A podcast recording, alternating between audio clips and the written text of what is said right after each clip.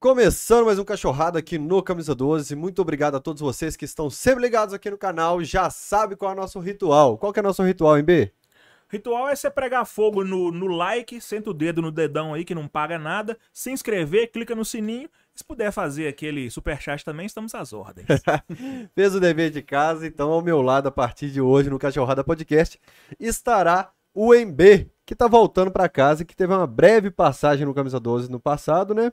Rodou por esse mundão afora, Super Esportes, Caderno de Política do Estado de Minas, é. Rádio 98 e agora continua 98, mas também está participando do Super Esportes também, alguns conteúdos, né? Eu produzo vídeos lá para o Quai do Super Esportes, vídeos diários sobre notícias do esporte brasileiro, mineiro e do mundo.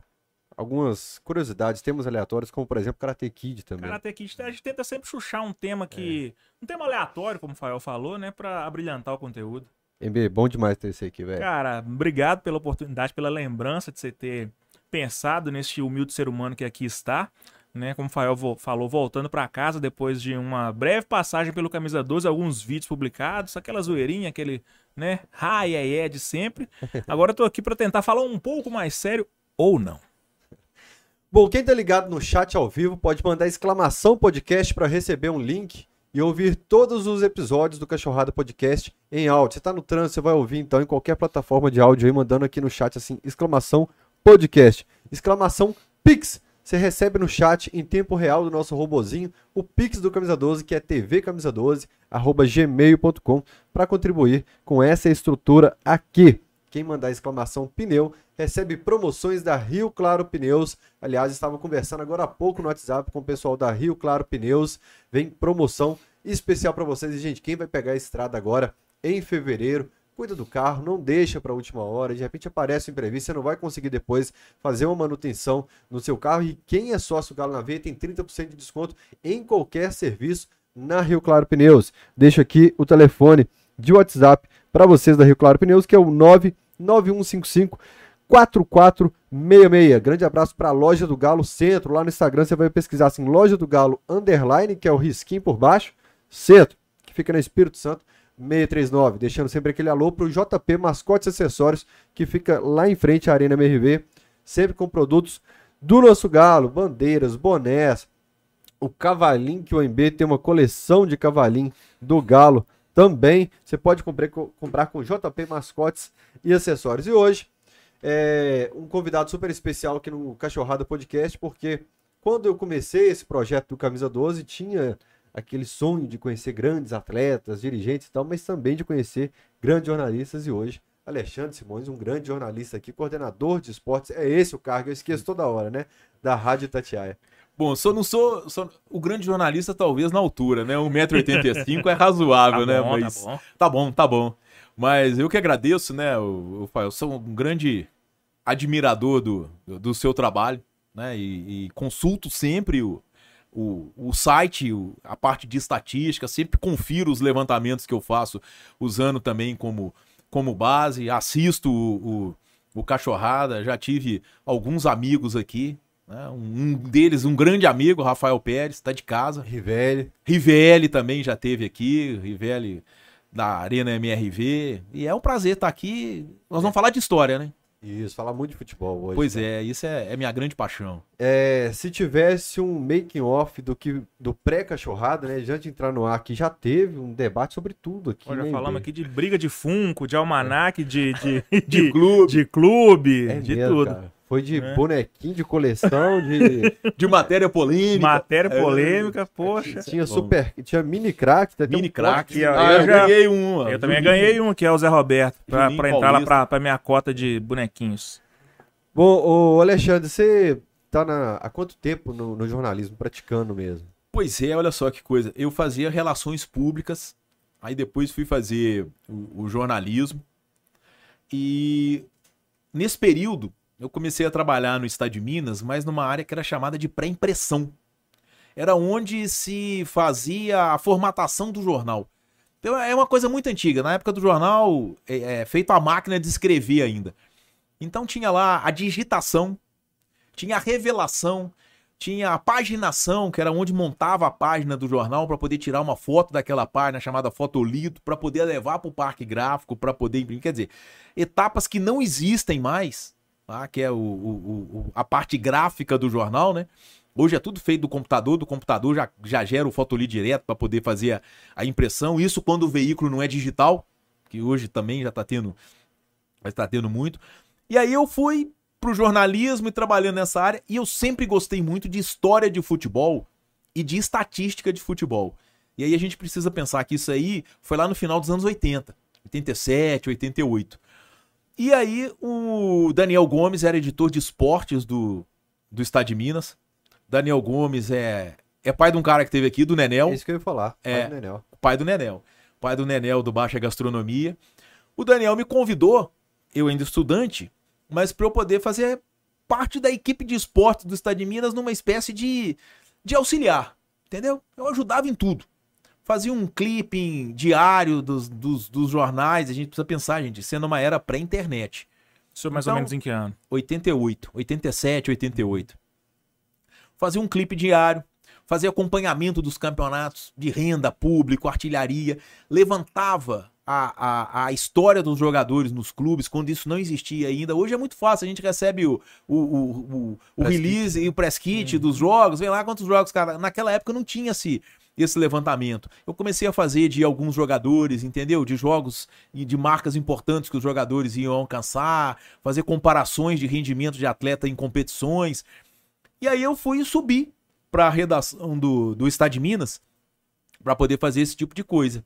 E aí, depois que eu formei, eu já fiquei lá como, como repórter e, e fiz cobertura de clube, de, de, de, seleção, de Copa, de Copa América. Mas foi assim que eu comecei. Comecei graças principalmente a essa minha paixão por história do futebol e estatística também, esses levantamentos. Eu acho que vocês têm muito em comum, né? Essa paixão aí por história, por estatística. Né? Aqui o José Planilha aqui, o cara que planilha tudo. Eu tô, é... tô, pensando se volto em 2022. Até então, eu, tô, eu resolvi parar em 2021. Ah, mas eu acho, é, é muito legal, tá? E, e eu digo que é, é... Eu tenho algumas fontes que eu consulto quando eu faço algum levantamento, quando eu tô fazendo alguma estatística, que são fontes confiáveis, uhum. né? Então eu sempre, quando eu encontro alguma coisa, eu mando mensagem, né? No caso do Atlético, por exemplo, eu tenho uma relação muito bacana também com o cara do Canto do Galo. O, uhum. o tem as, as fichas. Isso, ele é de Viçosa, né? Ele mora é, em Viçosa. De vez em quando eu mando alguma coisinha pra ele. Ele tá no Espírito exatamente. Então, porque a gente que mexe com essa parte, né? Com essa área, eu já, já fiz vários livros de futebol, a gente sabe que às vezes comete algum erro ou outro, às vezes é desatenção. A planilha com sono. Isso, exatamente. Uhum. Então, é, tem sempre esse tipo de, de situação, né? É duro quando a gente encontra um erro, né? Quando a gente encontra uma diferença de um pro outro, que a gente tem que fazer tudo de novo, né? Para poder ver o que que o que que tá certo. Mas é uma Como coisa é bacana. a hora que você confere e descobre o que, que é que encaixa tudo depois. Exatamente, né? Por isso tipo... eu gosto de fazer mais de uma planilha para uma confrontar a outra isso. e eu achar. Porque aí você já faz a conferência. É. Por isso que eu, eu também comecei a ter um pouco de memória, porque eu passei a pesquisar à mão.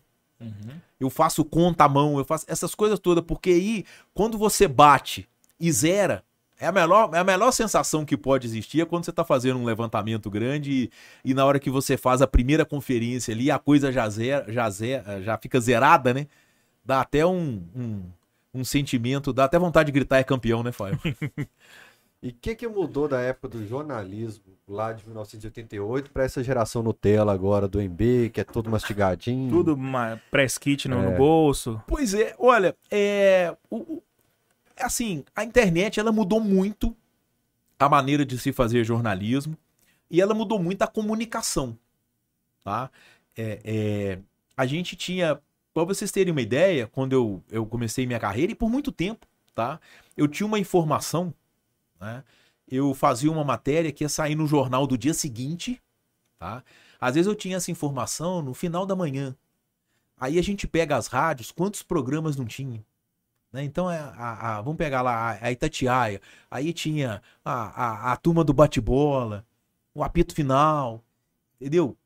E eu ficava ouvindo aquilo tudo para ver se minha informação ia sair. Aí no dia seguinte, eu corria na banca para comprar não só o jornal onde eu tinha colocado a notícia, como todos os concorrentes para poder ler e ver se alguém tinha Uhum. a mesma informação, para você poder ter a confirmação do furo. Hoje a coisa é completamente diferente nesse ponto, né? Você tem uma informação, em três minutos você já está colocando ela no ar, seja no, no, no- numa plataforma de, de, de, de, de um, de um site, de um portal, ou seja, numa rede social. E a outra mudança que aconteceu, tá, e, e- e que é muito interessante, é justamente uma, uma espécie de democratização da, da comunicação. né? Porque os meios oficiais, né, que são os jornais, os- as, as rádios, as TVs, elas ganharam a companhia dessa mídia que, que a gente pode chamar de. Nem sei mais se pode ser chamada de alternativa. No caso, Camisa 12, por exemplo. Né? Que eu sempre tive um respeito muito grande por essa mídia que, que, que se chama de, de alternativa, porque é uma maneira diferente de fazer a, a, a comunicação. né? E eu acho que existe espaço para todo mundo e existe público para todo mundo. E há determinado momento que o torcedor ele quer consumir também a, a paixão. né? Ele, quer, ele quer consumir aquele produto feito exclusivamente para ele. né? Que é uma coisa que, que é como se ele estivesse falando. né? Então isso é uma coisa muito, muito interessante. Claro, feito com, com responsabilidade, e a gente tem vários que fazem. né? Com responsabilidade, com, com ética, mas sabendo traduzir o que o torcedor quer ouvir naquele momento. Né? E aí é muito interessante, porque muitas vezes nessa mídia chamada alternativa, né? Mas existe a licença, a gente pode dizer, talvez até uma licença poética, da pessoa falar determinada coisa, que se na mídia tradicional é falada, o torcedor não vai aceitar da mesma maneira. Né? Porque às vezes, muitas vezes, é uma crítica a- a- a- ao time dele. Mas tudo isso faz parte do processo torcedor. né? A gente não pode exigir racionalidade do torcedor. Muito pelo contrário. Né? O, o, o, o futebol é apaixonante justamente por isso. Né? Porque na hora do. O, o Roberto Drummond, ele tinha uma frase muito interessante, né? Ele, ele era um torcedor apaixonado pelo Atlético, né? E ele dizia, né, que, que o Atlético, a gente pode dizer de todos os grandes clubes, mas ele, ele dizia especificamente do Atlético, né? O Atlético é o território mais democrático de, de Minas Gerais. Porque o Atlético, ele coloca o magnata ao lado do morador de rua. né? Ele coloca o católico ao lado do protestante. Ele coloca o, o esquerdista ao lado do direito. E, e é verdade. Né? Porque na hora daquilo ali, é, é, é, é uma paixão única. E eu acho que, de repente, a, a, a gente percebe que a- a- as mídias alternativas, né, elas, elas vieram preencher um espaço que, que o torcedor gosta também. Uhum. Ele adora ir lá me cornetar na Itatiaia, é, me xingar, entendeu? O cruzeirense chamar de atleticano, atleticano de cruzeirense. Isso aí é um, um, um lado que não vai acabar nunca.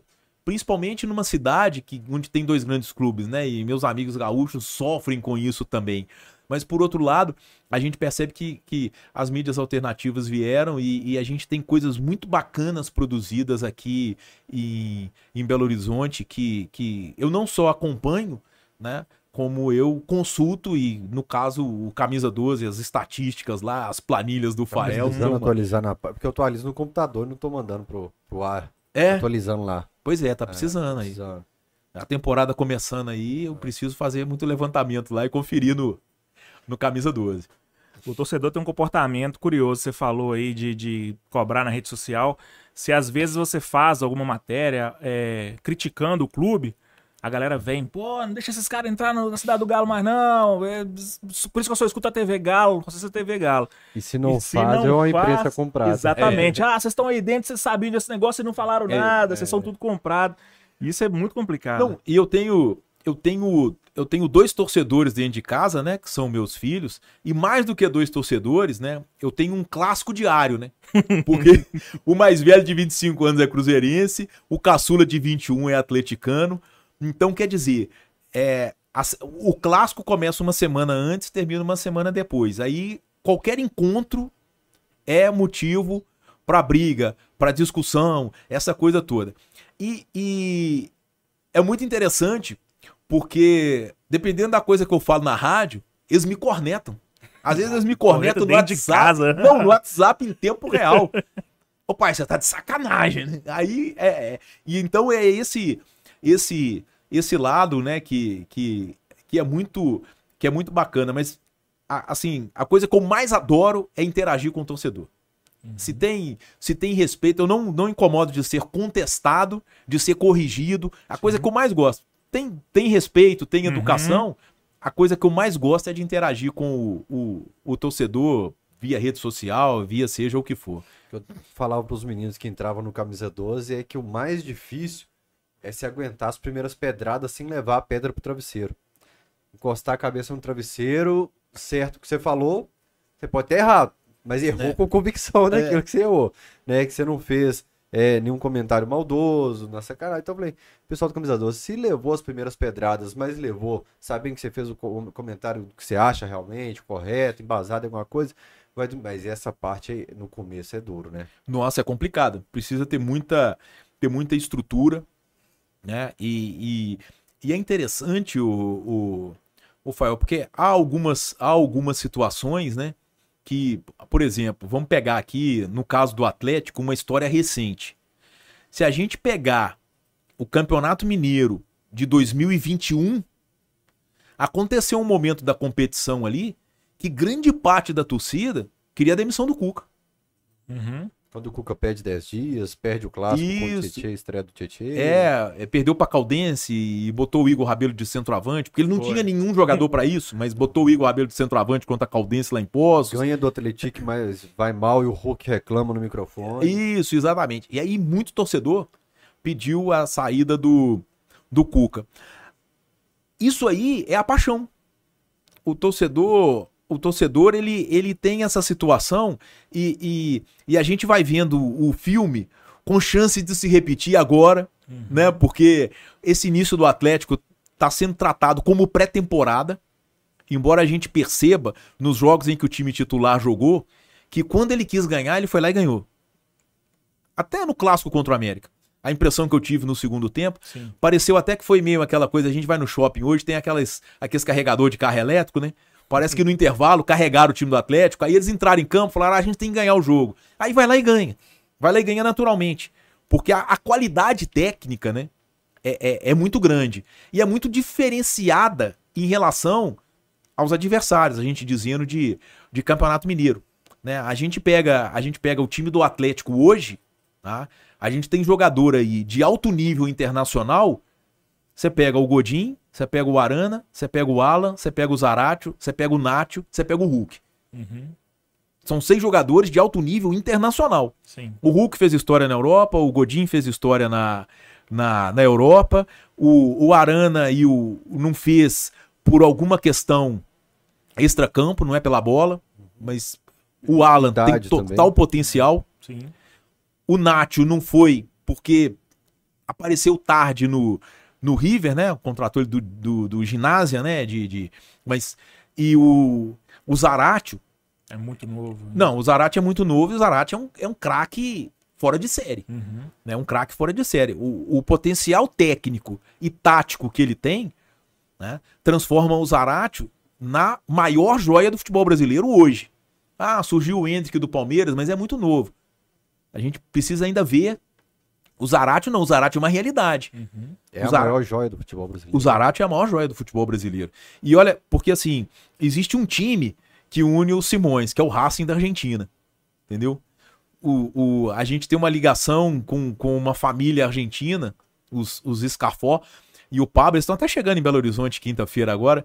É, é, ele, ele é torcedor fanático do Racing, ele, os filhos dele. E aí, como a gente tem uma amizade de muitos e de décadas, acabou que todos nós criamos essa paixão pelo Racing. Então a gente acompanha o Racing da Argentina. Então eu já conheci o Zarate há muito, muito tempo. Desde que o Zarate surgiu. Inclusive os filhinhos dele estão chegando aí, o, o Juan, o, o Juan Martim e o Juan Agostinho, e eles são alucinados com o Zarate. Aí minha irmã comprou aquela camisa do gol dele contra o River. Eu pedi ao Cássio Arregui pro Zarate poder autografar pra eles. Eles vão ficar loucos com a, com a, com a camisa, porque o Zaratio pra eles é melhor do que o Messi, entendeu? e aí, cara, o, o que o Zaratio faz em campo é um negócio raro. Você pode usar o Zaratio como segundo volante, como meio atacante, como um cara de lado ali na Terceiro pela direita. Exatamente, ele, ele exerce tudo. E ele- pisa na área muito bem, Bem, marca sim. faz muito gol. É, é um jogador raro. É um jogador raro. Então, esses 6 milhões que o Atlético pagou nele, de dólares, né? Acho que é 50%, né? Isso aí, daqui a pouco, isso aí vai ser multiplicado por 3, 4, com certeza, até porque ele tem muita pouca idade. Né? Então, é, é- é- se a gente pega esse, esse cenário, né? É um, um, um time raro do Atlético, né? E, e tem tudo pra fazer história. Tem tudo pra ficar marcado. Eu não gosto de comparar a época em futebol. É muito difícil a gente comparar a época do futebol. Vou até falar uma coisa aqui que talvez o torcedor nem mas Ah, a gente vai chegar lá. pra- na minha opinião, o grande esquadrão da história do Atlético foi o time do final dos anos 40, primeira metade dos anos 50. 48. Isso, 40, 47, 40, é, 49, sim, foi, foi, foi bicampeão 46, 47, aí perde 48 pro América com o famoso gol do guarda, né, que é a polêmica. Aí ganha 49, 50, perde a final de 51 pro Vila, a primeira final no Independência, disputada em janeiro de 52 com o gol do Vaduca. Aí é pentacampeão. 52, 53, 54, 55, 56. Quebra uma escrita do tricampeonato do Atlético que vem desde 1928. Que não conseguia bater. Não conseguia ser tri. O América tinha sido Deca, né? Uhum. Aí o, o Atlético é bicampeão 26, 27. 27 com o famoso 9 a 2 no Cruzeiro. Se ele não ganha, ele poderia ter uma final direta com o América. O Atlético é bicampeão. Aí 28 perde o título, o Palestra ganha 28, 29 e 30, aí ganha o seu tri. Aí o Atlético é campeão 30 e 31.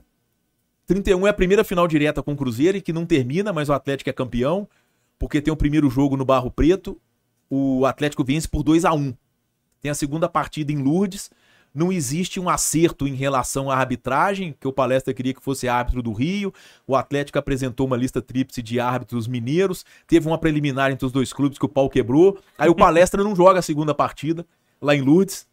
E aí o Atlético é o campeão de 31. Aí 32, a gente tem dois, a gente tem dois, a gente tem dois campeões, né? Essa final de 31 criou um racha. Então veio 28, 29, 30 do Palestra, 31 o Galo é campeão. 32 a gente tem dois campeões mineiros. Porque essa final criou um racha, aí Cruzeiro, Vila e América foram para um lado, o Atlético foi para o outro, e a gente teve duas ligas oficiais. O Atlético ganha uma, o Vila ganha outra. Aí 33 tem o profissionalismo, aí volta a jogar todo mundo. E aí o Vila é tetra. Porque o Vila ganha 33, o Vila ganha 34 e ele ganha 35. Aí vem 36, e o Atlético é campeão com, com o grande time do, do Guará. E é o time que garante presença na Copa dos Campeões de 37. Que é o, o, o grande assunto E é do que nós momento. vamos chegar. O que, que você acha, Mas- Simões, de, do reconhecimento do título de 1937? Como Olha eu corte disse aí, João. antes, Segurando um segundo só pra ele Perfeito. comparar o time de 2021, porque ele ia comparar 2021 com alguma época aí. Não, eu falei que é, é, é, esse pode virar o, o, o grande time da história do Atlético Já é, não? em relações a conquistas. Não, a gente tem aquela geração de 13, 14 que ganhou uma Libertadores, uma Copa do Brasil. Sim. Esse ganhou um brasileiro e uma Copa do Brasil. Então, é, é, o, o 13, 14. Porque se compara muito com os períodos de 365 dias. O pessoal não pega muito biênio. Ah, não, não, não, eu tô falando de times, De- de, de de- de períodos, períodos, assim. é, de períodos. Discreto. É, você sabe por quê? Aquela, aquele, aquele time de 13, 14, 15, 16 que vai numa sequência. E eu tenho um outro ponto. 2012, que o campeonato 12. estadual, foco, Pois é. Ronaldinho, pra, pra Não. pegar a chegada do Ronaldo. Olha só, a gente pega ali, o Atlético tem um, um quinquênio que em 12 ele é vice-campeão brasileiro, mas jogando o melhor futebol da competição. Sim. 12. 13 ele ganha Libertadores. 14 ele ganha a Copa do Brasil e faz um grande Brasileirão. E a Acho que o Atlético foi quinto colocado, né? No Brasileirão, não foi? De, de 14? É, ele, é, tanto que eu lembro do Bolivar falando no Transporte. Vai chegar o Galo, então ele É, foi bem colocado. É, foi quinto. E ganhou a Recopa Sul-Americana em cima do Lanús. Isso. 16, em 15, o Atlético é vice-campeão brasileiro novamente. do Corinthians. E 16 é vice-campeão da Copa do Brasil. E campeão da Florida Cup com a Aguirre. Com a Gui. Perde a final do Mineiro Com a América. com a América. Com o time Isso. reserva. Mas olha só, 12 vice-campeão brasileiro com o melhor futebol da competição. 13 Libertadores, 14 Recopa e Copa do Brasil. 15 vice-campeão brasileiro, 16 vice-campeão da Copa do Brasil. Então são cinco anos de protagonismo, né? e aí vem o 17 que foi ruim. O 17, o time, apesar de ter muita estrela, acho que foi nono colocado, Me vem não na é isso? cabeça assim também, assim, que 77 a gente perde o título brasileiro no início de 78. 78, que é o campeão dos campeões, que, que a gente sai do. Isso, da- exatamente. a gente sai do Inter E esse, também na- é, no- e no- esse 77, né? Que é o. Eu acho que talvez seja. Assim, é, é difícil a gente comparar épocas, né? Mas, por exemplo, aqueles 28 gols do Reinaldo em 77, eles foram marcados em 18 jogos. Sim. É a maior Isso média dá uma até média hoje. 1,55. Dá uma média 1,55. E o que o, o, o Reinaldo jogou naquele campeonato brasileiro é um. A gente pode dizer aí. Por isso que é difícil comparar, mas talvez seja o maior desempenho individual de um jogador numa competição. Aí a gente pode pegar o Edmundo de 97, Mas o Edmundo o- foi, foi o primeiro a bater a marca de 28. Não, foi né? o É, Guilherme. 29. Não, o Guilherme bateu empatou 99, 28. é. Mas bater. Mas o Edmundo fez Edmundo 29 passou, em fez 97 29, é. antes, né? O Guilherme empatou. Mas em 20 Aí e depois jogos veio, também, eu acho que o 99. recordista é o Washington, 2004, no Atlético do Paraná, fez 34, né? O Coração Valente. Não lembro. É, a gente pode, depois eu posso até conferir Uhum. aqui. Mas o Washington, eu acho que o Coração Valente 2004, ele fez 34 gols, mas aí já nos pontos corridos e os pontos corridos com 24 clubes. Sim. Não eram 20 clubes. Então o universo de jogos era muito maior. O Reinaldo, o próprio Reinaldo fala que 77 Isso foi o, O ano que ele mais jogou ali, bola. 34, né? O Washington? É, Isso. o diretor Em confirmou ali. 2004. E, e só pra. Teve aquele que o brasileiro que o Galo deixou no final da, da década de 70. Aí vem 80 que o Aragão impediu. 81, Não, José mas Roberto antes Wright. de então, 77, antes de 77, o Atlético já foi quase finalista 76. Você vai se recordar, a semifinal do Brasileiro de 76 foi um jogo único Atlético Internacional, lá no Beira-Rio. O Galo sai ganhando por 1 a 0 o gol do Vantuir, o zagueiro. E o Internacional vira no finalzinho, sendo que o gol da virada, acho que já foi aos 42, 43, é o gol da tabelinha de cabeça do Falcão com o escurinho. E o Dadá participando. né? Exatamente, que o Dadá participa, o Falcão chuta de pé direito no canto do Ortiz. O Ortiz ainda era o, o, o goleiro. Isso em 76. O Atlético foi semifinalista. Já com a geração de Toninho Cerezo, Paulo Zidoro, Reinaldo, Marcelo, é, Vantuir, esse pessoal. Vantuir vem de 71. Aí 77, praticamente esse mesmo time, faz aquela campanha impressionante, é vice-campeão invicto e, e perdendo a final pro São Paulo nos pênaltis no Mineirão. Num jogo completamente atípico e, e em que o Atlético não pôde contar com o, o Reinaldo, Reinaldo. Né? E, e que caiu um dilúvio em Belo Horizonte, né? O gramado ficou muito encharcado. De lágrimas, né? E isso, não, mas isso favoreceu demais ao time do São Paulo, porque o time do São Paulo fisicamente era um time muito mais forte. E desceu o sarrafo também. A gente vê lances desse jogo hoje. O Arnaldo César Coelho, se não me engano, era o juiz. Isso, O São teve Paulo o famoso lance lá que ripa. o Chicão, o, o, o Chicão pisa no, no Ângelo, né? Uhum. O, o Neca dá uma entrada criminosa no Ângelo, e aí o Ângelo em meio que engatinhando no gramado, o Chicão vai e, e, e- e pisa no Ângelo. Se não fosse o Zé Roberto Wright, o Arnaldo ia apanhar muito na vida dele por causa do Atlético. O Arnaldo deve muito ao José Roberto Wright ter apagado essa imagem que a torcida do Ter Galo do pegado toda é. essa... desse- de 77. E aí, esse time do Atlético, ele vai pra Libertadores em 78. Era, por isso que é complicado comparar épocas, né? Você, pra jogar Libertadores, você tinha que ser campeão ou vice do Brasileirão. Sim, até, até pouco 88. Uhum. A 89, a Copa do Brasil passa a dar uma vaga pro campeão. E aí, de 89 até 98, aí é mais difícil ainda. Pra você jogar, você tinha que ser ou campeão brasileiro ou campeão da Copa do Brasil. Uhum. Esse time do Atlético vai para Libertadores, passa pela primeira fase, sem o Reinaldo. O Reinaldo, depois do Brasileirão, o Reinaldo faz uma cirurgia para jogar a Copa da Argentina. O Atlético joga a Copa de 78. Os brasileiros caíam sempre no mesmo grupo. O Atlético em 78 cai no mesmo grupo que os chilenos. Tinha o- Se enfrentava os times de determinado país, né? Isso, eram os, do- eram os dois brasileiros e os dois chilenos. Era o Atlético São Paulo, Palestino e, se não me engano, União Espanhola. O Atlético classifica.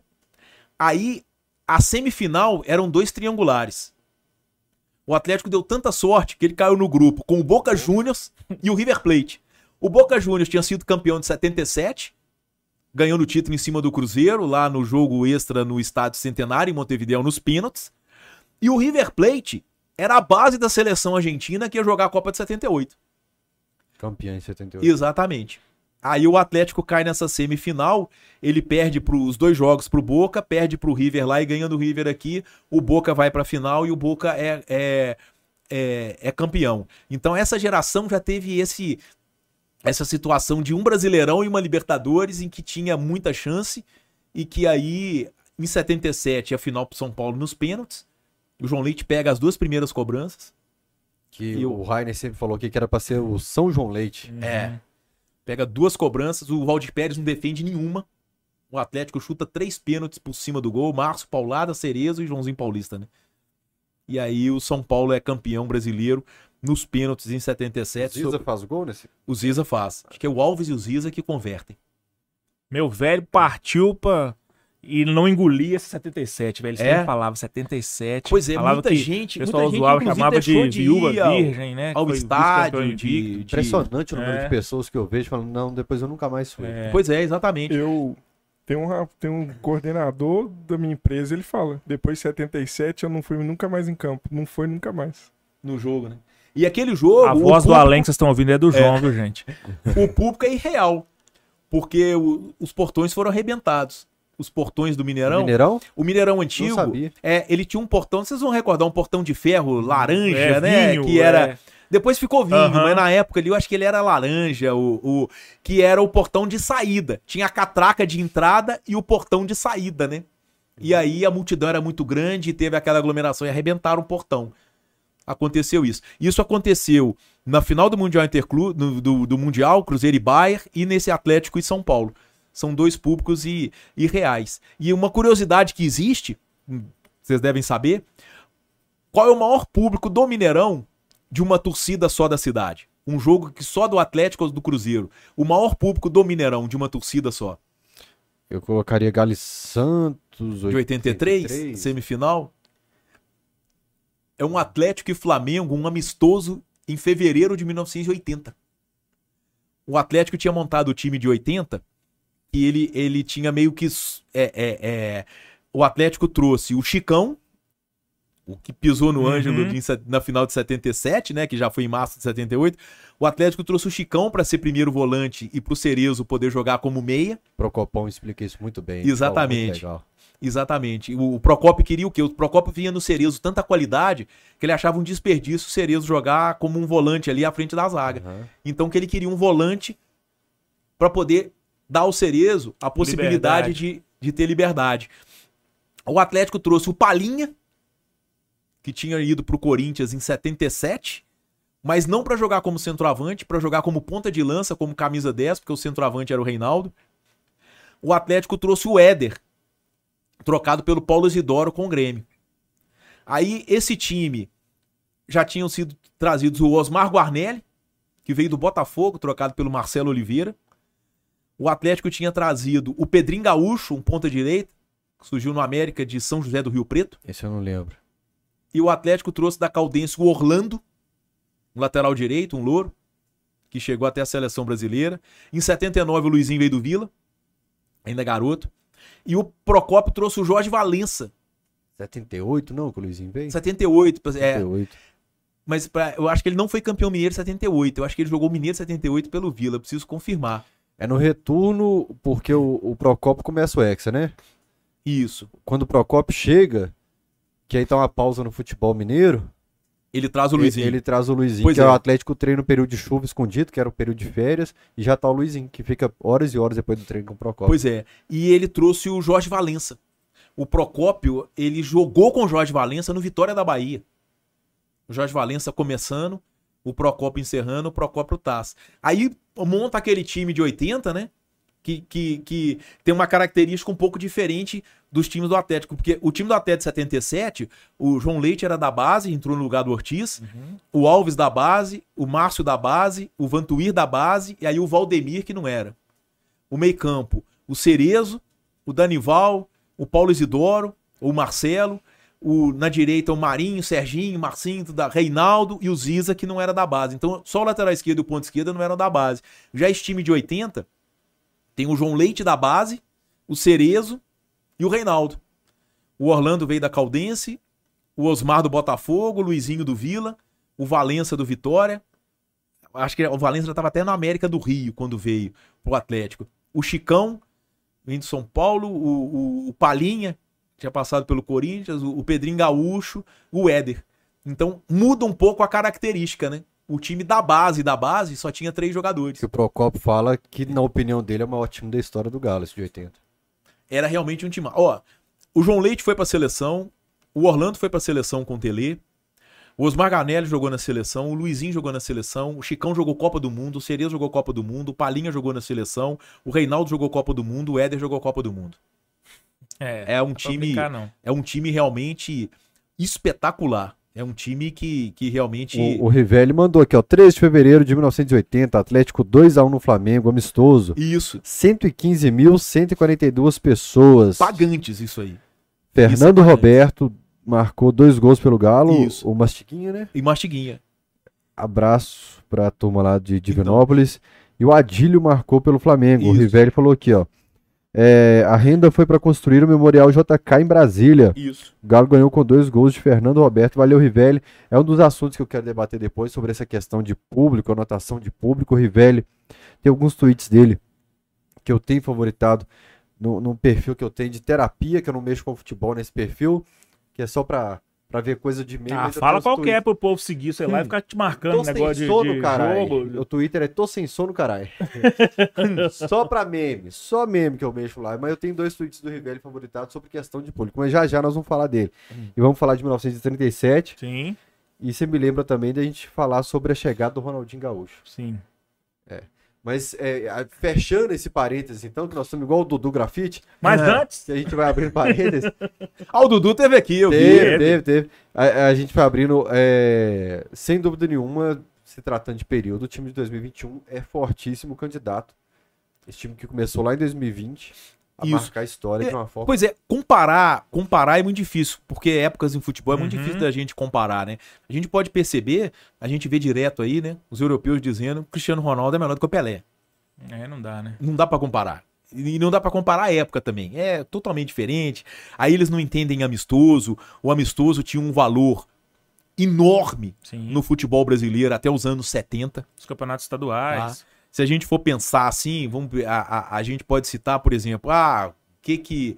Qual um, um- Se a gente for citar aí os 10 grandes jogos do Atlético no Mineirão, um amistoso com certeza a gente coloca. O Atlético e Seleção Brasileira de 3 de setembro de 69, 69. né? E- Que é um jogo amistoso. O europeu não entende muito isso, Uhum. né? Mas pra gente tinha um valor muito grande, porque os clubes eles faziam a receita deles em cima dessas cotas de- dos, dos amistosos, os, os grandes clubes. Mas em termos de, de conquistas, né? De taças, né?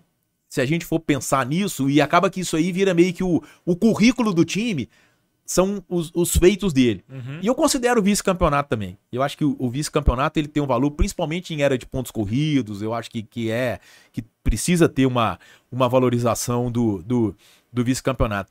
Mas esse time tem tudo para poder marcar a época no futebol brasileiro né? e ser o mais vitorioso da história do Atlético.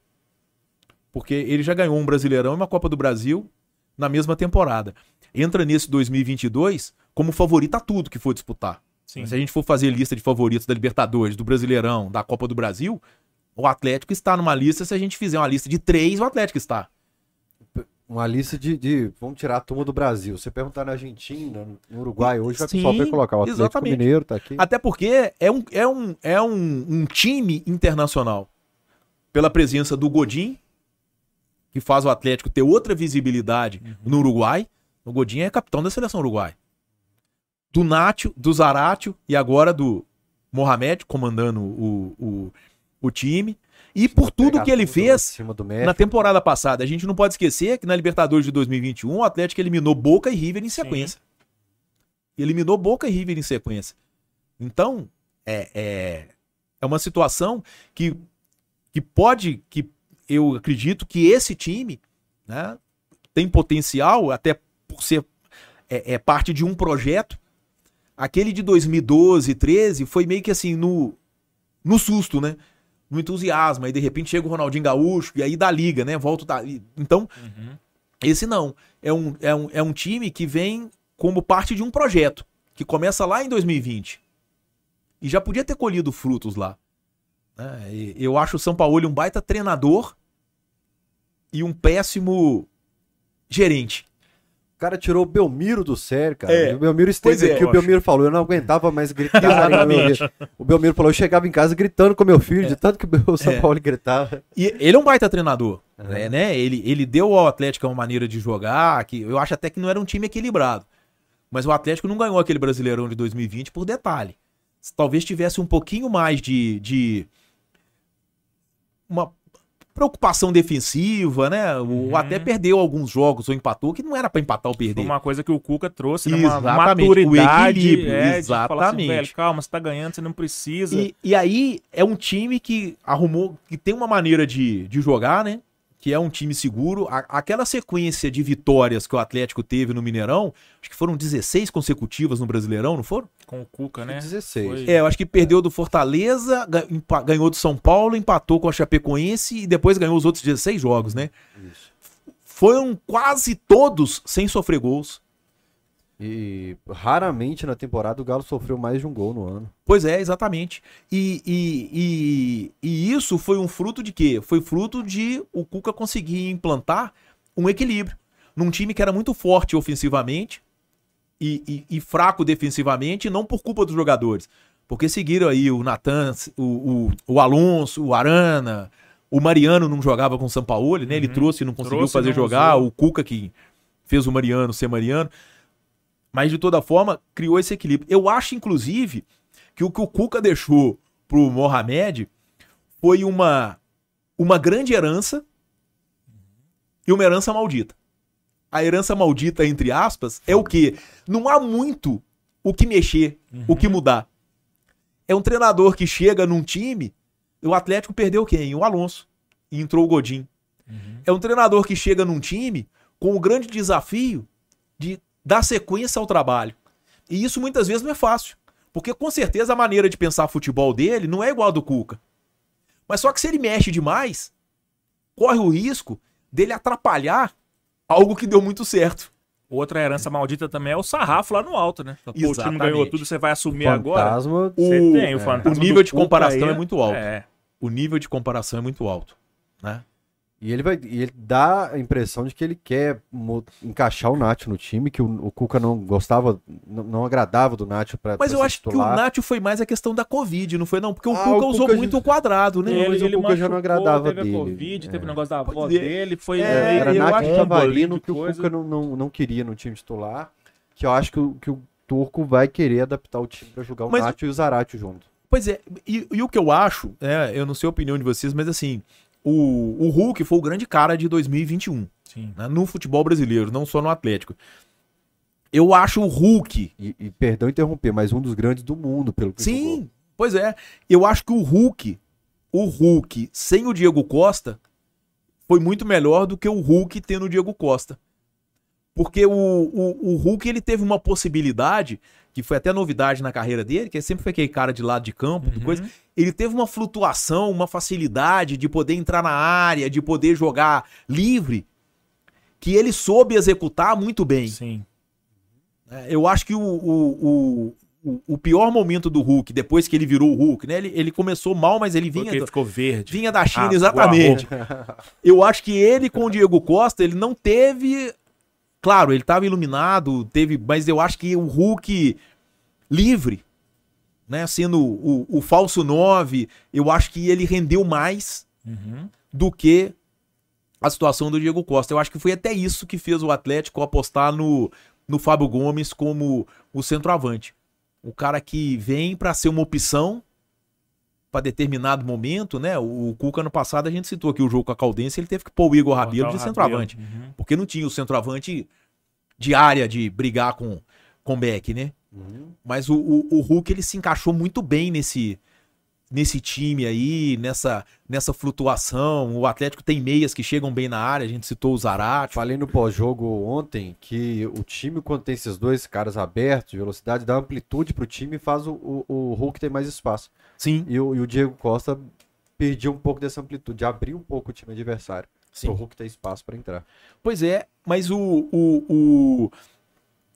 E o Hulk é, é, é interessante porque a adaptação dele foi muito, muito rápida, né? Muito fácil. Sim.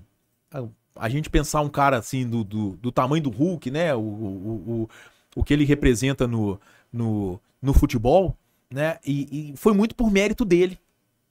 Porque a gente não viu o, o Hulk ter ataque de estrelismo. E a gente viu sempre o Hulk sendo a influência positiva. Uhum. Ele podia chegar aqui e ser ah, o Hulk, muito pelo contrário, né? A gente via o Hulk nas redes sociais, era depois de jogo, depois de treinamento, o cara na casa dele fazendo, fazendo exercício na piscina, Gelo, gelo, na banheira, sauna. tá, tá é, gelo, exatamente, exatamente isso. correndo Então, na areia, correndo esteira. Qual é a mensagem que passa? Pô, o cara é a estrela da companhia.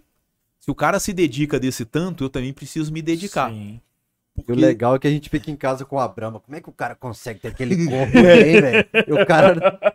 Tocinho de barriga, É, é, brama. docinho, é doido como é que o cara consegue ter esse corpo aí. Dá um pique lá, tem que chamar o SAMU pra nós. E é interessante essa, essa questão do Hulk, né? Como que ele.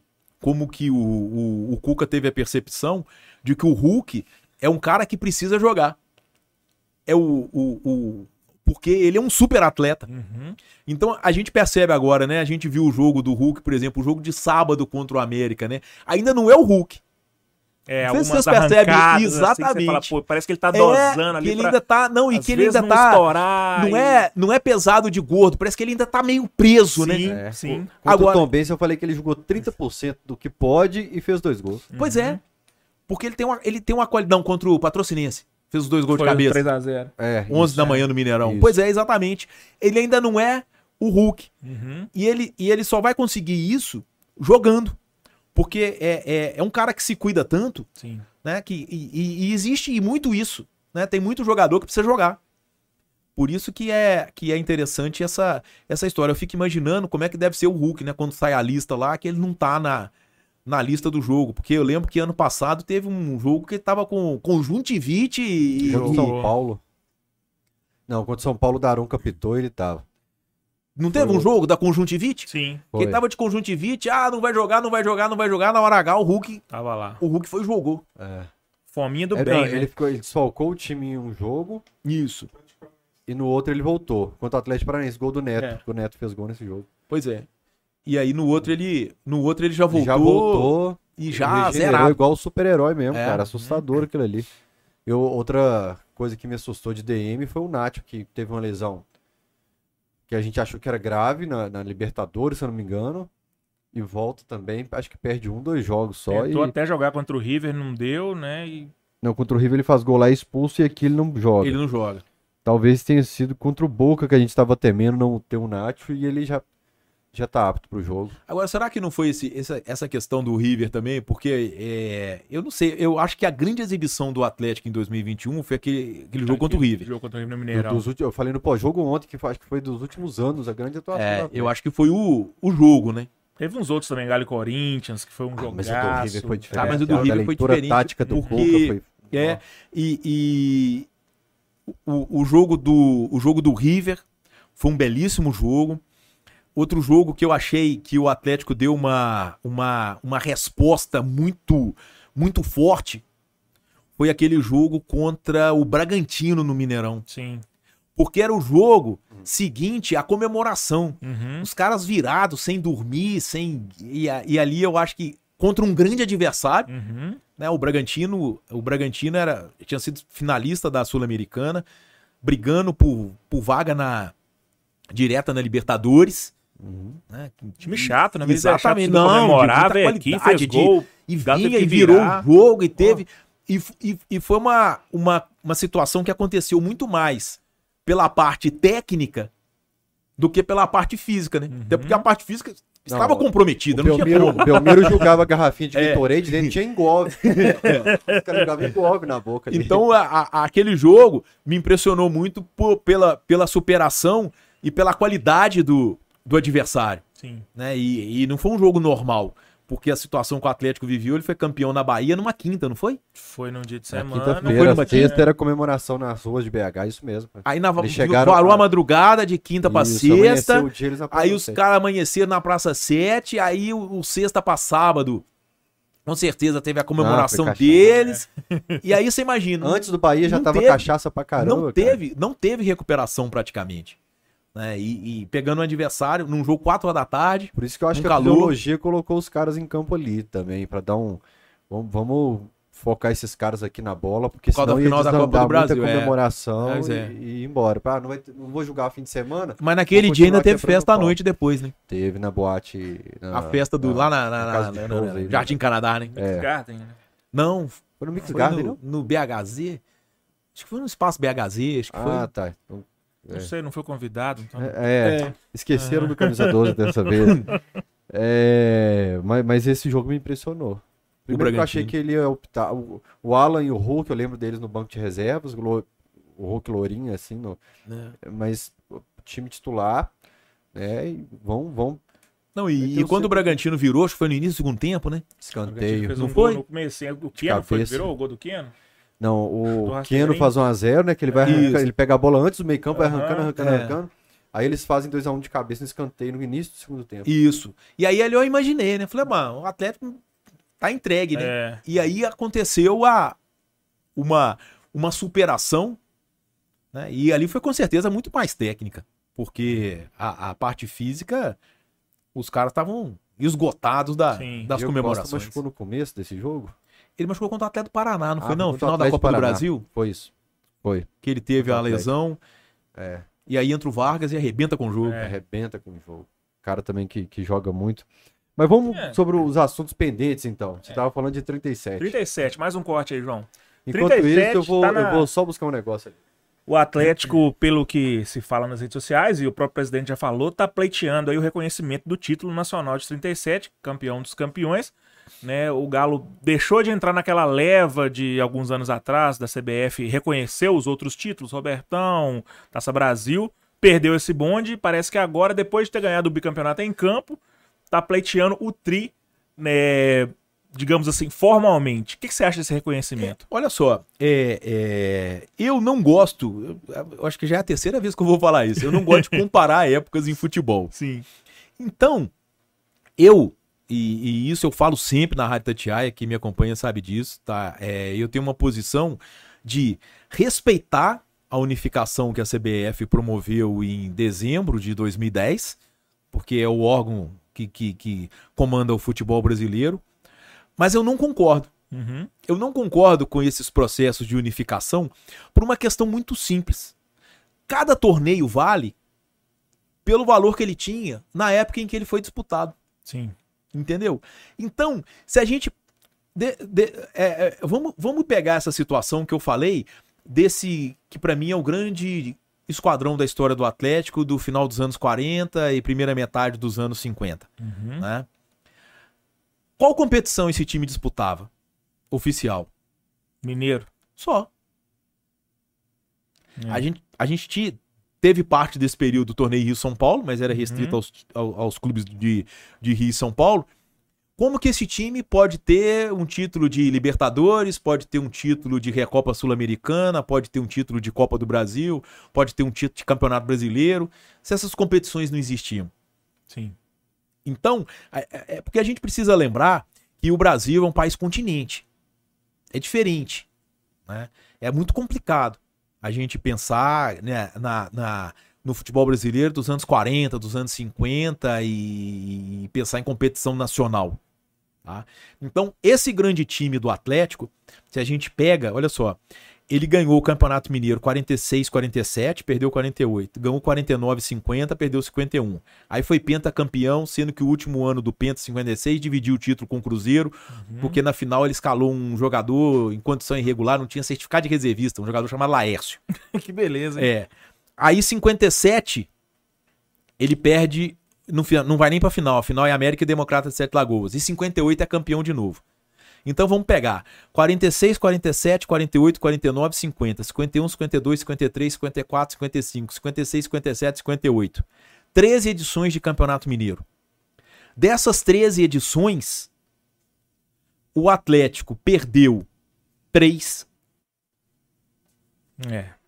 foi 10 Soberania vezes campeão. absurda.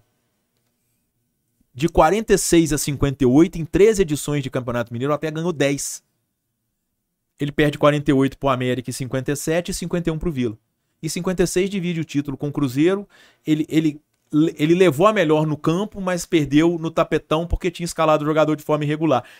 Pô, o time ganhou 10 títulos em 13. Uhum. Aí 59 é a primeira edição da Taça Brasil, que é criada a, a, a, competição e, e um dos objetivos dela é indicar o representante do Brasil na Copa Libertadores, que tem a primeira edição em 60. Uhum. O Bahia que, que representa o Brasil. Então, como que a gente vai comparar em termos de título esse time que só jogava o Campeonato Mineiro com o atual, por exemplo, que nesse ano vai jogar o Campeonato Brasileiro, a Copa do Brasil, a Copa Libertadores. Vai jogar agora, domingo, a Supercopa do Brasil. Né? Se ganha uma Libertadores, joga uma Recopa Sul-Americana. É, é, é complicado nesse aspecto de, de, de a gente comparar. Então, é por isso que eu dou valor, por exemplo, ao Campeonato Mineiro. Eu gosto. Eu Sim. sei que quase ninguém gosto, gosta, eu diz gosto. que ah, não vale nada. É... É, eu gosto muito, eu só não Eu- quero mais. Eu. Não, eu gosto. Mas aí, se a gente for pegar, vamos, vamos, vamos citar, por exemplo, Se não tiver mineiro, não tem triplete. qual, Então, qual é a maior, a maior rivalidade que a gente tem em Minas Gerais? Atlético e Cruzeiro. Tá? O primeiro clássico entre eles foi em 1921. Sabe qual foi a primeira vez que eles se enfrentaram por uma competição nacional? O primeiro clássico entre Atlético e Cruzeiro numa competição nacional? Quando foi? Não. 1967. Não. De 21 a 67, a gente tem aí 46 anos, quase meio século. Quando foi construída essa rivalidade? Ela foi construída onde? Exatamente. Uhum. Ela foi construída no Campeonato Mineiro e nos torneios amistosos que eles disputaram nesses 46 anos, quase meio século. Aí nasce a rivalidade. Entendeu? Até porque um outro grande erro histórico é dizer que até o Mineirão, o grande jogo de Belo Horizonte, era Atlético e América. Não é verdade. Entendeu? A, a, a rivalidade ali, a partir dos anos 30, a rivalidade Atlético e Palestra já era a, a grande rivalidade. Até porque, se a gente for pegar, o América depois do Deca, sabe quantos títulos mineiros o América conquistou? Incluindo o de 2016, agora há, há seis anos. O América conquistou seis campeonatos mineiros. O América ganhou 48, o América ganhou 57, e depois na era Mineirão o América ganha 71, o América ganha 93, 2001 e 2016. Entendeu? Em cima do Galo, os dois. 2001 e 2016. 2016, é. Exatamente. 71 com a ajuda do Galo. 71 com a ajuda do Atlético. O América ganha do, do Uberlândia sábado à noite por 3 a 2 Tem até um gol de bicicleta do Rei Bala. Aí no domingo ele dependia de um tropeço do Cruzeiro contra o Atlético. O Atlético ganha do Cruzeiro de 1 a 0 e o América é campeão. E aí tem um vídeo na internet em 78, o América ganha, ajuda o Atlético a ser Isso. campeão de forma antecipada. Aí tá o Joibala. O Atlético ajudou a gente no passado e agora é a hora de eu retribuir. É. Só faltou ele falar, que esse vagabundo. O, o início, o início do Hexa do Atlético. O Hexa que é é a maior sequência de títulos na era do profissionalismo. Eu queria, a hora que a gente tava falando dos times de 77, 78, 79, eu ia falar isso. Que o Mineiro tinha um outro peso nessa época Sim, e a gente sim. tem que colocar isso na, na balança ao É. avaliar aquele time. Isso, mesmo se a gente vai comparar com essa geração, né, do, do, do Reinaldo, do. Pô, só tinha o Campeonato Brasileiro. Uhum. Pra você ir pra uma Libertadores, você tinha que ser campeão ou vice do Brasileirão. Aí que a gente vai dizer, como é que a gente vai comparar épocas? Pô, vamos pegar o Internacional, o Grêmio, os quatro grandes do Rio, os quatro grandes de São Paulo, o, o, o Cruzeiro, alguns times que, até do Paraná, Coritiba, Santa Cruz, Esporte, Bahia. Cara, era muito difícil. Era muito difícil. Alguns viviam fases ruins. O, o, o- o Cruzeiro chegou a viver final dos anos 70 e, e- metade dos anos, dos anos 80. Mas pega o Flamengo de, dos anos 80. Pega o São Paulo dos anos 80. Pega o Corinthians, da época da democracia corintiana. Que tinha Sócrates, que tinha Casagrande, que tinha Birubiru, que tinha Vladimir. Pega o, o, o, o, o Internacional dos anos, dos anos 70 e parte dos anos 80. O Grêmio. Quer dizer, era muito difícil, cara. Porque a, o, o, o êxodo dos jogadores brasileiros para a Europa, e, e, e, e, é uma coisa que acontecia esporadicamente, começa a ter mais é, é, é, saídas, aquela geração da Copa de 82. Né? O mercado italiano. O Falcão vai à Copa de, de 82 como um jogador da Roma. E o Dirceu, se não me engano, do Atlético de Madrid, se não me engano. Uhum. O Dirceu. Entendeu? É a primeira Copa ali que a seleção tem jogador do, do exterior. Aí vão para Itália. Cerezo, Zico, Sócrates, Edinho. Falcão. O Falcão já estava, né? Uhum. O Júnior. Ah, o, o, o Casagrande pega isso. O Renato Gaúcho pega essa, essa, essa coisa. Mas os, os craques ficavam aqui. Uhum. Entendeu? Então é, era muito, muito difícil, era muito disputado o, o, o Campeonato Brasileiro. O Reinaldo conta na biografia dele que ele teve uma proposta do Paris Saint-Germain e o Elias Calil falou: não, não vou vender. Pois é, e isso é porque o Atlético foi jogar uma excursão lá, ele, ele foi com a seleção brasileira, ele foi com o Atlético, e tem um jogo lá que ele barbariza com, com a defesa, bola. dribla todo mundo. Garante faz... uma taça maravilhosa. Isso, exatamente. As taças mais bonitas. O, o, o Reinaldo barbariza nessa, nessa, nessa, nessa excursão do, do Atlético à, à, à Europa. E era aí que os clubes ganhavam dinheiro, né? Porque tinham os torneios de verão na Europa, era ali no uhum. mês de uhum. agosto, né? O, o, o, os, os clubes que tinham estrelas de seleção brasileira iam participar desses, desses, desses torneios e o Atlético foi demais, uhum. né? Essa geração. Mas se a gente pega esse Atlético, né, que, que teve 77 e, e, e 80, o Atlético é semifinalista do Brasileirão 83 com o Santos, mas o Santos com um timaço, né? De Paulo Isidoro, Pita, é, perdeu por 2 a 1 no Morumbi, os dois gols do Serginho e um do Éder, empatou 0 a 0 no Mineirão. Precisava vencer por um gol de diferença. O Atlético é semifinalista um 83, 85 com o Coritiba, o, o 20, Coritiba. 28 de julho de 85. Isso, perde de 1 a 0 lá, gol do Heraldo, né, zagueiro. Aí precisava ganhar aqui, tem o gol lá do Reinaldo, né? Que a grande polêmica, a bola entrou, não entrou, com o Rafael pega a bola. o Coritiba foi pra final, ganhou, e ganhou do Bangu né, nos pênaltis. O Rafael pega a bola dentro do gol, 10 horas depois nasce um Rafael lá em Raul Soares. Tá? É? Souza é. Lima? Pois é. Ah, você nasceu na, no dia daquele jogo? Horas depois, na manhã do dia seguinte, meu é? pai é cruzeirense, eu cismo até hoje que foi que proposital foi por esse Rafael. eu cismo, eu tenho essa desconfiança. O Rafael. 86, o Galo monta um esquadrão no Brasileirão. A, a, esse Brasileirão de 86 ele é muito interessante porque o, o, o, o Atlético, cara, pro meio de campo, ele tinha Elzo, Paulo Isidoro, Zenon, Renato, o Morungaba e Everton. Ah, ainda tinha o Vandinho, que eles chamavam de Vandinho Beraba, que era um volante que veio do Beraba. Não é o Vander Luiz, Vandinho. Tá? O ataque era Sérgio Araújo, Nunes e Edivaldo. Eu perguntar se o Nunes estava nesse time. Mas o Nunes sai, ele abandona o Atlético, cara, porque o campeonato Mete virou de ano. estadual? Não, ele é artilheiro do Campeonato Mineiro. O Campeonato Mineiro é disputado Isso. por pontos corridos. O Atlético ganha de lavado o Campeonato Mineiro com esse time. E no Campeonato Brasileiro, comandado pelo Hilton Chaves, o Atlético faz uma campanha espetacular.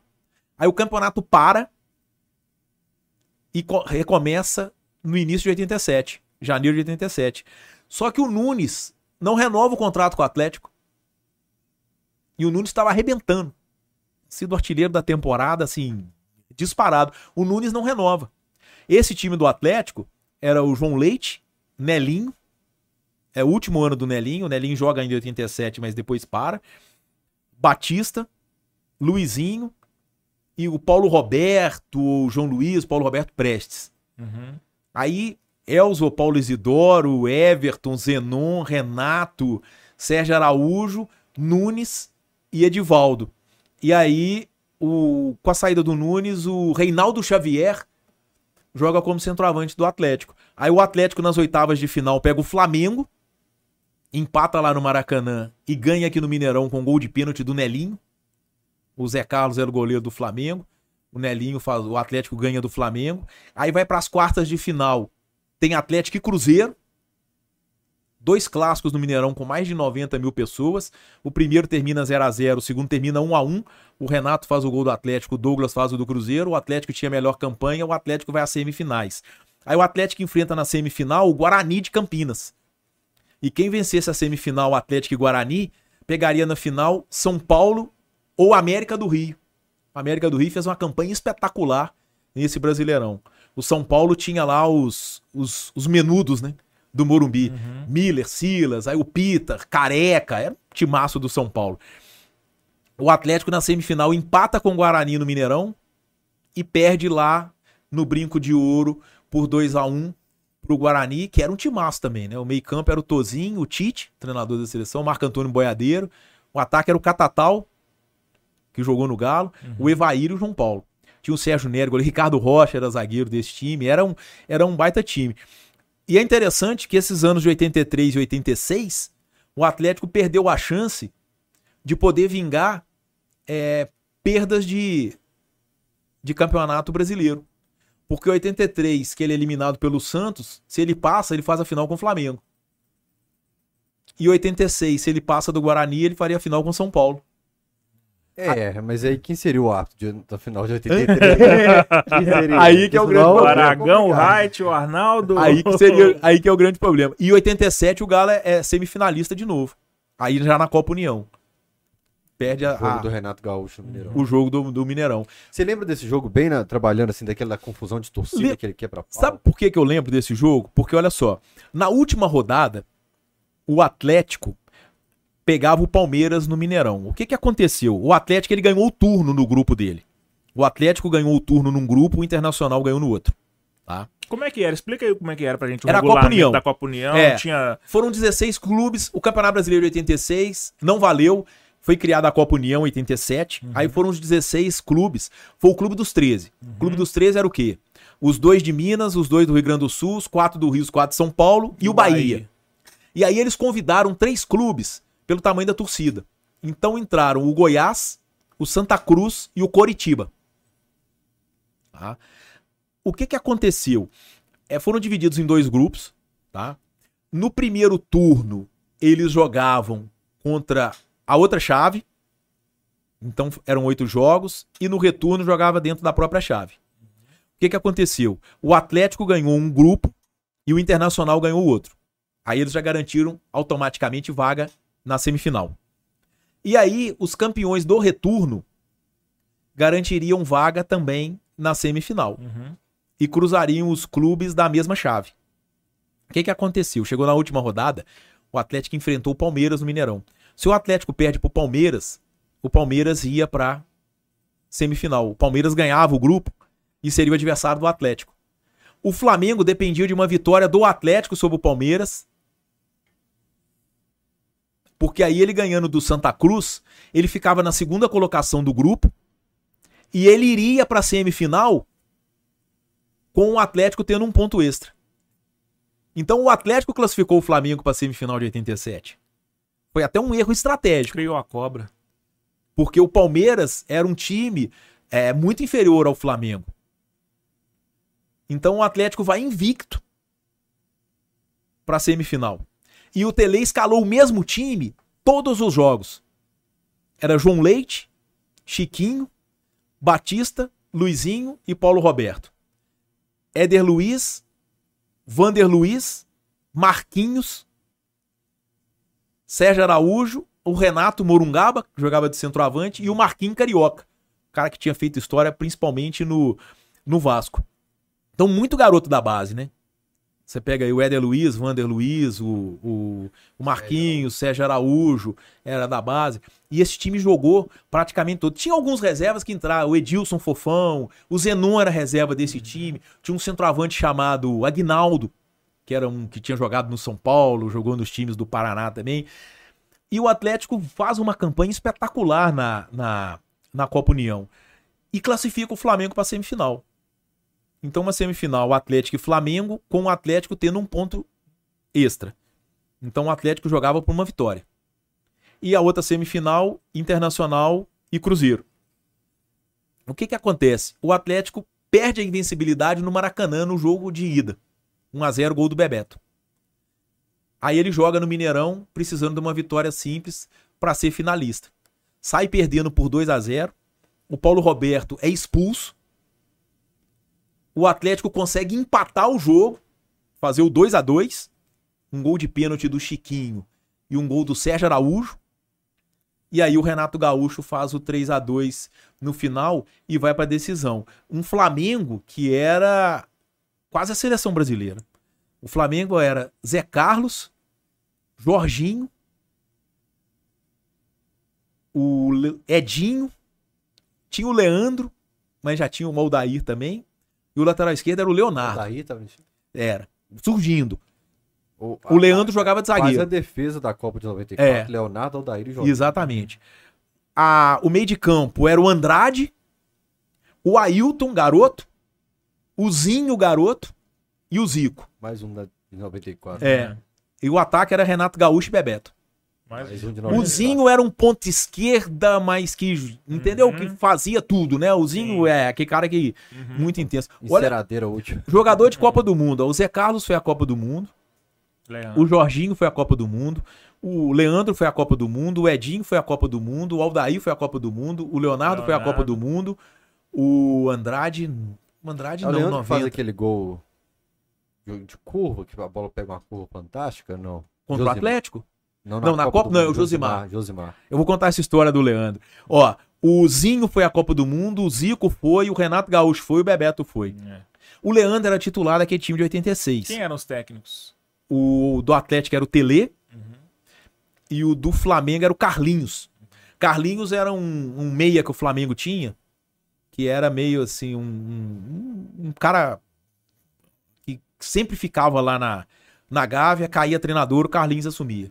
Marcelo Oliveira. É, também. exatamente. Viveu esse momento no Atlético muito tempo. Não era isso aí, exatamente. Era o Marcão cara lá da base, exatamente. O Marcão do Fluminense.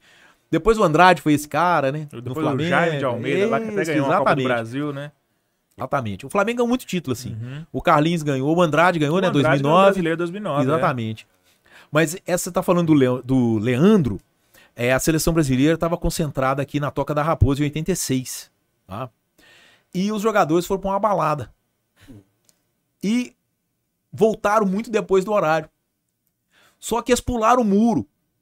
Lá daquela rua de trás ali, sabe onde tem aquela arquibancada ali na Toca da Raposa 1? Uhum. Que é onde fica a torcida quando tem jogo lá. Sim. Eles pularam aquele muro, que não é um muro alto, né? Uhum. pularam aquele muro. Só que o Renato Gaúcho tava tão chapado que ele não conseguiu pular o muro. e aí ele entrou pelo portão principal e o Leandro entrou com ele. O Leandro. Aí o que que aconteceu? O Tele cortou o Renato Gaúcho por indisciplina.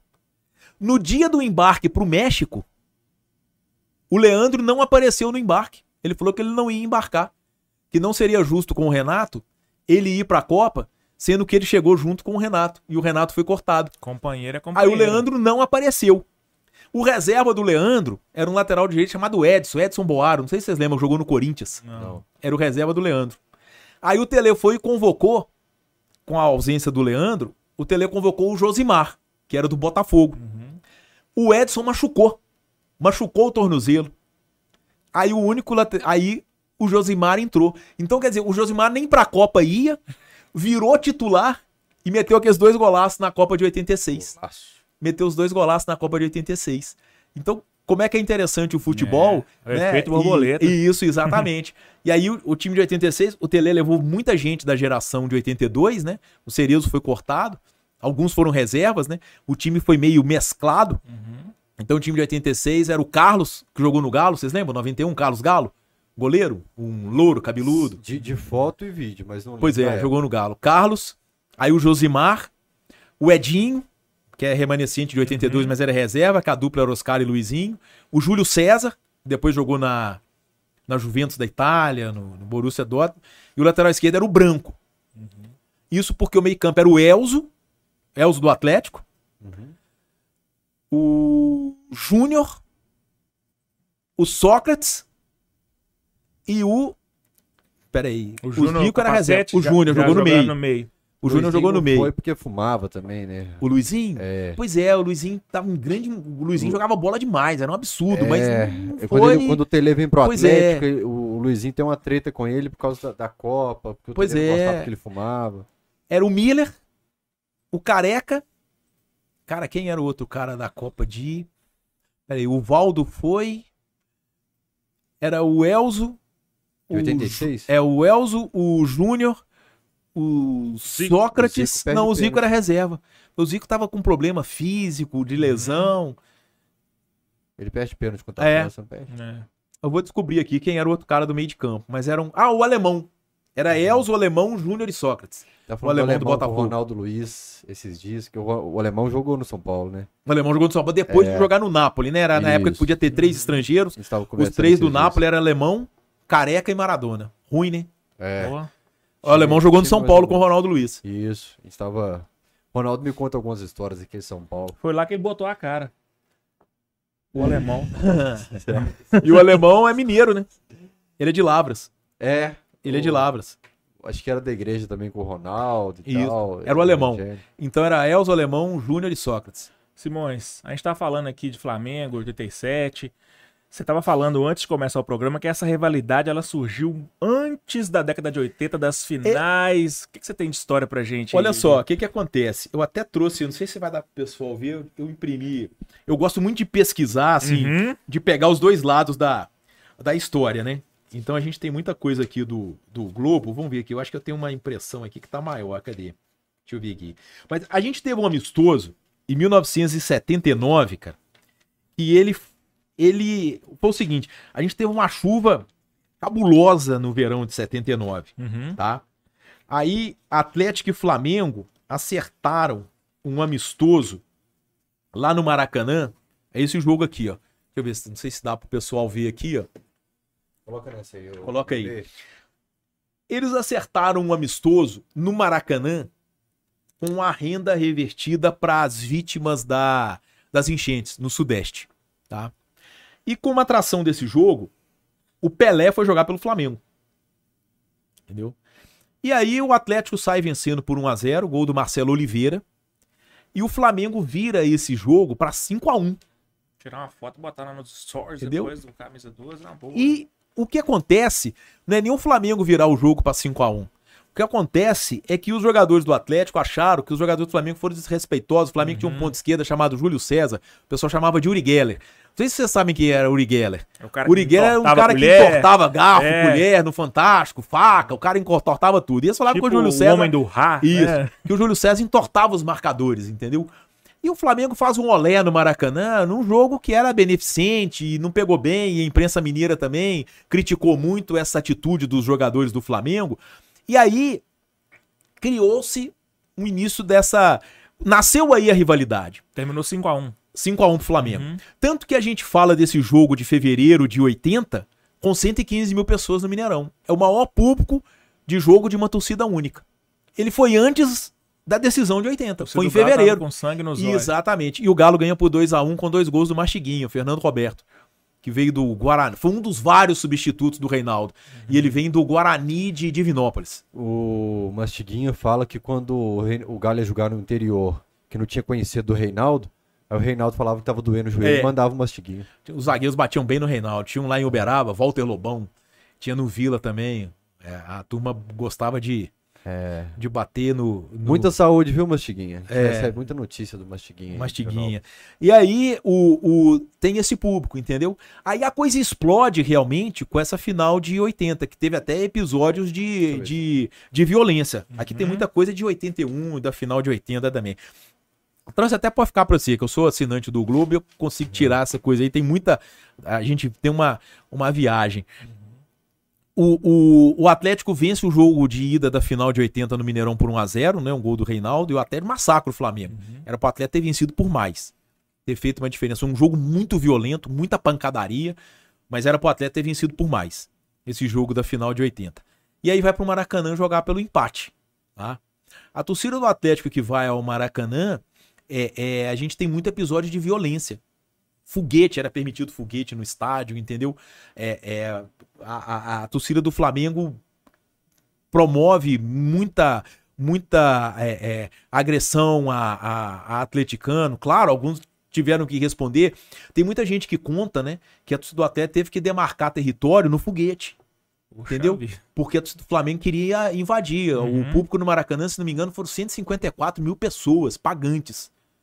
Só não é o maior, porque eu acho que no ano em 83, o Flamengo e Santos tem tipo assim, mil pessoas a mais, entendeu? Uhum. Mas foi um pouco absurdo que teve o, o Maracanã. A torcida do Atlético foi muito grande nesse, nesse dia de em 80. Foram várias e várias caravanas. E aí, com a, a- esses episódios de violência entre as duas torcidas, que até então existia até uma espécie de. Porque a questão da rivalidade de torcida mesmo, ela explode nos anos 90, principalmente na segunda metade, com essa coisa da torcida organizada, né? Sim. de ter união. Uhum. Então é, é mais ou menos isso que cita. Mas existia uma uma simpatia Uhum. entre Atlético e Flamengo. Por serem porque- dois times de é, massa. tem o, tem o Torneio do Povo, em Uhum. 72, que é Atlético, Flamengo, Corinthians, Internacional, existia... é, Então, só que aí com essa final de 80, existem os episódios de violência, né?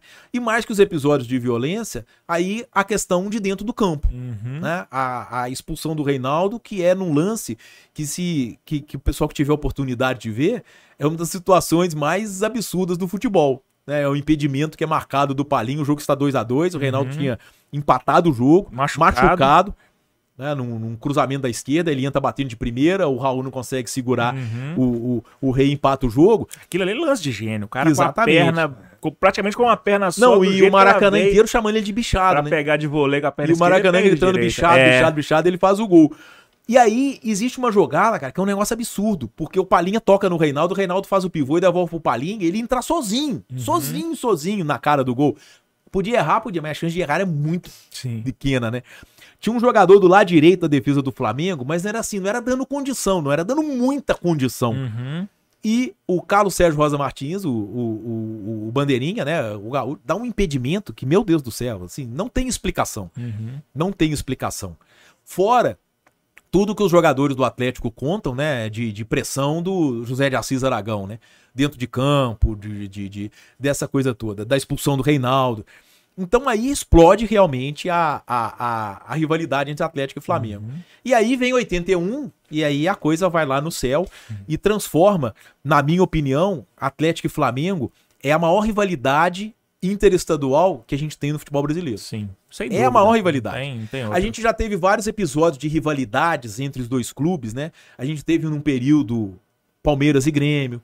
A gente teve num período Palmeiras Cruzeiro e Palmeiras. Cruzeiro e Inter, né? Ali Cruzeiro e 75, Inter, 76, aham. 77. A gente teve Inter e Corinthians ali- agora. Isso, exatamente. Uhum. Uma rivalidade grande, o coloca no DVD. É. Mas não existe uma rivalidade interestadual tão duradoura. Já são aí mais de 40 anos, né? E tão intensa como o Atlético e Flamengo. Uhum. Eu, eu- na minha opinião, é a rivalidade, maior rivalidade interestadual que a gente tem no futebol brasileiro. Você falou de antigamente não ter essa rivalidade. Minha avó torcia pro Galo e pro Flamengo. Abraço, beijo, dona Antônia, que tá olhando pra nós É, aí. não, isso beijo, é Dom. Rosângela tá assistindo lá em casa, lá. Larga o Até dedo do porque joinha, Dom até, até a minha geração é muito comum essa coisa de, de clubes em vários estados, né? A Uhum. gente tinha é uma era uma, uma licença poética que existia, né? E, e- e- e a gente tinha uma era uma relação diferente. Você tem uma ideia, era uma relação diferente com a seleção brasileira, Sim, que eu vejo que hoje o torcedor não tem. não tem. Hoje muitas vezes o jogador é convocado para a seleção, o torcedor ao invés de comemorar fica com raiva. Fica puto porque vai desfalcar o time Exatamente. na competição. É interessante isso, Mas né? também culpa de um calendário maluco Isso, exatamente, é do calendário. não Mas para o eu, por exemplo, né, eu sou de 68, que- Uhum. então eu tenho 53 anos. Eu tenho, assim, paixão por seleção brasileira. Eu adoro Uhum. a seleção brasileira. Entendeu? Eu adoro a seleção brasileira. Tenho na memória, assim, os primeiros jogos que eu assisti de seleção brasileira. 75, é, Copa América no Mineirão. 77, teve um Brasil e Yugoslávia no Mineirão. E o, o Cláudio Coutinho era o treinador da seleção brasileira. E a base da seleção brasileira foi o Atlético. Uhum. Ele levou Cerezo, Marcelo, Paulo Isidoro e Reinaldo. Luizinho, não? Não, o Luizinho não. O Luizinho não era do Galo ainda. Uhum. Foi 77, aquele grande time de 77. Sim. O Marcelo jogou na ponta direita. O Marcelo jogou com camisa 7. Cerezo, Paulo Isidoro, Rivelino e Reinaldo centroavante. Então, é, é, eu, me, eu me recordo desse jogo. Foi um dia à tarde, muito calor, muito sol. E, e, e, e eu lembro desse jogo porque é, é, reuniu meus é, é, três dos meus grandes ídolos. O Leão, que eu acho. O, Uhum. o, o- isso aí é coisa de, de criança mesmo, né? De idolatria, né? Mas eu acho o Leão o goleiro mais importante da história do futebol brasileiro. Uhum. Acho que o Leão foi o cara que fez a transição do, do, dos goleiros, entendeu? Aí é complicado a gente comparar a época, mas o Leão é o primeiro cara que eu lembro realmente de ter assim os fundamentos que a gente vê no dia de hoje. O Reinaldo, o Rivelino, que é o uma, e o Nelinho também era um, um grande ídolo que eu tinha de, de, de, de infância, entendeu? Essa coisa da gente. Eu, eu, eu, eu sempre adorei futebol. Eu, eu sempre tive, assim, uma, uma situação de, de, de, de, de gostar de ver, de ver jogo, né? Que, que eu tenho até hoje. Eu Ontem, também por tenho. Eu torço da ontem, seleção, gosto da seleção. É. Tem muita gente que. Ontem Torce vendo, contra, ontem né? eu fiquei vendo uma sequência de campeonato carioca, cara. Vi, vi Fluminense e Portuguesa, muito, viu? vi o Flamengo e vi o o Botafogo e Vasco, o clássico. Eu, eu gosto de, de, de, Uhum. de assistir. Assisto Série B, Série C. Eu, eu gosto de ver, cara. Eu gosto de ver, de ver o, o, o futebol. E, e, e aí eu lembro desse jogo. Eu até teve quatro jogadores na seleção brasileira, num amistoso preparatório para a Copa de, de 1978 na, na Argentina. E é interessante porque o Cláudio Coutinho, né, que era o treinador do Flamengo de 80, na final de 80, o Cláudio Coutinho, ele era um dos maiores fãs do Reinaldo. O Cláudio Coutinho. Ele fez muita força para levar o Reinaldo para a o Copa de era fã do 78. Reinaldo? Sim. Não é ainda, né? Uhum, é. O Cláudio Coutinho, ele fez uma força absurda para levar o Reinaldo para a Copa de 78, levou toda uma aparelhagem, né? Porque o Reinaldo precisava fazer uma Uhum. recuperação por causa da questão do, do joelho dele. Teve um aparelho de ginástica que É, usado- Nautilus, um troço assim, que era uma É, musculação, é, ainda não tava Nautilus, muito. é. Nautilus, Nautilus, também, é, exatamente. Uhum. E eles levaram pra Argentina para poder fazer, o Reinaldo poder fazer a musculação, pro Reinaldo poder jogar e, e, e, e o Reinaldo aí nos bastidores, né? A gente lê em, em- em biografia, e eu acho que o próprio Reinaldo conta isso. O centroavante reserva era o Roberto Dinamite. E o presidente da CBD era o, gene- o almirante Heleno Nunes Uhum. que era tinha sido presidente do Vasco, era vascaíno. E aí o Almirante força a entrada do Roberto Dinamite no time no lugar do Reinaldo. Porque alega que os campos na Argentina era, era inverno, né? E os campos pesados, Uhum. muito- às vezes até lameado. E aí o, o, o, o coronel, o, o almirante Heleno Nunes, promove a, a, a força, né? A, a, presença do Roberto Dinamite na seleção brasileira. E além de ser vascaíno, tem toda a questão política, né? De... Isso. É, exatamente. Do, Que o Reinaldo do, do relata. Reinaldo já Uhum. em 77, né? Tem o, Só o Reinaldo fala futebol, que meu os- os- os- É. o pessoal da, da, da, da ditadura tirou ele da decisão Sim. contra o São Paulo, né? Uhum. Interferiu lá no julgamento dele por causa da expulsão contra o, o- Nacional de Manaus. o- lá em Manaus, né? Exatamente. É. Deixa eu ler alguns trechos aqui. Tá em letrinhas pequenininhas, mas é, o jornal O Globo do dia 2 de junho de 80, se eu não me engano, tá que juiz é criticado por todos. Deixa eu ver quem que fala essa parte aqui. É, só voltou a haver alguma manifestação no banco do Atlético quando o campo começou a ser invadido pelos torcedores do Flamengo para a festa do título. E a revolta tomou conta de todos. Abre aspas. Vigarices, são todos uns calhordas. Conseguiram o que queriam. Os amigos do Márcio Braga também devem estar festejando. Espero que. é, espero que da festa do Flamengo participem Áulio Nazareno, Romualdo Arpe Filho e José Assis Aragão, porque eles são todos grandes heróis dessa conquista. Transtornado, o técnico Procópio desabafava sua revolta, apoiado por dirigentes e companheiros da comissão técnica. Abre aspas. O que fizeram com o nosso time foi covardia. As cartas estavam marcadas. Não foi à toa que a diretoria do Flamengo preparou a festa com antecedência. Eles sabiam que o título estava garantido por esta máfia da arbitragem.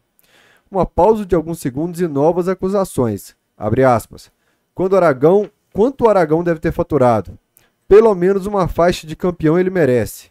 Um homem sem moral, sem berço, Não dava mesmo para esperar outra coisa. Nosso time foi coagido desde o início. Eu perdi a conta dos cartões amarelos contra o Atlético e ainda quis brigar com o Reinaldo, não respeitando um profissional machucado. Homens como esse juiz, Romualdo e os que o escalam chegam a me dar nojo, são os infelizes. Só Procopio falava. Ao seu lado, atentos, alguns jogadores choravam. Só quando o técnico foi para um canto surgiram outros comentários, como o do goleiro João Leite, que chegou ao vestiário chorando e custou a se acalmar. Fomos infelizes em todos, em tudo, fala do João Leite.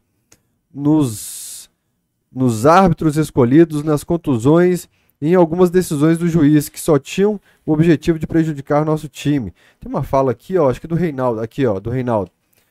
Deixa eu achar aqui onde começa a fala dele. Aquele nojento não me disse sequer porque eu devia sair.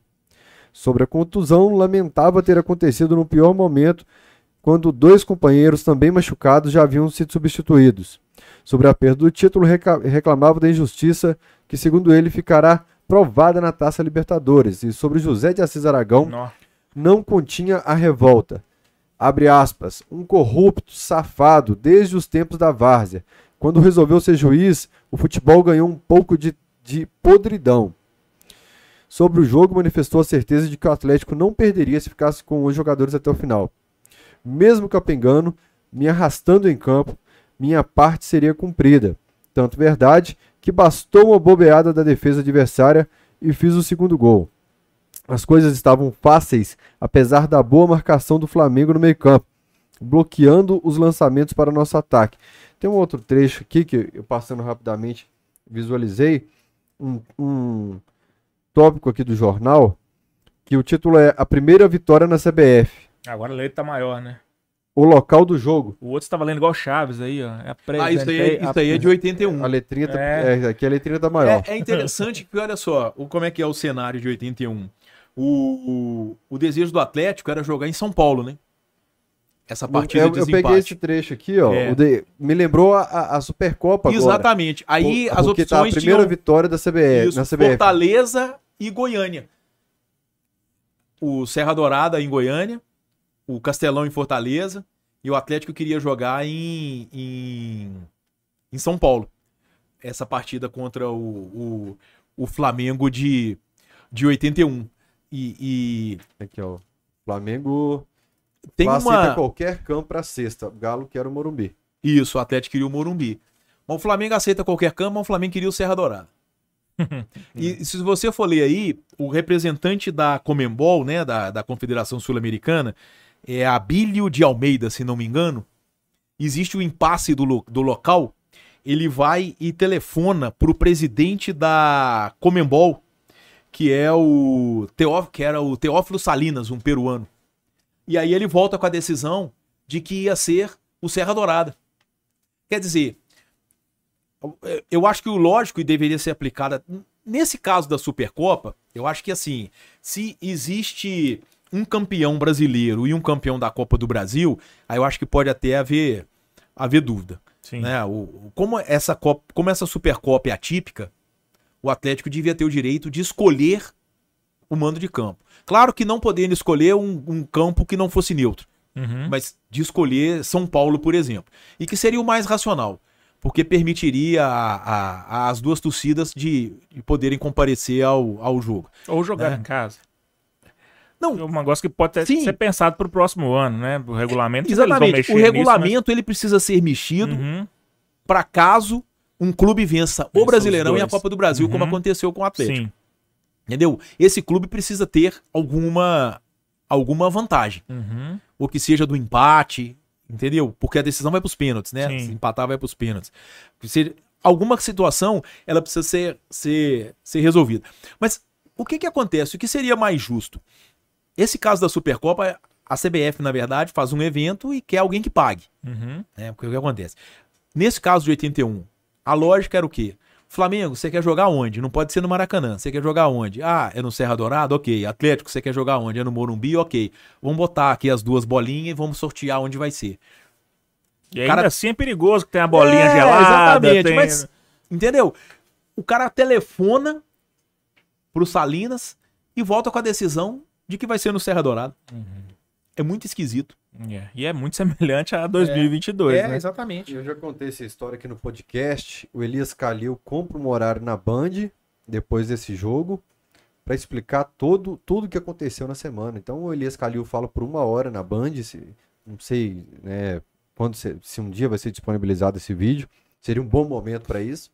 que O Atlético tem esse vídeo em que ele conta com detalhes a chegada dele na CBF antes do horário. Tinha uma reunião na CBF 6 horas da tarde. Ele chega por volta das 12 já tá pegando flagra dirigência do Flamengo reunidos com dirigência É, tem, tem isso aí, e isso aí é tudo do Globo. Agora, o que é mais impressionante, o Globo de 5 de setembro de 81, quando tava o julgamento lá de que o, o, o- a, a, a Catuca Flamengo ganhou os pontos do jogo, tá? Além de o Flamengo ganhar os pontos do jogo, sabe o que, que a Confederação Sul-Americana decidiu? Que o Wright, o árbitro, ia julgamento Depo- Antes do jogo? depois do jogo. Ah, depois do jogo? Sabe por que, que ele é julgamento? Tá entre aspas aqui, ó. Enten- Entendem os dirigentes da Confederação Sul-Americana de Futebol que José Roberto Wright demonstrou pouco controle do jogo. Pô, Mas mais controle se você pegar, se chutar essa bola pro gol. Não, quer dizer, eles reconhecem que a atuação do árbitro é ruim e mantêm a decisão do árbitro que estava completamente desequilibrado. Ele né? tem uma O- nota o- do Tele Santana os erros, os erros, porque o que, que acontece? Olha só, o- a expulsão do Éder, ela, ela esclarece o descontrole do Wright. Que foi uma Se ele trombada. expulsa assim, o Reinaldo, se ele expulsa o Reinaldo, né? Ah, expulsou o Reinaldo, aí porque entrou no Zico, embora é, é, depois você lê essa nota do Tele, é muito interessante o que ele fala fala exatamente é um lance dessa expulsão, exatamente. Mas mas na hora que ele expulsa o Éder, por uma trombada que ele dá no Éder, Uhum. aí realmente ele mostra que realmente ele não estava dentro, ele não estava dentro do, do- da normalidade. Pleno né? juízo. Exatamente. Então, aí realmente fica evidente a ação da arbitragem para acabar com o jogo. E ele acabou com o jogo. Uhum. né? Ele acabou com o jogo. Literalmente. É. As palavras do Palhinha são bem fortes sobre, É. sobre essa situação. Ó. Aí o Tele já era treinador da seleção nessa época. Aham. Ele tava comentando o jogo com o Luciano do É. Vale né, né, na, na transmissão. Tanto que algumas palavras do Tele aqui, eu tenho certeza que foram retiradas da, da transmissão, que eu lembro É. desse jogo. É o Palinha, palavras fortes, ó. Se o Atlético queria o jogo em São Paulo e o Flamengo em Goiânia, por que então não houve sorteio? O que me entristece é o fato de futebol brasileiro ser comandado pelo Rio. Enquanto a CBF não mudar para Brasília, o que já deveria ter ocorrido há muito tempo, o Flamengo e os outros clubes cariocas continuarão mandando. Não tenho dúvidas de que todo o esquema foi montado pelo Flamengo e pela CBF, porque no Rio está a máfia do futebol brasileiro. Com a arbitragem normal e imparcial, como espero, o Atlético tem todas as con- condições de vencer o Flamengo. Só não posso negar que o gramado Serra Dourada é excelente e permite às equipes mais técnicas tocar a bola sem problema. Talvez esta seja a grande vantagem de- da partida ter sido marcada para Goiânia. Mas palavras fortes aqui do Palinha e o Tele fala que o lance normal é, o, de jogo, que em outros jogos não renderia expulsão, o Reinaldo é expulso. Olha o tamanho dessa letra que eu tava lendo aqui, bicho. Você tava lendo igual Chaves, né? Averiguê, Mister Yo. Pequenininha, E- velho. Fonte 4 isso aqui, não é possível, velho. e a história se repete, né? Essa questão aí da reserva de Não, hotel do v- Flamengo. Vamos julgar o Alexandre da Fogueira. Alexandre, você acha que hoje ainda tem essa interferência, esse benefício que o Atlético acusa o Flamengo? Reserva de hotel antecipada. Olha, foi muito esquisita essa história, né? Uhum. O, o Flamengo reservou o CT do Cuiabá, né? Pra treinar, não foi isso? Uhum. O hotel Uhum. reservado e a escolha de Cuiabá.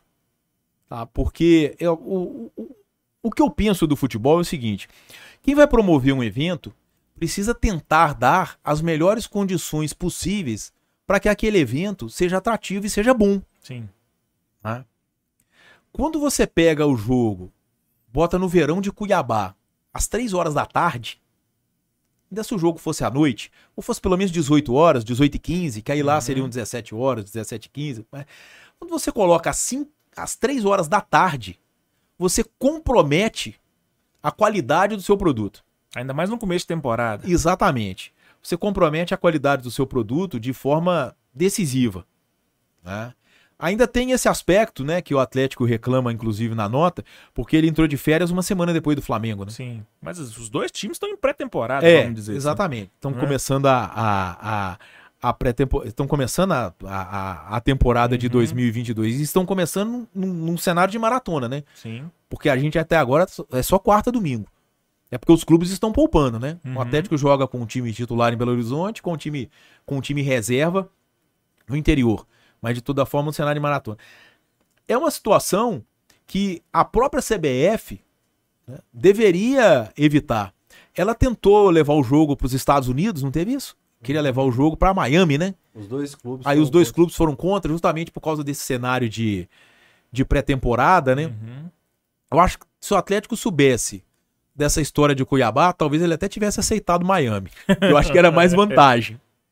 Era mais vantagem em jogar em Miami. Porque qual o cenário que a gente vai ter em, em Cuiabá? A gente não vai ter neutralidade.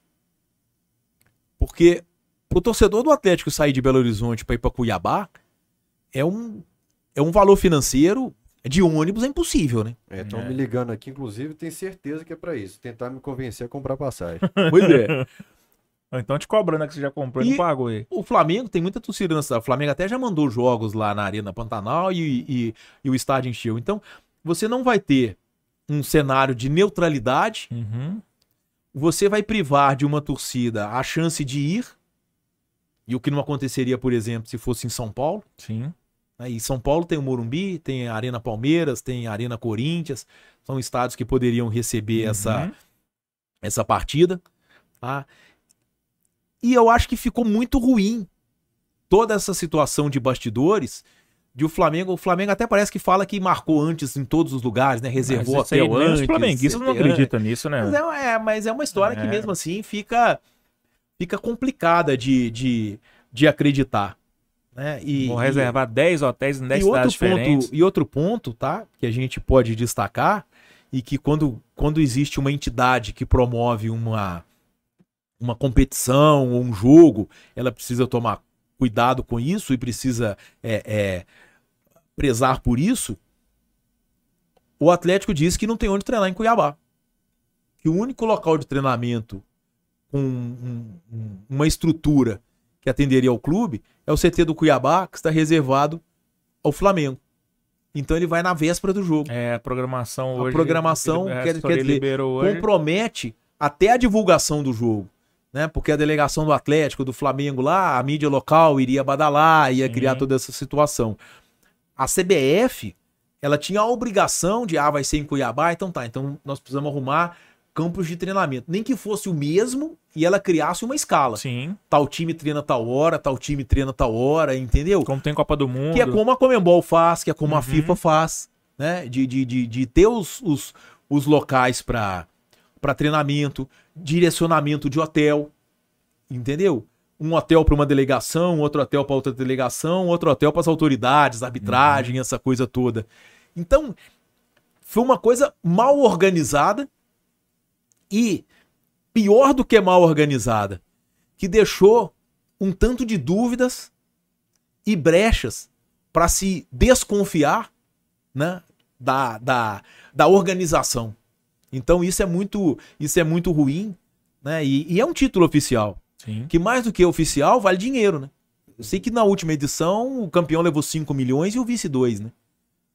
Então, esse é, dinheiro de é muito não dinheiro. se- Será que se São Paulo tivesse Pacaembu, não teria marcado o jogo? Você não acha que a picuinha foi mais dos times de São Paulo não liberarem o estádio? Bom, mas eu acho que não foram os times que não liberaram, não. porque Até porque eles iam ter receita, né? É, É um jogo com potencial de público muito grande. Sim. Eu acredito que um Atlético e Flamengo no Morumbi ia ter uma. uma... Claro, ah, tem a questão da violência, talvez a polícia de São Paulo pudesse reclamar por causa da do histórico de rivalidade, de, de ter briga de torcida, não sei como que seria toda essa toda essa essa situação. Logística. É, a logística dessa coisa toda, é, eu não sei como é que seria isso. né? A gente não sabe como que. Mas de toda forma, a, a- a- um Atlético e Flamengo em São Paulo, eu acredito que daria um retorno financeiro considerável, principalmente sendo num domingo. Eu acredito que ia muita gente de Belo Horizonte, muita gente. E até os próprios que moram lá, né? Não, tem um, Uhum. tem um, um- um- Mas o Talvez seja- impressionante. o maior consulado do, do Galo é a Galo Sampa. Cariogalo a- e Galo a Cariogala, né? pois é. São os principais, sem dúvida. Pois é, exatamente. Então, quer dizer, o Atlético tem uma torcida enorme, não só em São Paulo, como na Grande São Paulo, nas cidades do entorno ali. Ah, mas o deslocamento de E o deslocamento avião, seria carro, muito é, grande. muito grande. muito grande, de, de, de ônibus, de van, de carro, né? Então, de avião mesmo. Né? Então, a, a facilidade é diferente, né? Você comprar uma passagem de Belo Horizonte São Paulo, você comprar essa passagem de Belo Horizonte Cuiabá. Belo Horizonte São Paulo, você vai sem precisar ter hospedagem. Cuiabá não tem jeito. E a O CBF, pessoal tá me ligando é pra, pra tentar me convencer aí mesmo. Pra, a pra CBF Cuiabá. avacalhou tanto Pra Cuiabá? o negócio. É, o pessoal tá me ligando aqui. pra- Mas vai caravana? Não, não de avião. Ah, o pois pessoal é. tá tentando me convencer aí com eles, eu não vou não. Logística muito em cima da hora, é questão de torcida lá Flamengo, hostilidade, tá? eu não vou nessa não. Pois é. Vai ter, vai ter voo fretar? Vai ter voo fretamento pra torcida ou não? Não, aqui é torcedor avulso. Voo comercial mesmo. É. Ah, A CBF avacalhou tanto o negócio que mesmo se fosse numa praça com a logística mais fácil de acesso, foi divulgado em cima da hora que não dá pro cara planejar, vou comprar uma passagem de avião com uma semana de, de antecedência. Só se paga, o cara é. tiver bem de vida igual Paga um o Alexandre, órgão, que ganha né? Quem muito, dera. quem dera. aí. Ou então, né, se bem que a Supercopa é um jogo só. Se bem que a gente já, a gente já teve Supercopa com dois jogos. A primeira edição. A primeira Supercopa do Brasil foi em 1990, relativa a 89. O Grêmio campeão da Copa do Brasil, o Vasco campeão brasileiro. Os dois jogos entre eles pela, pre- pela fase de grupos da Libertadores valeram a Supercopa do Brasil. O Grêmio ganhou. Ele, ele empatou com o Vasco no Rio, ganhou no Olímpico 2 a 0 e o Grêmio foi o primeiro campeão da Supercopa. Aí depois, em 91. Não, em 90. E... Peraí, a gente teve 90 relativa a 89. Aí depois, em 91, a gente teve relativa a 90. O Corinthians campeão brasileiro, na decisão com São Paulo, né? E o Flamengo campeão da Copa do Brasil em cima do Goiás. Aí é jogo único. Sabe onde? Maracanã. Não. No Morumbi. O campeão brasileiro jogava em casa. O Corinthians é campeão em cima do Flamengo com um gol. Pediu o diretor pra confirmar ali, mas eu acho que a final da. a- o, Fla- o Corinthians ganhou de 1x0 do Flamengo, gol do Neto. No Morumbi. Aí deixa de existir a Supercopa do Brasil. Então tem as edições de 90 e 91. 90 o Grêmio é campeão com dois jogos, 91 o Corinthians é campeão. Um gol do Neto. Aí vai voltar agora, 2020, relativa a 19, que o Flamengo joga com o Atlético do Paraná lá em Brasília, ganha por 3 a 0 Os Dois dois foram Brasília. Brasília, e né? depois com o. Palmeiras, né? Flamengo e Palmeiras, o Flamengo ganha nos pênaltis. Aí agora a gente vai ter essa terceira edição, que seria no Mané Garrincha também, mas teve essa história Muita aí de, gente comprou passagem pro de pandemia. Pois é, exatamente, né? É. Isso é terrível passeando, também. né? É impressionante como no Brasil, né, o Fael, no- o futebol ainda não é tratado como uma indústria do turismo, né? O, fute- o Uhum. futebol, ele faz parte da indústria do turismo. Muita gente marca viagem. Eu vou te contar, eu fui ao, ao Maracanã fazer o Atlético e Flamengo, agora recente, Uhum. esse último jogo do Brasileirão, e o jogo caiu em cima do feriado de finados, né? Uhum. O jogo foi num sábado, né? E tinha um feriado de finados.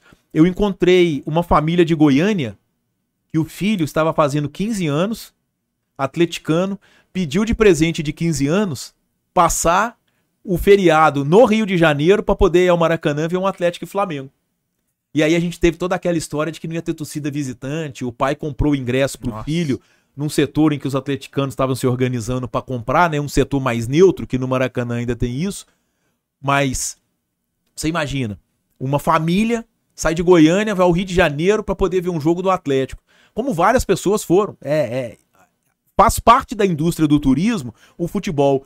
E no Brasil a gente não, não, não dá muita atenção para isso. O que o Fael tá dizendo aí. Imagina quantas pessoas compraram passagem para Brasília e perderam a passagem. A gente gosta de futebol de teimosia, porque as pessoas que organizam futebol não É, gostam de futebol e fazem tudo pra mesmo. gente não gostar. Uma ida no Mineirão, que você a cerveja, o tudo é difícil, Tudo entrar é pro estádio é difícil, É, difícil. um tudo é programa difícil, assim cara. que antigamente era divertido, Sim. hoje em dia eles fazem de tudo pra te avacalhar. É É o saca, estacionamento que você não consegue comprar, é o ingresso que você tem que ficar 24 horas dando F5 lá pra você comprar 5 ingresso. horas pra chegar no estádio. É o trânsito, é o estacionamento que não É. abre, é o dia- jogo que muda de data, muda de horário, é... Ô, Alexandre, Ah. só pra. O Corinthians em Flamengo, 1x0, gol do Neto. Só me assustou o público desse jogo.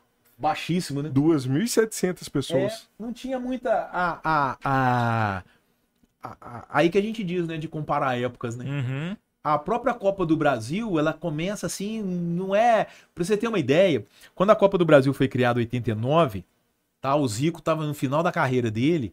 E o Zico teve um problema com o Ricardo Teixeira. O Zico chamou a Copa do Brasil de competição caça-níquel. Torneio caça-níquel. O Zico chama a Copa do Brasil de torneio caça-níquel. Quando ela surge. Como é que era a cultura Uhum. diferente, né? Sim. Hoje a Copa do Brasil, competição que vale vaga na Copa Libertadores e, e- e uma competição que vale demais. Dinheiro pra caramba. Vale muito Tem um dinheiro, peso vale de um prestígio. nacional. exatamente. Quando ela surgiu, o Zico chamou de torneio caça-níquel. Vai, vai previsão aí. Agora ganhou a Copa do Brasil, você ganha como se fosse uma máquina Pois é, níquel. né? É. Cuspindo É, um pratinho de verdade. 25 centavos. né? Pois é, exatamente.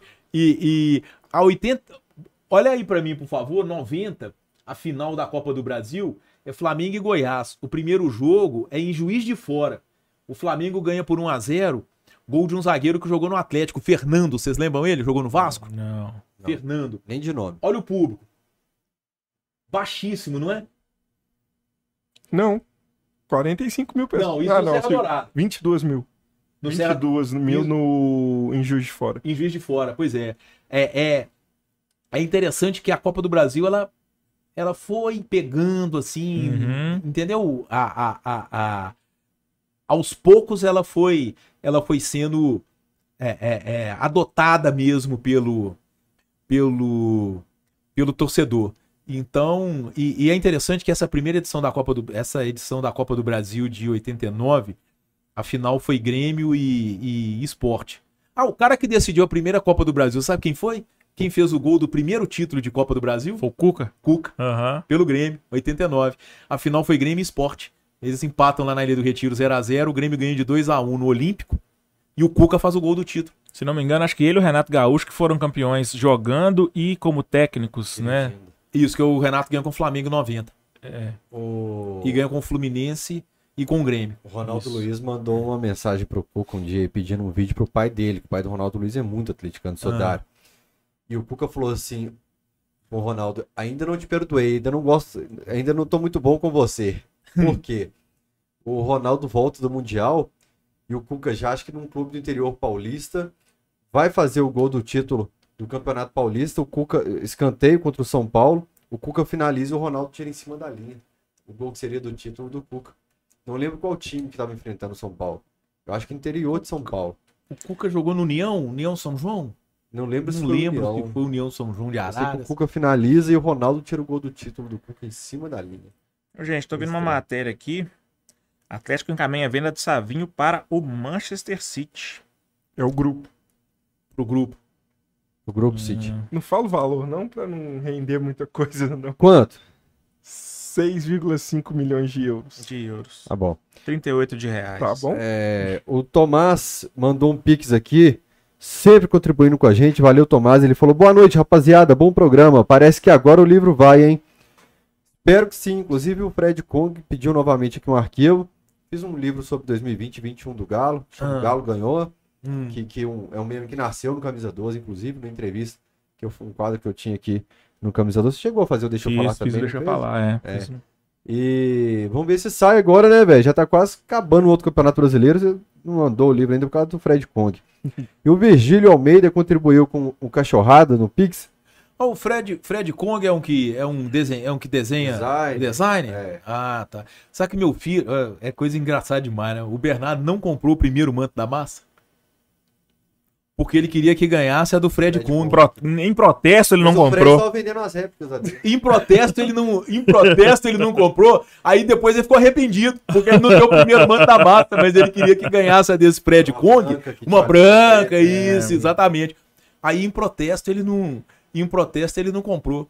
Aí ele, ele, ele é arrependido até hoje. Aí a segunda, na hora, na hora que saiu, o Bernardo foi lá e já, Foi lá e comprou. e já garantiu o mando da massa. O Fael tem um modelo desse do Kong ali no guarda-roupa. Oh, é porque Ele o que o costurou. foi notificado, que ele brincou num tweet que ia vender, o Atlético foi lá e notificou. É? A gente zoou ele agora, que é o Kong das réplicas. o Virgílio contribuiu aqui e falou: Salve cachorrada! Simões contando histórias do meu tempo. Bem-vindo em B. Responsa essa de Opa! substituir o Rainer, hein? Muito obrigado. Abraço pro João. Missão dada, missão cumprida. Inclusive, o Rainer deixa um abraço pra ele, que por muitos anos aqui fez live, Cachorrada Podcast, fez o, como é que chama? O Resenha da Massa e tal. Grande abraço, obrigado por. Abração, Rainer. O Ricardo Leite, que é membro, falou: Eu só queria que a. Eu só queria que a comentada Liga Nacional realmente saia do papel. Só assim a gatunagem da CBF diminui. Já tentaram, Mais difícil foi, demais, não cada um foi, os puxando a caras não sardinha se entendem. Os caras não se entendem no um- quintal, velho. É. Os diretores Não tem. aqui de Atlético Cruzeiro, os caras não se entendem. Nacionalmente, então é pior ainda. O Virgílio fala: esperar alguma sensatez da CBF é piada, nada mudou com a corja que lá está. O Matheus Moraes, nosso gaúcho, mandou 5 reais e falou: fazendo aqui o advogado do diabo, essa questão já estava definida no regulamento. Talvez o Galo tivesse que discutir isso antes e não reclamar agora. É, mas o que a gente falou aqui, que tem que ver o regulamento para os próximos, e realmente o atual regulamento ele foi assinado pelos clubes, é o que a gente fala é, todo ano de regulamento da CBF, né? Do Campeonato Brasileiro, mando de campo, etc. Datas que todo mundo concorda quando o campeonato é decidido, tem lá aqueles arbitrais, e depois, quando chega na data FIFA que o, o time perde jogador para seleção, o dirigente vai jogar para a torcida falando que o calendário é ruim. É um calendário que eles concordam no começo da temporada. A gente vai voltar pro, pro bate-papo aqui, mas antes eu vou pedir para você ler alguns recados, porque o João selecionou. Eu tô impressionado com a quantidade de recado que o João selecionou aqui para ler. Lê pelo menos uns 10 aqui, eu como primeiro para você, eu te dou a honra. aí. Primeiramente, mandar um abraço pra Dom Rosângela e pra Adri, minha esposa e minha mãe que estão me assistindo agora. Dois abraços que mandaram pra você. Três abraços. Dudu Grafite mandou um abração pra você hoje. Ídolo. Fernanda, é, ex-produtora lá da Alterosa, começando na 98. Pádua. E, ah, não sei, é Pádua, se é, é, eu já não sei. Se é de Assis ou de, se é de, Assis ou de Pádua, né? Sempre Igual São Francisco. Muito com o Gão sobre ela. E Pablo Frich da Mata Machado, meu chefe, Grande mandou- abraço, Pablão também. te mandou. Tamo junto. É, agora travou. Ah, não, destravou aqui. Abra... Onde é que eu, onde é que eu vou? Eu selecionei de verdinho Ah, tá. pra você começar aí. João, cara chato. Leonardo Brandão, tô perdendo aula por sua casa. Ô, Leocito, um beijo pra você, você que anda aí com o Buiu e é fã de Dudu Grafite. Pelo menos tá dando essa moral aqui pro Embezinho aqui no Camisa Me 12. tira uma dúvida, você é de Monlevade, né? Nascido e criado, é, ué. Tá aí a, a massa molevadense. Ah, tá vendo? Super, super chat aí, galera. Senhor Omar, sou fã do Alexandre, um grande jornalista que sempre precisei, sempre que precisei, me ajudou nas pesquisas. Saudações.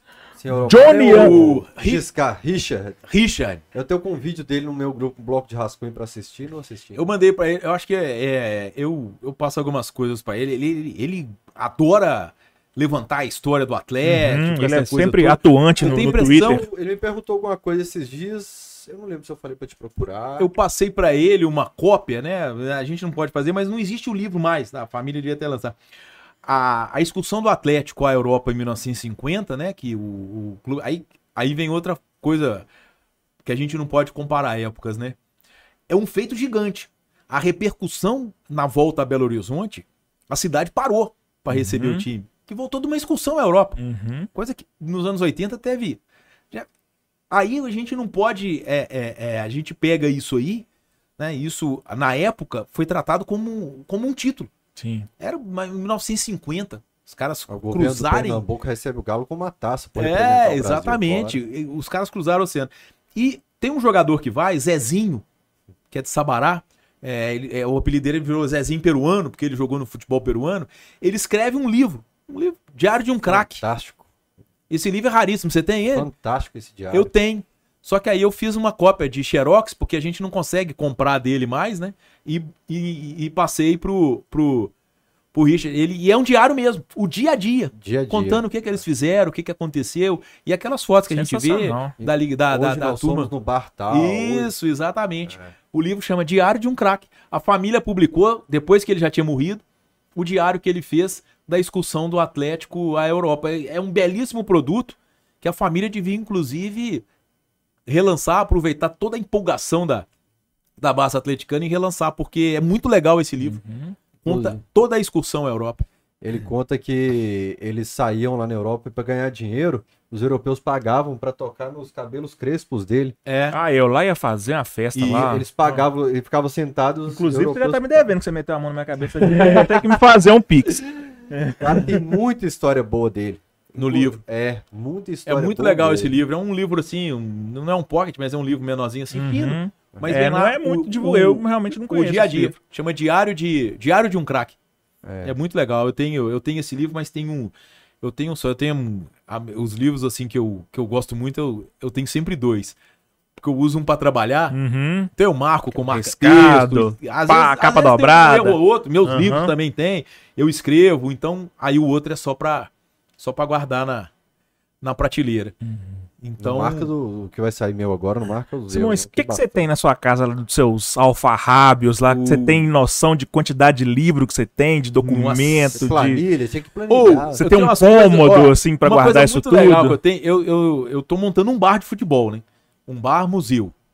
Vai ser no Cidade Nova aqui, talvez, Deus quiser, até uns quatro meses nós estamos fazendo Ó. uma obrinha lá, vai, vai sair um bar pra quem ama futebol e pra quem ama história de futebol, pra quem gosta de resenha, Uhum. entendeu? Sentar lá, é, é, é, pra poder realmente a turma ter uma interação Uhum. né? Porque eu acredito que assim, o, o, o- existe o, o, o torcedor de futebol que tem um paixão por um clube, Uhum. é, é- é, mas o cara gosta da história também. Sim. Né? Eu tenho a impressão que, que, né, que gosta de, de, de, de- de- Campeonato Brasileiro, da Copa do Mundo, da Copa Libertadores, gosta de conhecer. BH não tem um lugar assim. Pois é, exatamente. Aí o que, que acontece? Eu vou colocar todas as minhas coleções na parede. Vai ter uma mini biblioteca. Uhum. O cara que for sócio do clube vai poder pegar o livro emprestado lá na, Hum. na biblioteca do, do bar. Entendeu? Assim, eu tenho umas coisas muito bacanas. Por exemplo, eu tenho uma coleção de selos. Eu tenho todos os selos de futebol que foram lançados no Brasil, mas o selo de coleção virgem. Ele nunca foi colado numa carta, ele nunca recebeu um carimbo. Uhum. Eu vou colocar isso na parede. Os três primeiros selos foram na Copa de 50. A Copa de 50, os três primeiros selos de futebol que foram lançados no Brasil. Aí tem vários momentos, Copa do Mundo, milésimo gol do Pelé, centenário de clubes, entendeu? É, centenário da FIFA. Tem, tem várias coisas que, que foram, que, que, que geraram selos, entendeu? Às vezes tem alguns selos comemorativos de, de, de, de acordos é, é, é, bilaterais com algum país, e aí aquilo é tratado com o futebol. Então, todos os selos de futebol que foram lançados no Brasil vão estar na parede do, do meu bairro. Tem coleção de cachecol, Tem nome já o bar? Ainda não, cara. Uhum. Nós estamos tentando pegar um nome aí que Uhum. seja alguma coisa relacionada a futebol. Eu tenho coleção de cachecol, mas só de clube estrangeiro, Uhum. entendeu? Então eu tenho muito cachecol de clube de clube internacional. Tem coleção de, de revista antiga, é mini crack, é, é tacinha de Libertadores, aquele chaveirinho, Você né? mostrou que é, aqui Pois é, eu tenho todas. Desde Sensacional. 60 do Penharol, aí agora até 2021 do Palmeiras. Eu, eu espero que o Renato Rios Neto tenha trazido de Buenos Aires, que ele tava de férias lá. Eu falei com ele, traz minha tacinha, que é a única que falta. A do Palmeiras. Então tem todas essas dessas essas tacinhas, caneca, copo, cara. Copo de copo de jogo. Copa tipo, do Mundo. Tipo esse do, do Fael aí, ó. Eu, ia tenho- sortear esse livro aqui hoje, vou sortear o copo, esqueci de falar isso. Quem é membro do canal vai concorrer a esse Pois copo é. de Galho e Fortaleza. Como é um item de coleção de Galho e Fortaleza pela Copa do Brasil, eu vou sortear ali. o- Exatamente. Eu tenho hoje. copo, cara, coleção de copo, mas aí eu tenho de Copa do Mundo, de Copa América, é, eu tenho de, de- de clubes do Brasil inteiro, entendeu? Então isso vai estar lá também. Eu penso em decorar um banheiro com a minha coleção de copos. Colocar o banheiro inteirinho com a coleção de copos. O vaso estiver entupido, o cara já pega. Não, mas eu vou arrumar um cara. jeito de prender ele no O cara já bacalhando seus É, copos aí, pô. Jogo de botão. Inclusive, quem tiver aí jogo de botão, quiser colaborar com a minha coleção aí, panelinha da estrela, Gulliver, Brianese, eu tenho. Tinha Quem jogo quiser até negociar. Azul, né, cara? Você lembra? Eu, eu, bot- eu postei no Twitter um dia, né? É. Um, um da Gulliver. A, a arte, que era adesivo, né? O Atlético, cara, era, tinha um azul e branco no, no, no, no jogo de botão Ah, do o negócio Atlético. até trupicou ali que você falou. De... Uma das gerações do, do, de azul e branco caiu ali. do Gulliver. Aí tem um que é laranja, é muito bonito esse. Ah, o fundo é todo laranja, com o escudo do Atlético. Tem, tem várias gerações, né, desse, desse jogo de botão do, do, do Gulliver. Mas filho de porco que faz um, faz um negócio desse, não? Então um cara totalmente alienado, é, né? O cara. Ah, O pessoal não tem muito. Não tinha, Tinha muita- na época. É, Como é exatamente. bom há pouco tempo, pô, fez um post do Galo da Libertadores azul, né? É. A galera mas o- desceu o cacete. Por exemplo, quando chegou, a Topper voltou pro Galo em 2017, eu acho, substituindo a, a Drywood. E aí o cara da Topper chega fazendo uma pesquisa de camisas. No, fizeram uma camisa polêmica no Atlético, camisa rosa e tal. A Topper tinha feito, né? O cara não estudou o básico pra ele a cara. Você sabe que o, o João Leite, o João Leite já jogou com uma camisa azul e um calção branco? Rapaz, meu tio me contou essa história que ele viu um comentário do Cafunga Isso! descendo a ripa no João Leite. Exatamente. Parece Sabe que como ele é que foi? A esposa do João Leite, Eliana Aleixo, foi uma grande jogadora de vôlei, do Minas e da seleção brasileira. E numa viagem dela com a seleção, acho que foi com a seleção, não sei. A Eliana Aleixo trouxe uma camisa de goleiro azul, clara, pro João Leite. E aí o João Leite jogou com essa camisa. E aí criou uma repercussão. Pô, vou até buscar Rafael Pérez, né, o Tampa, talvez tenha foto dessa dessa camisa, que ele é um grande colecionador, né, de, de camisa do Atlético. Mas o João Leite jogou com a camisa azul, cara, e calção Cê branco tá e meia doido? branca no gol do Atlético. Foi isso aí, o Cafunda descascou, Faça ideia. criou uma polêmica danada. Aí o João Leite explicou isso, que foi um presente da esposa Uhum. dele, da, da, da Eliana Aleixo, que foi uma grande jogadora de, de vôlei que, que a gente teve em Minas Gerais, uma referência realmente da seleção brasileira também. Mas é uma história muito interessante com essa, com essa coisa do, do, do azul e branco. O Robinho anos- Chuteira Azul já deu uma polêmica danada. Imagina É, a camisa azul. Exatamente. Tem condição. Cara, imagina se hoje no mundo da internet o cara faz isso. Não, não, hoje eu acho que não seria nem. É, não entraria, né? o- nem entraria, Ele nem né? inventa com A- essa as uma coisas- camisa que eu é. ganhei de presente. É, Hoje em tá. dia. Ah, as coisas hoje, o, o pessoal implica com o jogador quando usa a marca de material esportivo do rival. Sim. Eu lembro do, do, de um vídeo do, do, Do Marcinho. então, do Marcinho tomando a colada do Macalé. De Falei, Puma, você tá né? usando Puma. Puma aí, velho. Se você usar Acho que eles Puma não na... implicam com o Hulk porque o Hulk é muito forte, né? E também a, a- a Adidas vai pro Atlético. É. né? E o Hulk também é E ruim, na né? época a Puma era fornecedora do Cruzeiro, né? Isso. Aí tava com Mas camisa a- da Puma. Não, a mochila, além de ser da Puma, era azul. É, tá Mas aí o João Leite nunca mais usou. Nunca mais usou. a camisa. O João Leite usava muito uma camisa verde. Onde será que tá essa camisa hoje em Pois dia? hein? é, Essa camisa vale Pô, dinheiro, hein? saber do João Leite. Ele usava muito também o João Leite uniforme bonito. E aí que é interessante, né? Era a camisa verde, o calção preto e a meia branca. Uhum. O João Leite usava muito. Ele usou muito camisa cinza. Cinza, cinza tradicional, né? Usou Acho que o Dudu cinza. falou que a camisa do João Leite é verde. Que ele comentou isso com o João Leite. Isso, o João Leite usava muito camisa verde, camisa verde. Eu acho que na final de 80, vamos olhar aqui, mas eu acho que a final de 80 o João Leite jogou de camisa verde. Camisa cinza virou tradição no Galo, né? O Vitor, o Everson. Isso. Deixa eu voltar nos, nos, nos abraços aqui. Johnny Anderson. Meu Deus, Alexandre Simões. Sou fã, sabe de tudo esse cara. Ah, quem dera. Bruno César, músico. Tá porra, boa memória, hein? Matheus Valadares, papo bom demais, principalmente para nós jovens que não vimos esses times históricos jogarem. Nós jovens, ele, né? Porque aqui só tem a galera que já. Terceira é, dose. Exatamente, terceira dose. Amanhã eu tomo a terceira dose. Caio Anjos, Vargas tem muito nome na América do Sul também, muito estimado lá fora. Eu não grado. Aí, Aí, ó, a camisa verde. Aí, exatamente. Esse João é bom, aí. hein? E aqui, na final de 80, aqui, ó. Aí ele, o João Leite, camisa verde lá no Maracanã. Bonito, esse uniforme é bonito. Esse time aí, deixa eu ver. Esse é o time da, esse é o time, ti- 80. esse é o time titular. A gola de camisa social. Cerezo, Osmar Guarnelli, Orlando, Luizinho e Valença. Pedrinho Gaúcho, Chicão, Reinaldo, Palim e Éder. Esse aí é o time, é o time titular do Galo em 80. E esse menino, né? Quem é que tá ali? mano? Vamos ver Pois se você é, sabe. quem será? quem será esse garotinho? Ah, Alguém me mandou uma saber. mensagem um dia na internet de criar uma página só pra ide- identificar as crianças nas Quem fotos. É. tava atrás disso outro dia era o Rivelli. Velho. O Rivelli tava atrás de menino de, Alguém de mandou uma mascote. mensagem, mas tem um tempo já, que era pra pra eu criar uma página pra achar as crianças nas fotos. Quem gosta uma disso é. Henrique André. Uhum. Henrique Tira uma André. dúvida aí. É vermelho ou é rosa? Pois é, Cara, nessa meio foto aí tá cor de rosa. Desbotado, às vezes é. É. é, Ó, esse Tem que time ver aí também aí a saturação da foto, aí mas é rosa. é o time de. Esse time aí é meio que o time de 80, 35. Porque o Adidas aqui É, também tá meio exatamente. Olha Eu ia João falar, Leite, é. Batista, Nelinho, Elzo, João Pedro, João Luiz, Sérgio Araújo, Paulo Isidoro, Tita, Marcos Vinícius e Edivaldo. A turma de baixo aqui, todo mundo da base. E aqui a, a- a turma da tia Terezinha, que ela colocava a Terezinha, saia é. pretinha nas meninas. e a aqui. camisa da equipe. E atrás do João Leite ali é o Afonso Alberto, né? Pai do Edu Panzi. É verdade. Verdade. Mesmo Afonso cabelo até hoje. Segue o jogo. Pô, essa história, eu lembro dos mascotinhos, cara. Sabe o que, que eu lembro que tinha? Que os meninos entravam em campo, tinha uma bola preta e branca gigante assim, ó, que entrava Uhum. junto dos meninos.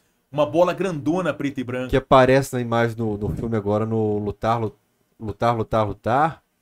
Que esse filme que saiu no final do ano. Tem um cara parecido com o Celar, né? É, sem barba, com os dentes. Caramba, é outra né? pessoa, velho. Lá de É? 2014, é, muito novo. Nossa, é outro antes- Fael Lima. Do É, outro antes- ser antes do- humano. ah, agora eu vou renovar o Léo. Bertozzi naquele filme é outro Léo Bertozzi. A galera tá É. totalmente diferente. Muitos anos, mas É. o Fred Melo Paiva conta o cineasta que fazia esse registro e tal, que essa bola que rodava no gramado, que tem esse registro no Era mais de uma. Vai apagando os que você já leu, senão você vai perder. O Enerson Gênesis, esse cara parece o Paulo Autuori, tá falando você, Simões. Já, já te falaram isso? É, você parece o parece Paulo não. Autuori? Ah, já falaram o João Guilherme. Da Fome. Parece, essa é a parece mistura de muito. Paulo Autuori com o João Até o Guilherme. Luiz da Atena já falou. Não, aí não, Paulo aí é a não. vez. Não. Marcelo Gatinho, Simões tem uma memória de elefante. É o, Elbert. é o, o físico ali. tá fininho, pô. Elbert Santos, também não concordo, mas já que a CBF fez a lambança, tem que requerer o campeonato de 37, com certeza. Senhor Omar de novo, entre 76 e 90, Galo também vence muitos campeonatos mineiros. Elbert Santos, também não concordo, isso aqui tá repetido. Matheus Valadares, É diga. interessante aí que o, o senhor Omar fala aí, né? Olha só, o, o Atlético, ele, ele. O primeiro título mineiro da geração do Reinaldo, Paulo, do Tony Cerezo, Paulo Isidoro, Marcelo, é o de 76. Mas a final já acontece em março e abril de 77. Né? Tá diferente. A- Quer ver? Volta ali, João, Por depois. causa da participação do, do Cruzeiro no Mundial contra o Bahia, depois teve expulsão, essa coisa toda, acontece essa final. O Atlético ganha os dois jogos, 2 a 0 Gols Reinaldo e Marcelo, Reinaldo e Marcelo. Só que num dos jogos, no primeiro, se não me engano, Tem uma diferença o árbitro era o José vermelho. Roberto Wright. E o José Wright. Roberto Wright dá gol contra do Darcy Menezes. Porque é aquele lance que o Reinaldo dá um corte, chuta, a bola vai entrar, o cara entra de carrinho pra tentar salvar e entra com bola e tudo. E ele dá gol contra do Darcy Menezes. Então o Reinaldo é o maior artilheiro do clássico no Mineirão com 16 ou 15 gols. Por causa desse gol contra que o José Roberto Wright dá. Até do- nisso, o Wright tá atrapalhando a na história do Galo, hein? 86. Aí o Atlético perde aquela final de 77 quando já era favorito absoluto, né? O time do Cruzeiro já tava muito velho, né? Já tava muito é, é, Raul, Nelinho, Piazza, Zé Carlos, já tava. E o Atlético perde aquela final. E depois emenda o Hexa. Então, se você for pensar, né? O Atlético podia ser octacampeão por causa da, da derrota de 77. E 84 perde o título, ele perde o turno pro Cruzeiro. É até interessante, porque em 1984 Esse foi decidido na justiça agora. Exa é, não, é, foi em 1990.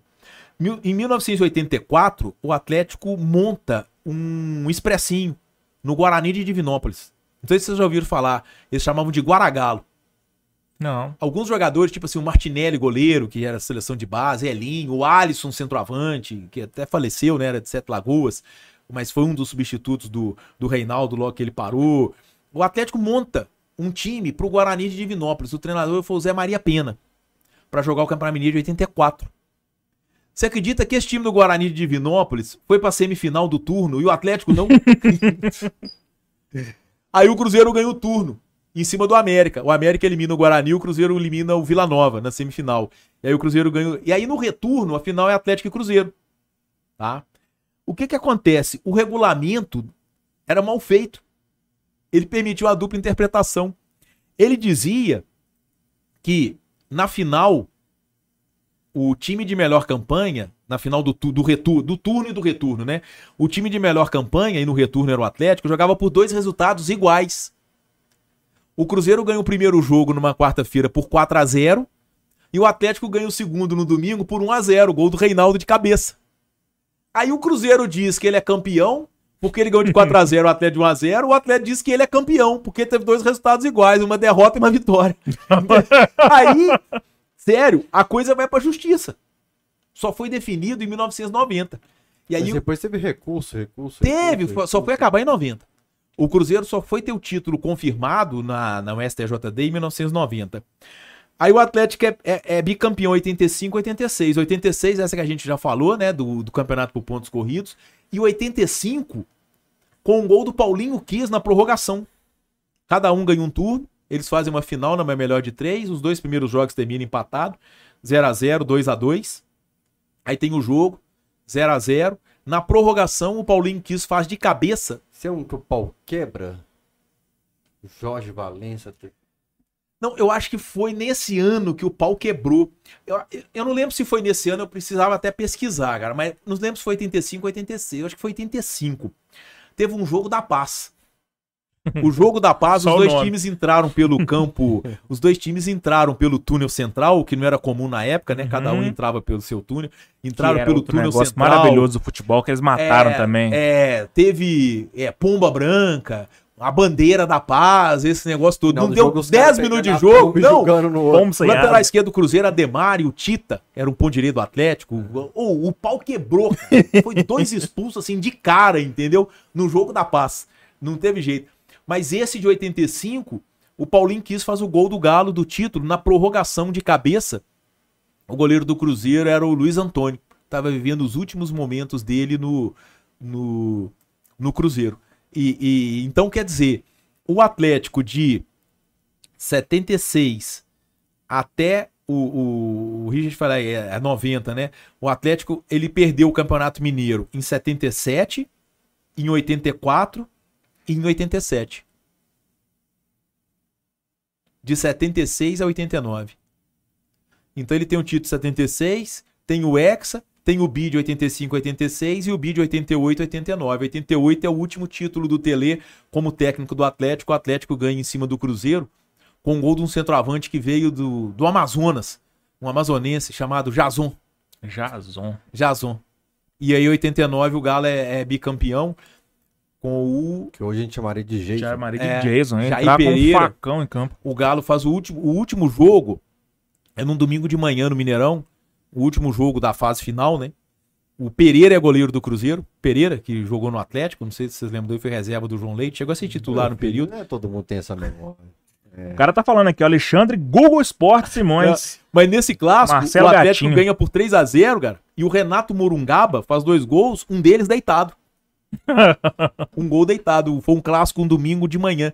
Porque à tarde. de manhã a treina, né? À tarde, à tarde tinha um jogo da seleção Não brasileira julgo. pelas eliminatórias da Copa. Se não me engano, é o jogo da fogueteira. O Brasil e Chile. Fogueteira do O Maracanã. jogo do Brasil e Chile. O Rojas. a- o Rojas, exatamente. É, esse, esse, esse dia, domingo de manhã, teve um Atlético e Cruzeiro no Mineirão, última rodada da fase final do Mineiro. O Atlético ganha de 3 a 0 E um dos gols do Renato Morungaba é com ele deitado. Fogueteira do Maracanã pra geração TikTok aí que não lembra. Uma torcedora, é. Depois até posou pra Playboy. Ela joga um sinalizador marinho no gramado. O Chile estava perdendo de 1 a 0 pro Brasil. O Brasil jogava pelo empate, um gol do Careca. O Rojas, o goleiro, é, tinha um tipo um bisturi que ele tinha levado na escondido na, na luva. Aí ele corta o próprio supercílio e o Chile sai de campo. Vocês veem como é que era o futebol dos anos 80. O cara jogou com um bisturi na luva. E você sabe que o Chile foi banido, né? O Chile, o Chile perdeu em 90, mas o Chile não disputou as eliminatórias para a Copa de 94. Mas isso foi mostrado depois, né? Que ele, ele É. próprio se feriu. Porque na hora todo mundo foi- achou que ele tinha sido atingido pelo ele foguete. foi, ele foi. Aí o Chile só vai disputar de novo eliminatórias para a Copa de 98 e classifica, baseado numa dupla Marcelo Salas e Zamorano. Ivan Sazá. Bambam Zamorano. Exatamente. Mas aí eles caíram pro Brasil, você sabe, né? É, O Brasil ganhou de 4 a 1 nas oitavas de final do Chile, baita no dupla. Parque dos Príncipes. Tem mais recado aqui, ó. Fio Ciência, tá demais mesmo. Ele sabe a data com o dia. Meu pai só sabe os anos e bem mais ou menos.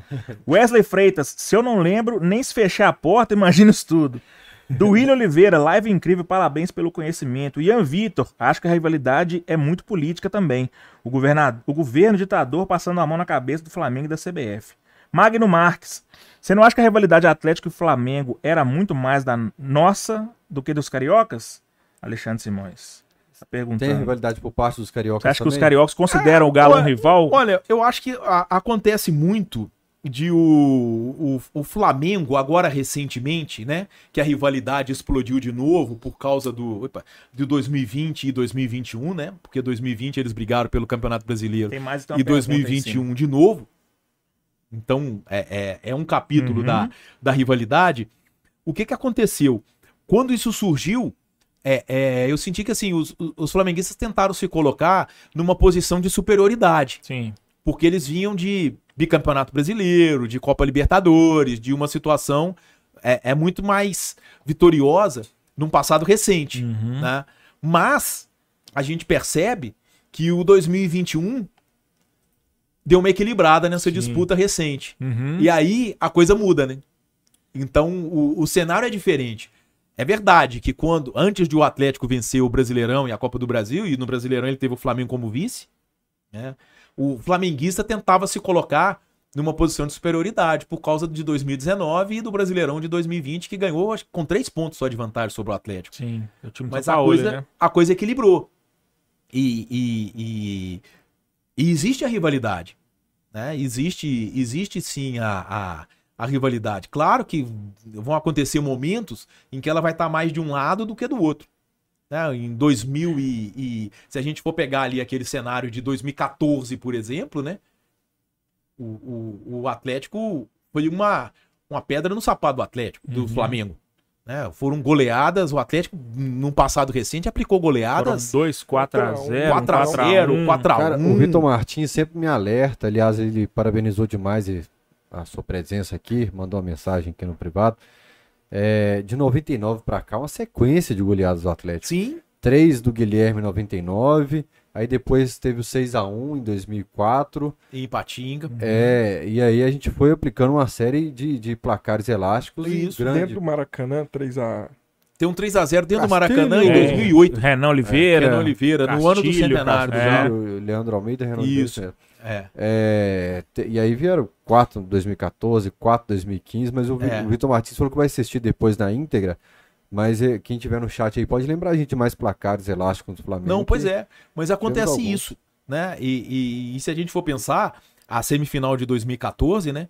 Ela, ela- o Flamengo faz 2 a 0 no Maracanã, sai ganhando Uhum. por 1 a 0 e sai ganhando já aos 30 e tanto do primeiro tempo, não é? O 36 gol do que eu vou Everton. arriscar. Foi diferente do que 36. foi Do contra o Corinthians, do gol do Guerreiro, ele Foi no comecinho, Quatro né? minutos do Guerreiro, se eu não me engano. É, exatamente.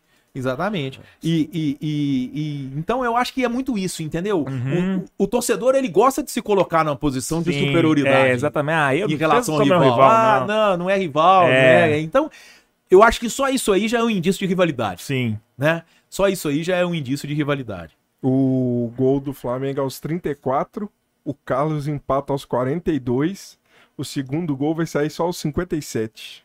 Nossa Aí já Senhora. é no segundo tempo, já é aos aos aos oito, aos aos Doze. oito, do seg- aos 12. 12 do segundo tempo, exatamente. André aí o- Aí Patorres. Terceiro e o quarto- quarto é lá. É. O terceiro gol saiu aos 81. E o quarto gol saiu aos 85. E de- Depois depois o saiu uma defesa do Vitor, é, que ainda é. Ó, André Patorres, pessoal, minha chance. Perguntem ao Alexandre qual troféu de Jalma Dias ganhou pelo Galo. Já vi foto, mas nunca descobri. Djalma Dias? É, pai do Djalminha, né? O Djalma Dias, não- ele não foi campeão mineiro em 70, não?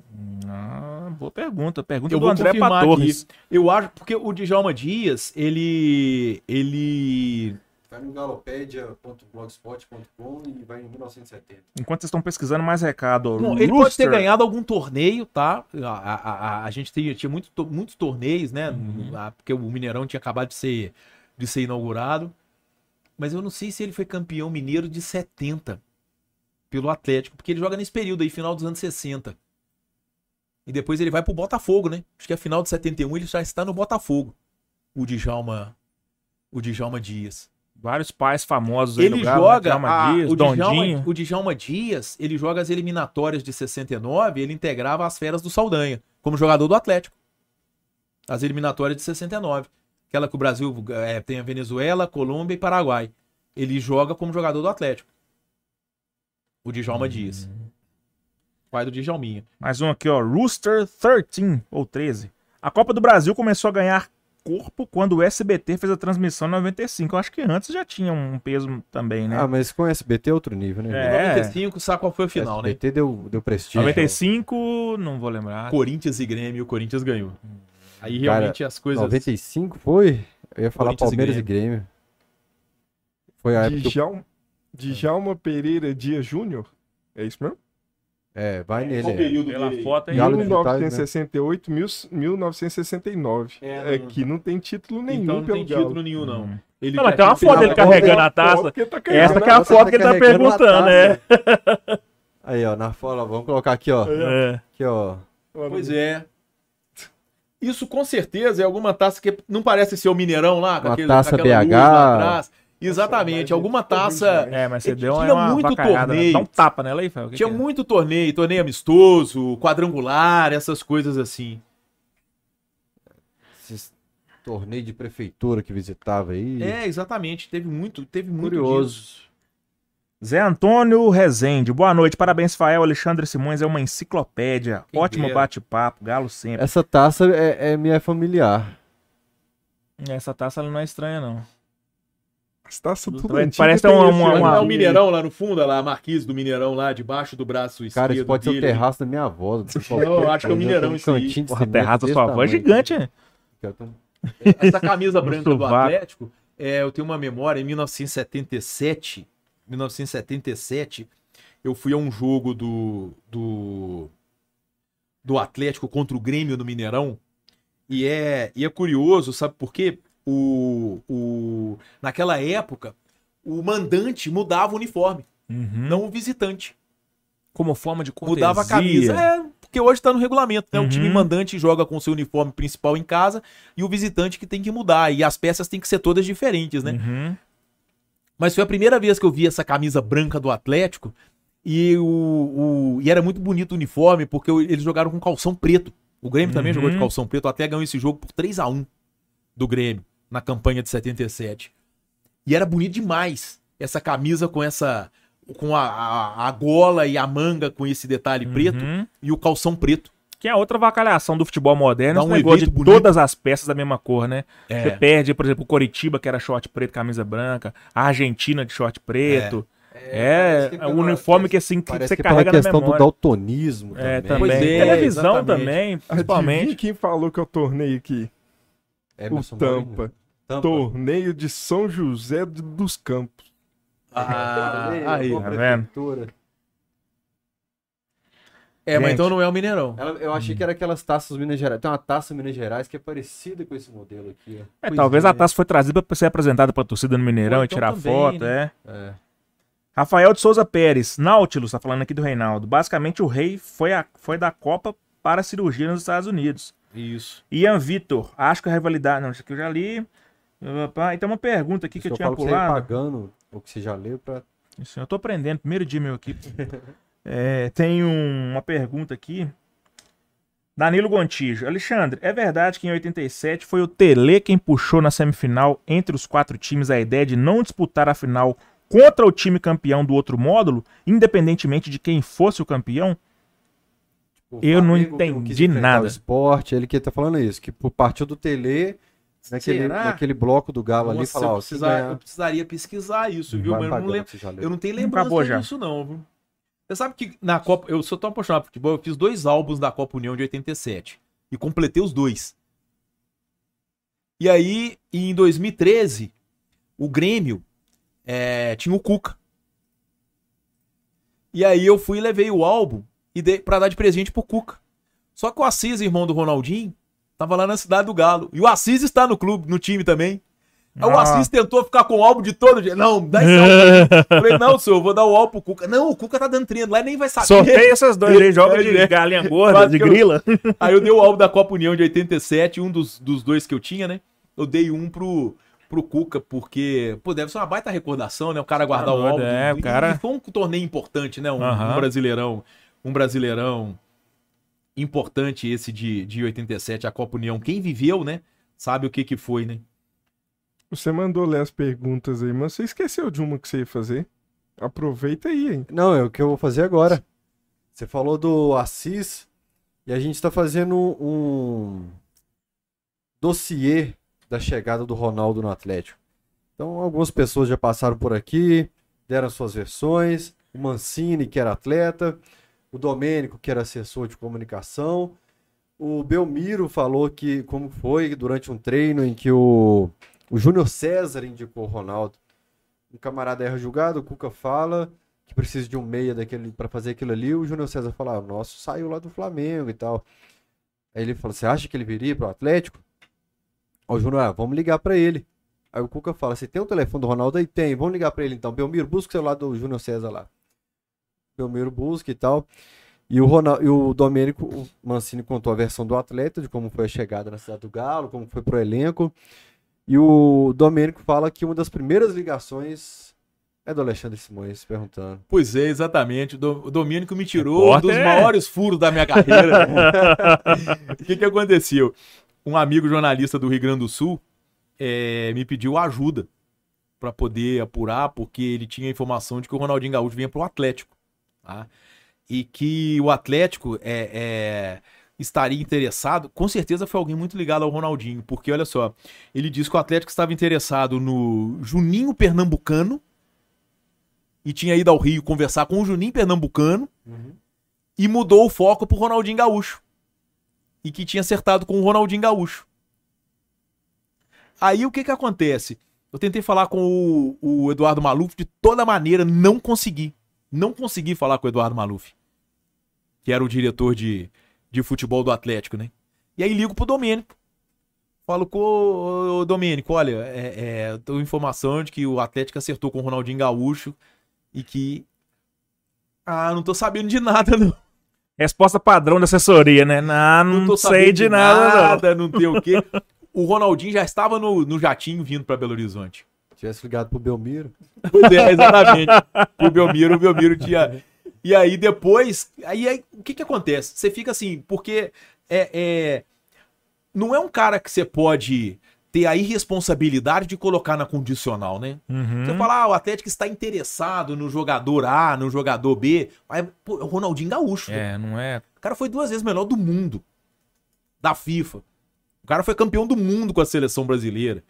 É um dos maiores jogadores da história do futebol. Sim. né? Você vai especular, ah, o atleta é, é- é diferente, né? A, a- a- Lógico, assim, a gente vem essa onde a fumaça a fogo, né? E, e foi um cara do Rio Grande do Sul que me passou, Uhum. entendeu? De que o Ronaldinho poderia vir para o, para o, para o Atlético. Mas o que que acontece? Se, se é verdade, e, e era, era um furaço. Mas só que se é mentira, é uma barrigada Nossa, que o jornalista gigante. não pode dar. É. Entendeu? Então, é, é, não foi morrer com o picolé no bolso, Picolé né? no que é uma bolso, expressão que, diz que o- a gente usa O muito. fiapo, né? Eu abraço pro fiapo. preferi, eu preferi ter, ter cautela, porque o, o- o- uma informação errada ali ia ser uma coisa que ia marcar minha carreira. Uhum. Né? E, e- então, Ó. não é de um jogador, né? Eu, eu, eu- eu me recordo que, por exemplo, recentemente agora, né? A gente noticiou no. Eu estava, só, eu estava no Hoje em Dia, né? Até a notícia do. do, era do Fred Ribeiro, com o Ricandel. O Marrone vem pro Atlético. Aí o Uhum. povo ridicularizou aquele negócio. Não passou um pouquinho, o Marrone veio. Uhum. Entendeu? Então. ah, Mas aí a gente dizer que o Atlético tinha interesse no, no, no Marrone, né? Mas no caso ali era o Ronaldinho Gaúcho, pô. É. Aí é um caso que tem que. Ou é ou não é. O Domênico disse que não sabia de nada, que, não- que não tinha informação. Uhum. Eu preferi. Eu preferi me resguardar. Aí depois surgiu a, O helicóptero. a história Galo. do, do Ronaldinho Gaúcho. Você lembra de grandes furos, assim, da, da... um furo que tem marcado a sua carreira, que você falou assim, nó, mandei bem nessa, assim, nessa... Cara, assim, um, um furo que eu lembro muito que o, o Schumacher vinha jogar no Mineirão. Mikael Schumacher. Você lembra daquele jogo que ele veio fazer no Mineirão? Lembro da Fiat. É. É. Eu lembro daquele, daquele furo. De que o Schumacher vinha jogar no. A gente já no- teve o Paulinho McLaren, né? No Mineirão, pois é, exatamente. E o Mikael Schumacher. É, Nossa, deixa eu pensar aqui. Tem... E o Alan Taxista também. Hã? É, o Paulinho É. McLaren, Schumacher e Alan Taxista. É o Alan tri. Taxista. Alan jogava no Tupi, né? Jogou no. Vila? E Patinga ele Ele jogou. né? rodou, né? O Elton É, jogou, Felipe. é. É, É, o Elton agora Felipe é. levantou ele contra o Tupi. Tá no Uber Nossa, agora? Uberlândia? Impressionante o... lembrar assim. Não, eu lembro que foram que foram muitos assim, matérias também. É, é, a, a venda do Tardelli, quando ele foi da primeira vez que ele saiu Pra do. Atlético para a Rússia.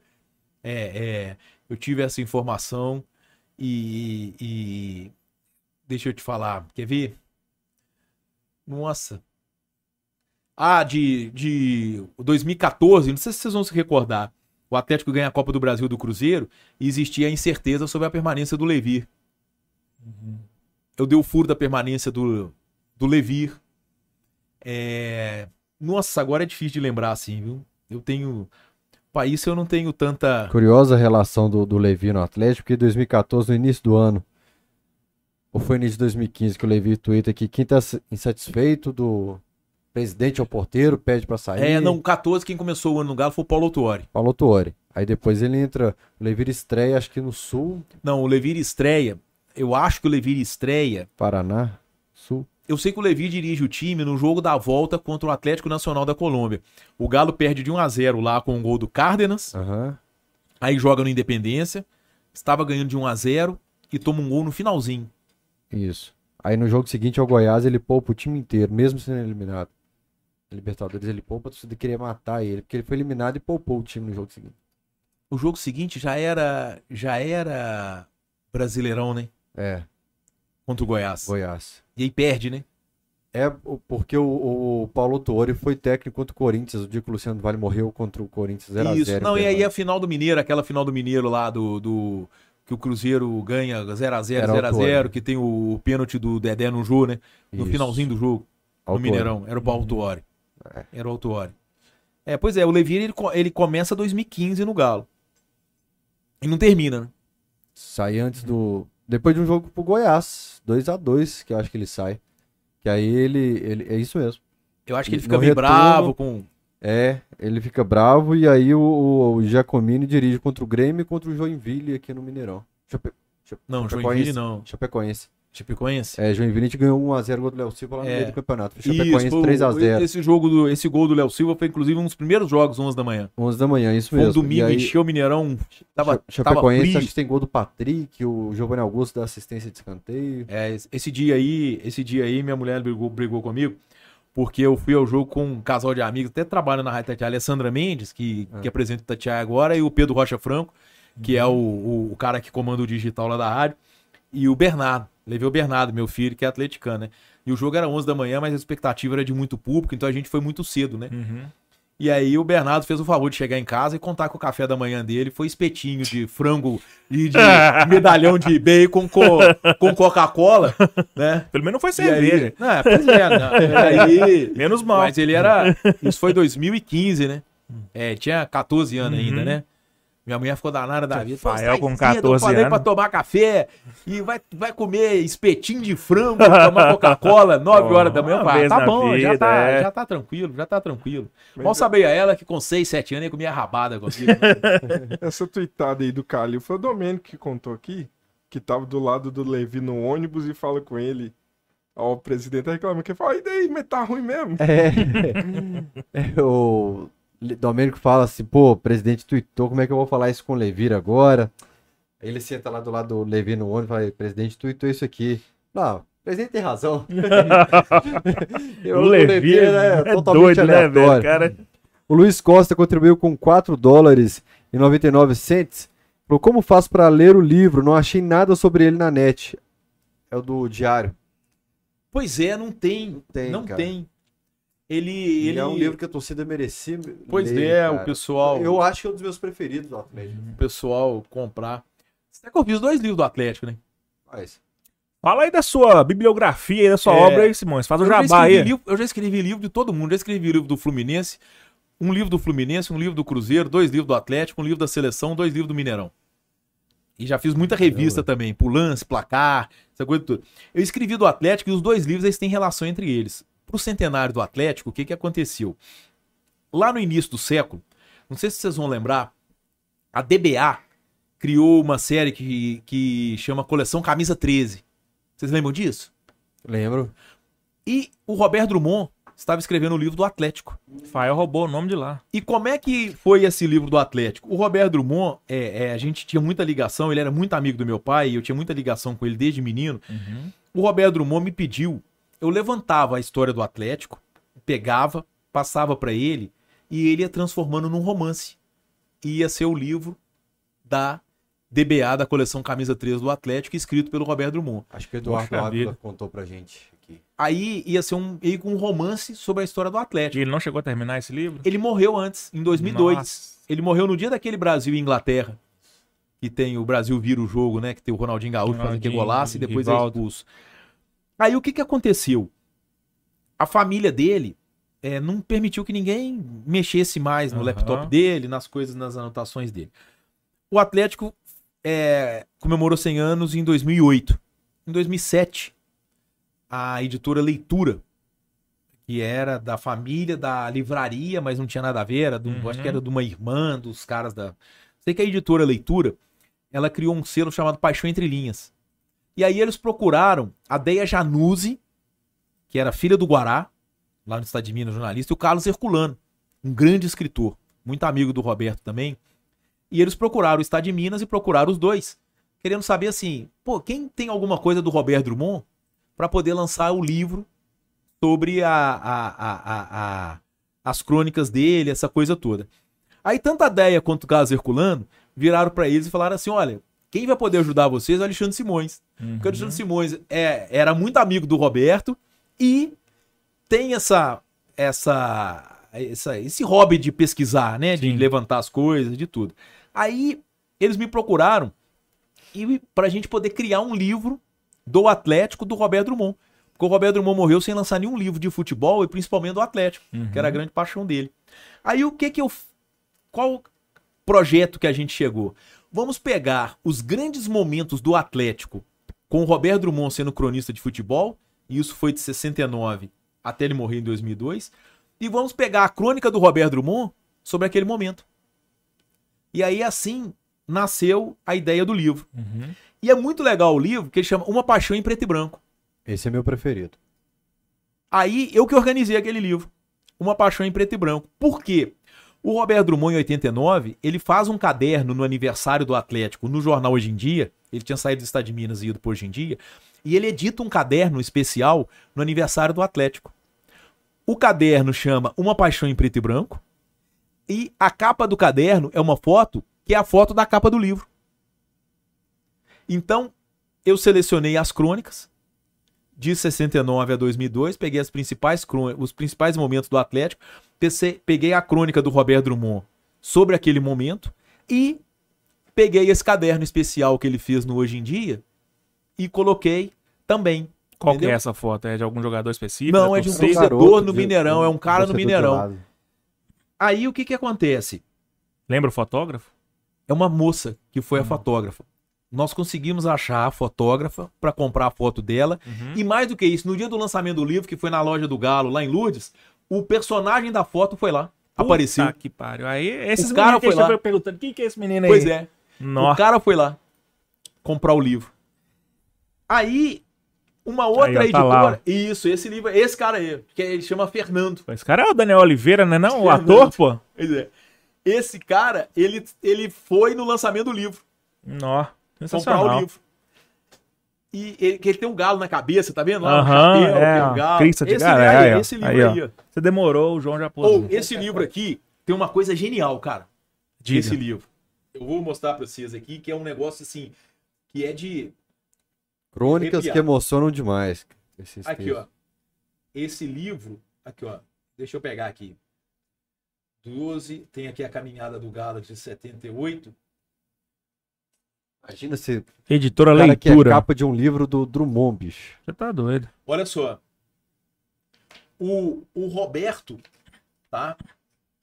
De qualquer Drummond seria uma honra, né? Antes da final, antes da final entre Atlético e, e São Paulo, em 78, eu boto aqui todos, eu- é, tem a data, né, Uhum. o jornal onde foi publicada a data, e eu faço um- uma introdução. Nesse aqui eu coloquei assim, pressentimento. Acho que não existe outra explicação para esta crônica. Publicada dois dias antes de o Atlético perder o título que mais mereceu ganhar em sua centenária história.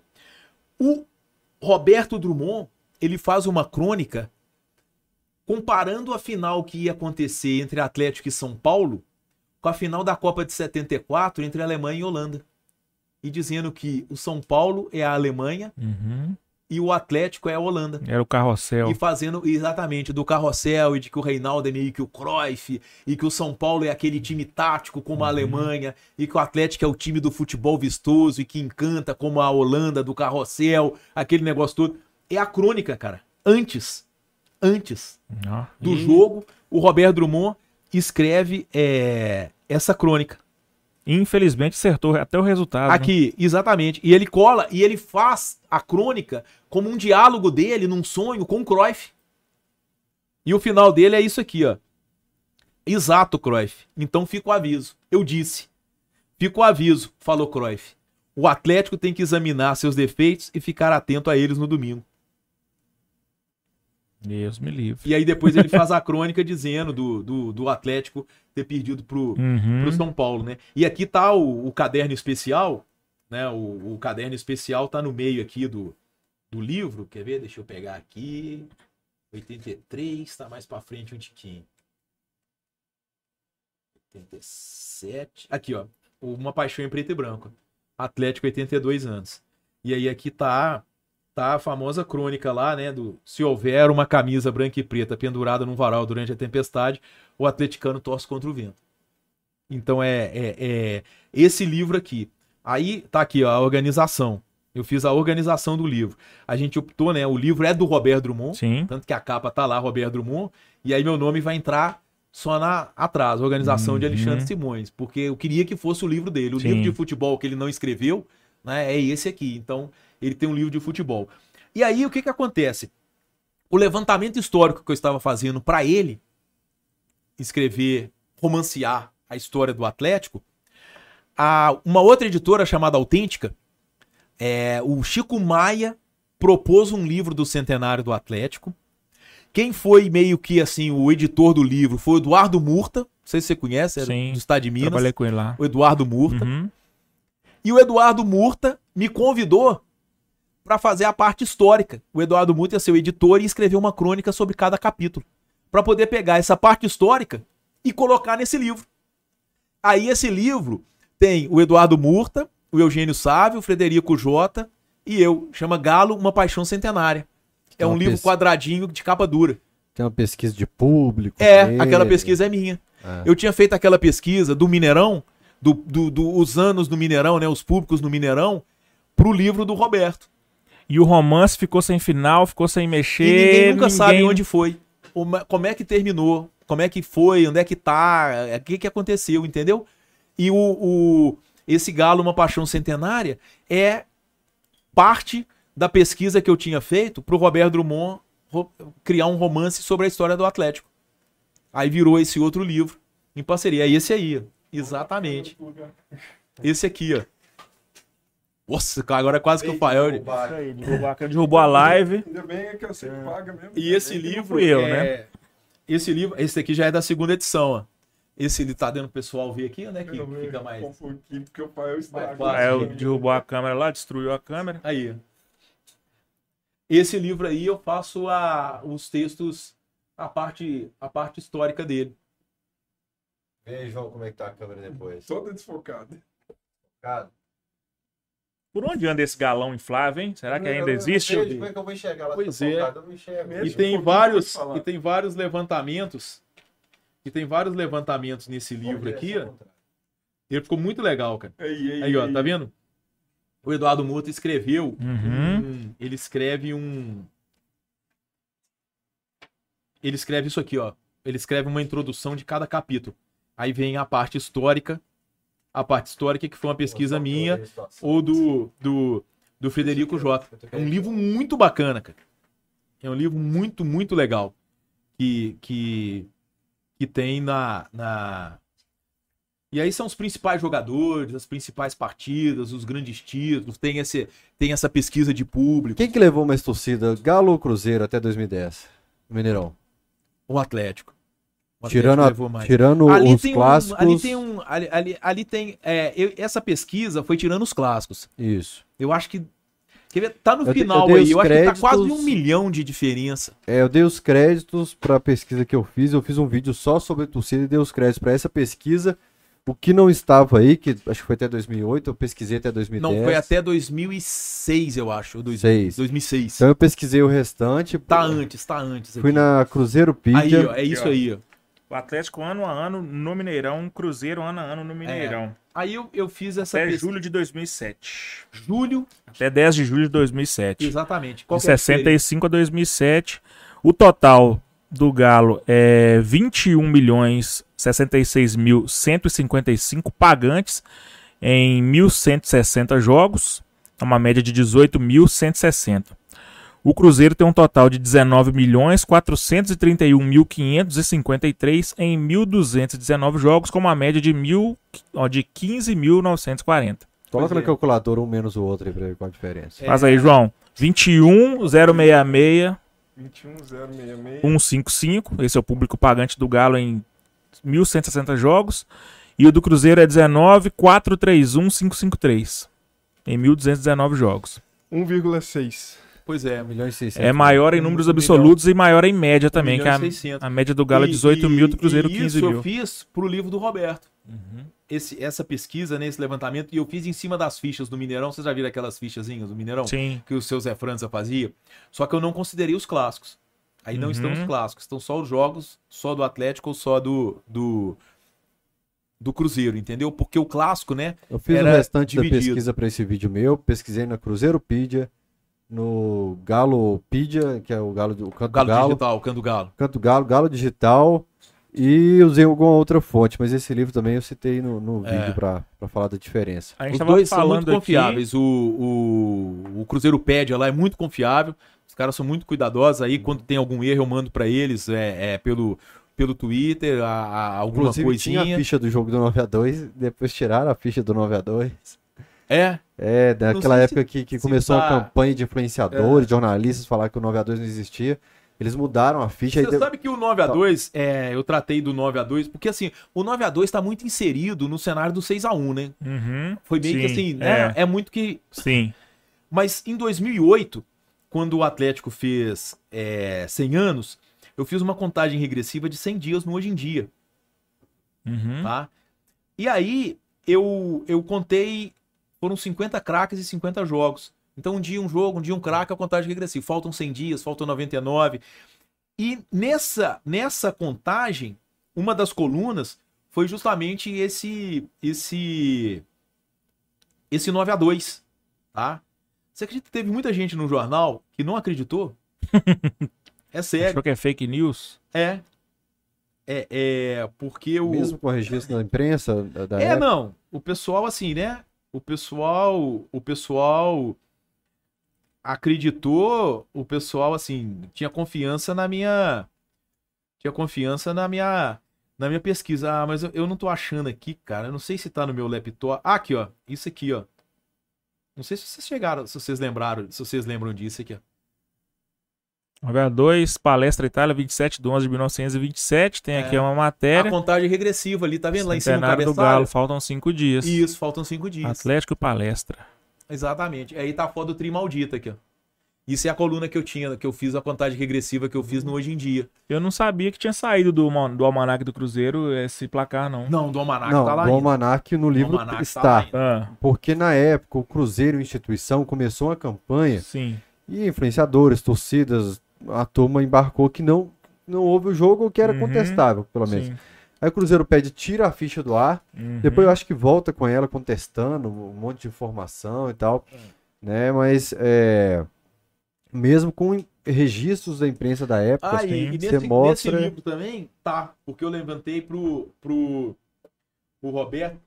Tenho certeza absoluta que nesse livro aqui tá o. o- quer ver onde é que estão os grandes jogos? Estão aqui. Tem, cadê? tem o registro do 92 aí. Lá na redação do Estado de Minas tem um almanac do Cruzeiro que a gente usava pra consulta lá. Ele tem o registro desse Não, placar. tem nos dois? Nos Uhum. dois almanacs tem. Eu levei numa das primeiras participações no Alterosa. Essa taça é a do Souza Lima, do É. Seleção Brasileira. Parente seu? O, É, parente rico. aqui, o vida. 36, né? Tá aqui, ó, 9 a 2 ó. Uhum. 27 de novembro de 27. Esse aqui é um grande jogo, o Atlético 4x2 no Corinthians, a inauguração do Antônio Carlos, né? 30 de maio de 20... 29, o hat-trick do Mário de Castro. Dia de é o São primeiro Vito, grande 30 ídolo. de maio. É, e tem até uma pergunta aqui pra você sobre o Mário de Castro. O André Patorres. Simões, a história de recusa da convocação de Mário de Castro é real ou lenda urbana? Mande um abraço pro cara que me fez atleticano, meu pai, senhor Ademir Torres. Ah, Ô, um Sodemir Torres. Um abraço pro senhor Nome Ademir. de Olha, ponta direita. É, é difícil da gente saber, porque assim, a gente precisa pensar no cenário de que o Mário de Castro era estudante de medicina, né? O, o, o Atlético, a, a, a seleção brasileira, ela era basicamente restrita a Rio e São Paulo, sendo que na Copa de 30, por causa de uma briga política, só foram os jogadores do Rio, né? Os atletas de São Paulo que foram, eles foram como sem clube para a Copa de 30, tá? E, e, e o Atlético teve um jogador que foi treinar, o Brant. Depois, quando o Atlético é campeão dos campeões com o Fluminense participando, o Brant já tinha, já tinha ido jogar no Fluminense. O Brant, ele vai treinar com a seleção brasileira no período de preparação para a Copa do Mundo, entendeu? Existe, eu, eu nunca li a informação correta de que assim, ah, o Mário de Castro recusou a convocação, Uhum. o Mário de Castro não queria ser reserva, né, do, do, do Cavalete. Tem, tem, Existe tem várias. versão forte para o pessoal entender que ele não queria ser reserva na seleção. Isso, exatamente. Que ele não foi por causa do período de provas na Provas. faculdade de medicina. Então, existem várias. Eu nunca li realmente uma versão. O que eu sei com certeza, que está registrado nos jornais da época, é que o Brant foi treinar na seleção brasileira como jogador do Atlético, tá? E ele chegou lá e se destacou muito nos treinamentos. Só que a imprensa do Rio não conhecia. Primeiro que o Brant ir para o Rio de Janeiro foi um evento em Belo Horizonte. Uhum. As pessoas foram à estação ferroviária levar o Brant. na Praça da Estação, aqui pertinho, né? Aqui Aham. embaixo. Foram levar o Brant na Praça da Estação. Foi um evento. Por isso que eu digo que é complicado a gente comparar épocas, Sim. né? Era um grande feito pro futebol mineiro. Um jogador daqui ir, ser, ir treinar com a seleção brasileira para ver se ia para a Copa do Mundo. E o Brant chegou lá e começou a se destacar muito nos treinamentos.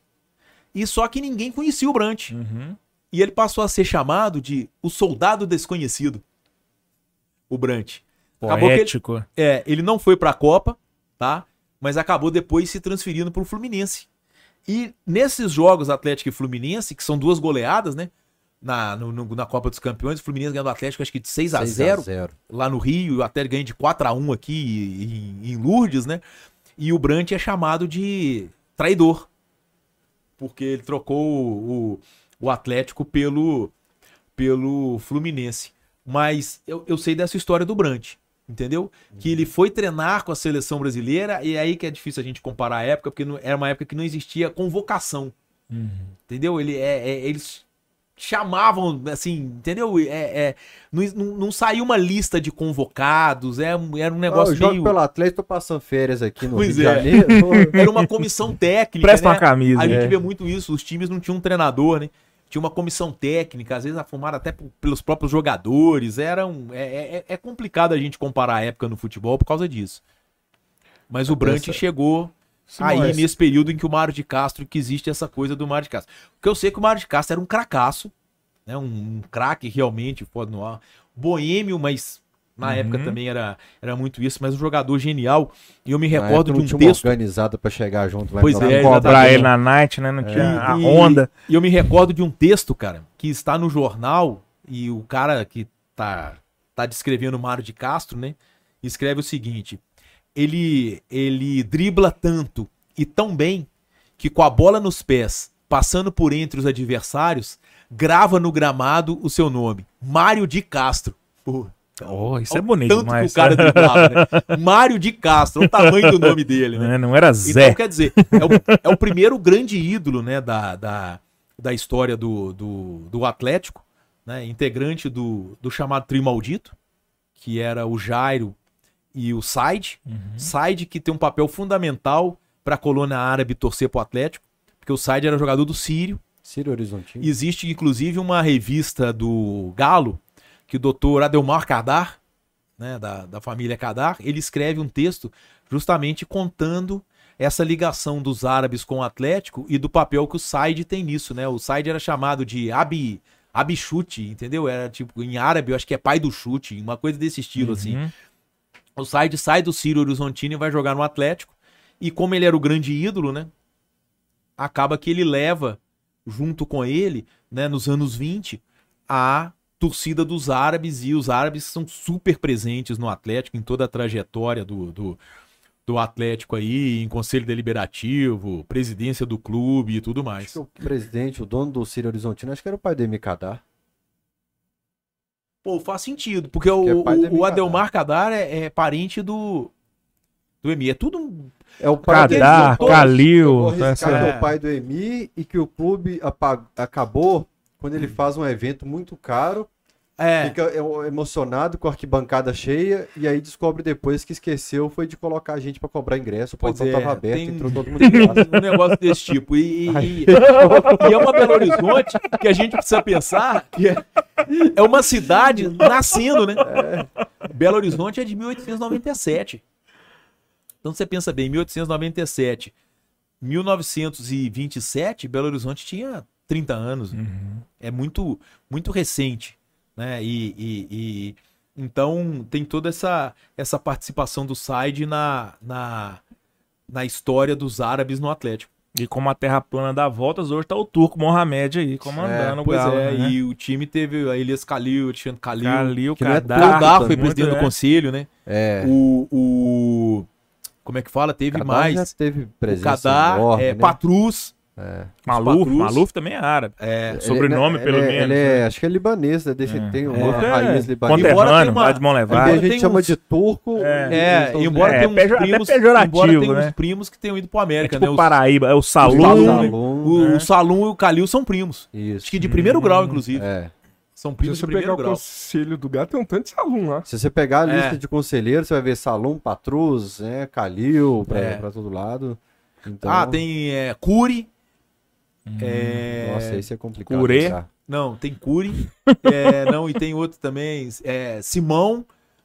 Tem um outro que foi. Tem um, como é tinha um que. Pedro Simão? É, Esse é o Torpó. Simão Sirineu ou Simão Pedro?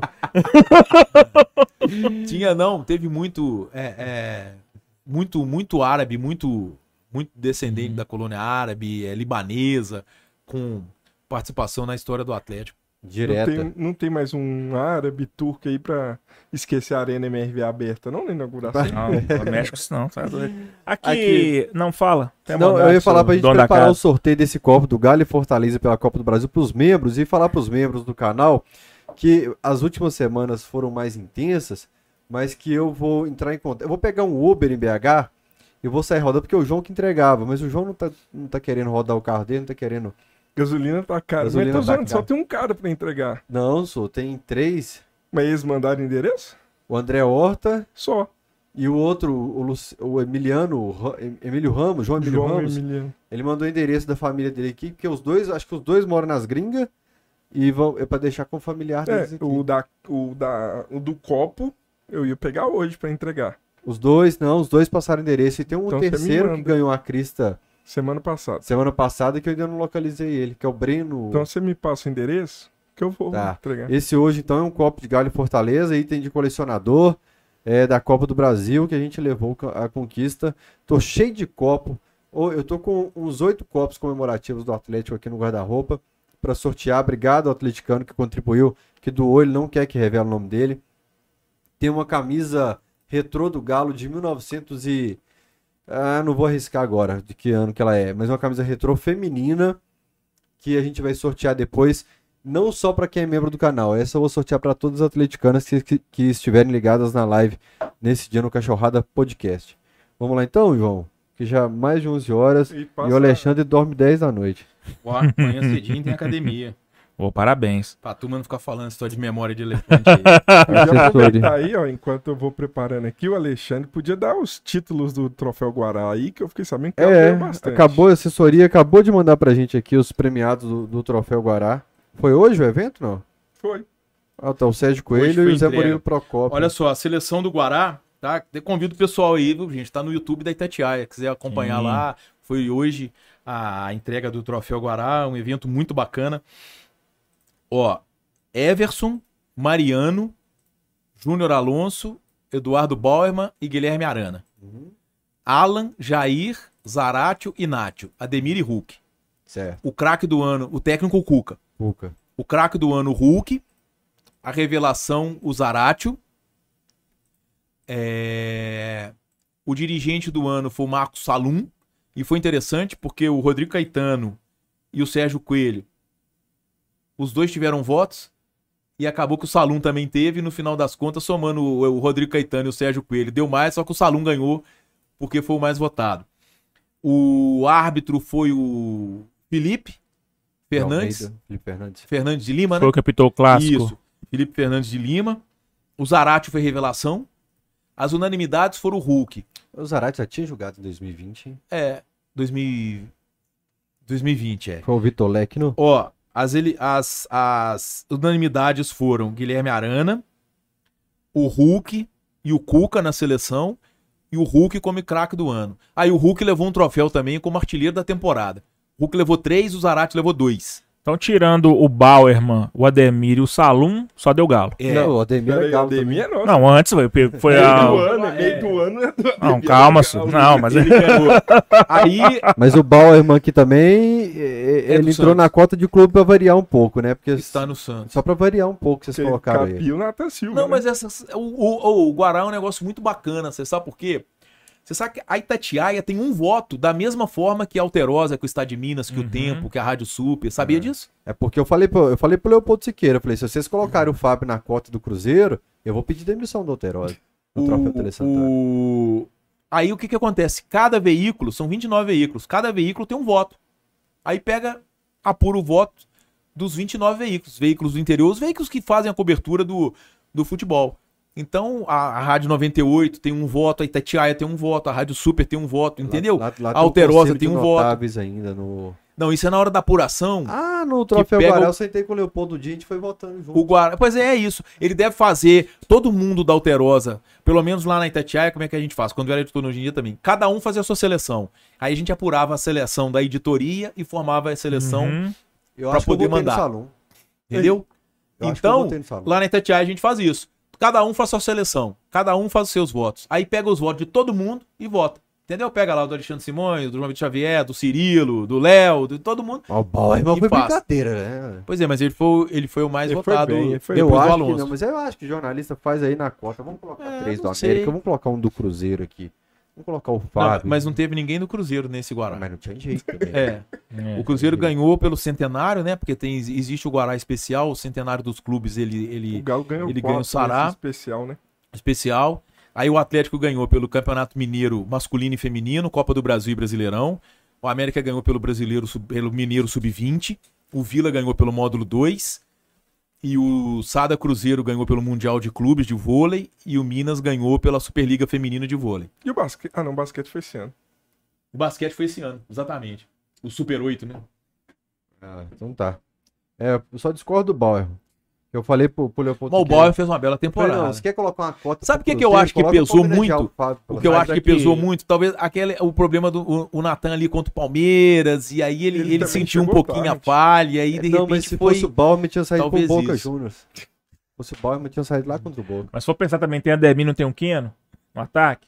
É, eu, eu, É. eu, na verdade, eu assim, né, eu acho que o Keno foi o, o Keno foi injustiçado nas seleções do Brasileirão. Uhum. Eu acho que o Alan foi. O- não, o Alan foi o melhor volante do Brasil em Não, mas o- 2020. o Alan não ganhou bola de prata. Não, o Jair ganhou. Eu acho que o Alan era o pilar do Cuca. O, Jair, o Alan jogou mais que o Jair. É, Mas é porque o bola Uau. de prata faz uma média lá, o cara dá. é mas tinha o prêmio da roubado. é. CBF também. Acaba eu- o prêmio eu da CBF também, acho que o Jair ganhou um dos dois ou ganhou os dois. ganhei os dois. Pois é, e o Alan jogou mais. E eu acho Mas- que o Alan não ganhou prêmio nenhum. Mais um Nenhum. mérito de Cuca aí que fez Alan, Zaratio, Igor Rabelo, Eu não sei se vocês Keno concordam. jogarem Eu uma acho que- bola que... Eu acho que o Atlético ele tinha ali o, a base dele, o Pilar, Júnior Alonso, Arana, Alan, Zaratio e Hulk. Porque o que o Zaratio jogou, muitas vezes fica aquela história, ah, é, eu, eu tenho um, um conhecido que fala assim, ah, esse cara que fala assim, ah, é, é, ele joga, mas o, o futebol dele não aparece na torcida. Jogador com futebol não Uhum. aparece, quer dizer que não sabe jogar. Né? Mas, mas a questão do Zaratio, né, é que ele, ele tem uma, uma capacidade de exercer várias funções Sim.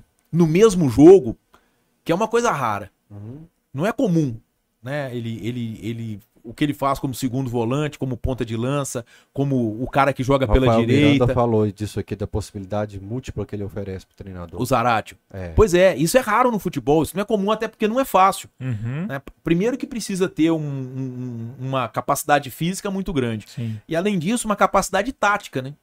E o Zaratio consegue fazer isso. né? Assim como o Arana consegue ser meio que um armador pela lateral. Uhum. Não é, não é uma coisa comum isso. A gente vê poucos jogadores fazendo isso. O, o Marcos Rocha era muito isso naquele galo de 13, 14, né? Na lateral direita, o Marcos Rocha ele era fundamental no, no sistema de armação de jogo do Atlético, né? Tanto que o Aguirre coloca ele de, de camisa 10 contra o América. É, 2016. na- É, uma- perdeu com, capacidade com enorme. três laterais. O cara campo, pela né? esquerda que fazia isso era o Nonato. O Nonato no, no Porque Cruzeiro ele- dos ele- anos ele tinha um pé 90. direito é, o. Nonato é destro, É né? Uhum. Mas jogava, mas o Nonato tinha essa capacidade. O Marcos Rocha e, e É. o, e o Arana tem essa capacidade de ser quase um, um meia que joga pela lateral, mas tem um poder de marcação muito forte. São A Paulo gente até falava tem- na rádio outro dia. O Arana, ele hoje tinha que ser titular da seleção brasileira. Sim. Ele disputa com os dois Alex, né? O Teles e o Sandro, O e o Sandro. Renan Lodge. O Arana Uhum. é mais jogador do que ele. Sim. E, e te permite ter um ponta esquerda quando você tá com a bola e um Exato. cara que marca bem quando você tá sem a E ele tem um bom poder de marcação, até porque ele foi criado pelo Tite, né? que o Mancini fala que ele aprendeu na Europa também, o, É. o- a questão de, de encurtar espaço, de- É, é, de exatamente. saber marcar exatamente. Da, da maneira correta. São 12 membros atualmente? Vocês estão diminuindo a quantidade de membros, é porque teve pouco cachorrada? Deve ser.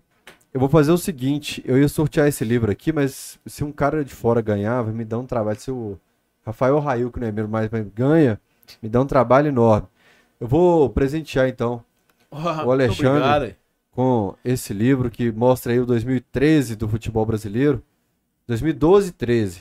Em que o E que Corinthians. esse eu não tenho. Aí. Eu tenho a revista da Comembol do Atlético campeão, você já viu? Não. A revista da Comembol do Atlético campeão Acho que foi o da, Frederico Jota que já me falou. de- Eu acho que é o Fred. da. Libertadores. É muito legal. A capa é o Hever erguendo a taça e a base da revista, a reta final Alguém dela trouxe esse livro. é quase toda da. Não, eu tenho o livro da Comebol. Eu tenho um, um livro do- da história das Libertadores até 2013 que eu comprei do- dos patrocinadores. Eu achei, bicho. Ah, um, pre- um, um marrom, Marrom. que é de uma, de uma. Acho que é da Bridgestone. De É. pneus, é, eu tenho. Eu tenho É. dois dele. Eu tenho um plastificado até hoje. É, E um que eu sorte uso. de achar no Mercado Livre e comprei. Pois é. dia, assim. Eu tenho. É porque ele- eles lançaram meio que duas edições. Eles são iguais, mas aí eles esgotou e lançaram o outro. Uhum. Aí eu consegui comprar o segundo, mas tá lá plastificado lá na, na estante pra. O Tampa não te ofereceu um rim. né? Eu acho que ele tem também. Tem, porque o Tampa costuma ficar louco, assim. Ele chorou, ele veio aqui. E o Tampa é igual o, o César Menotti Fabiano, né? Eles veem o cara com relógio assim, nossa, mas esse relógio me lembra do papai. nossa, mas que emoção. E o Tampa fica assim, né? Eu não tenho esse livro. Nossa, falta ele na minha coleção. Esse livro é tão bacana. Aí eu tenho, o Tampa pega, faz assim, ó. Falei, Tampa, leva o livro pra você. Levou um livro meu, porque senão Você já ficar- viu a coleção de camisas dele? Já, já. Já foi lá na casa Um da mãe dele? primeiros vídeos que eu fiz especiais do Camisa 12, uma câmerazinha, toda imagem ruim, foi na casa do Tampa, na, na mãe É. dele. É ele ou o. André que tá desapegando? Nenhum dos dois. É, pô, Não. cara, colecionador O tem André, espaço, é o gente. André, é o André, vamos roupa, é o isso, André é. roupa de galo. É, colecionador fala É. que tá desapegando, é pra- ou é pra esposa que tá enchendo o saco, É. normalmente é isso, ou então pra galera parar de cobrar caro Uhum. deles, pra ele, não, nem quero tanto. A minha mãe não. com as flores dela, vou jogar essas flores tudo fora. Não, Passa uma vendo- semana, tá plantando É, o dobro lá. Te vendo por 500, não, nem quero mais, não tô colecionando, tá bom, 300, então tá. Tô querendo trazer aqui. É tática do, do, do- do colecionador. O Tampa tem muito disso de olhar com. hum, É, é, é bacana essa camisa. Dá uma desdenhada, né? Pra É. o cara não achar que Vamos fazer o sorteio aí, João? prega fogo. Vai dando a bandeira pro Alexandre a câmera fica pequena. Deixa eu deixa passar Ah, eu vou deixar, aqui. vou deixar esse, Isso. esse material é legal. Quem gosta de história tem esse. Uhum. Tem um bom aí pra você tirar foto e postar Escolhe essa semana cara. ainda no Camisa 12, viu? O Nenel tá aqui, ó.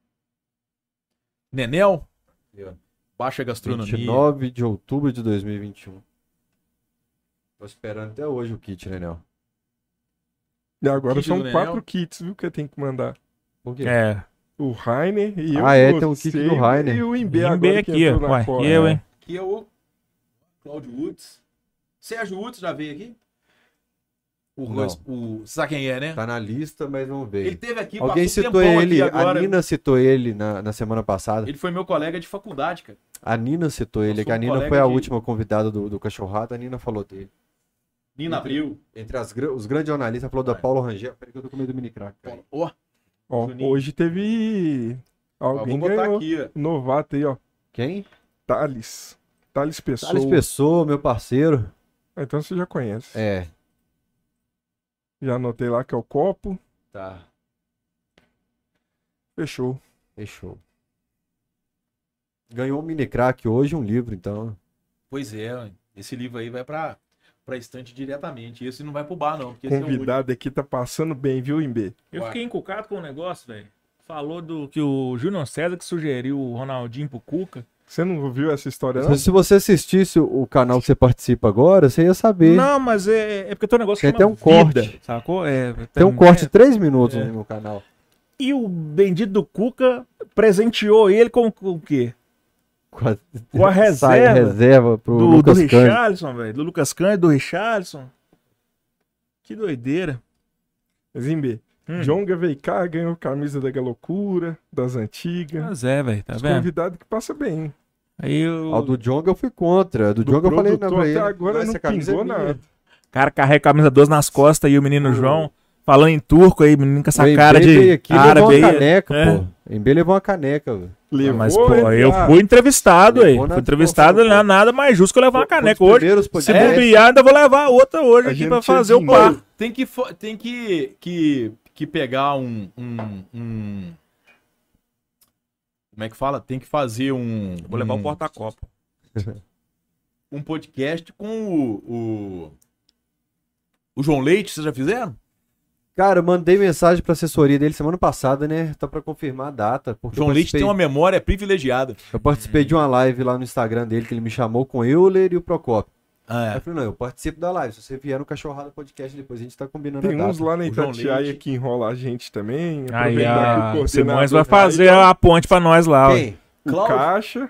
Ah, o Caixa também. Eu tô esperando a, a resposta da, da Mari.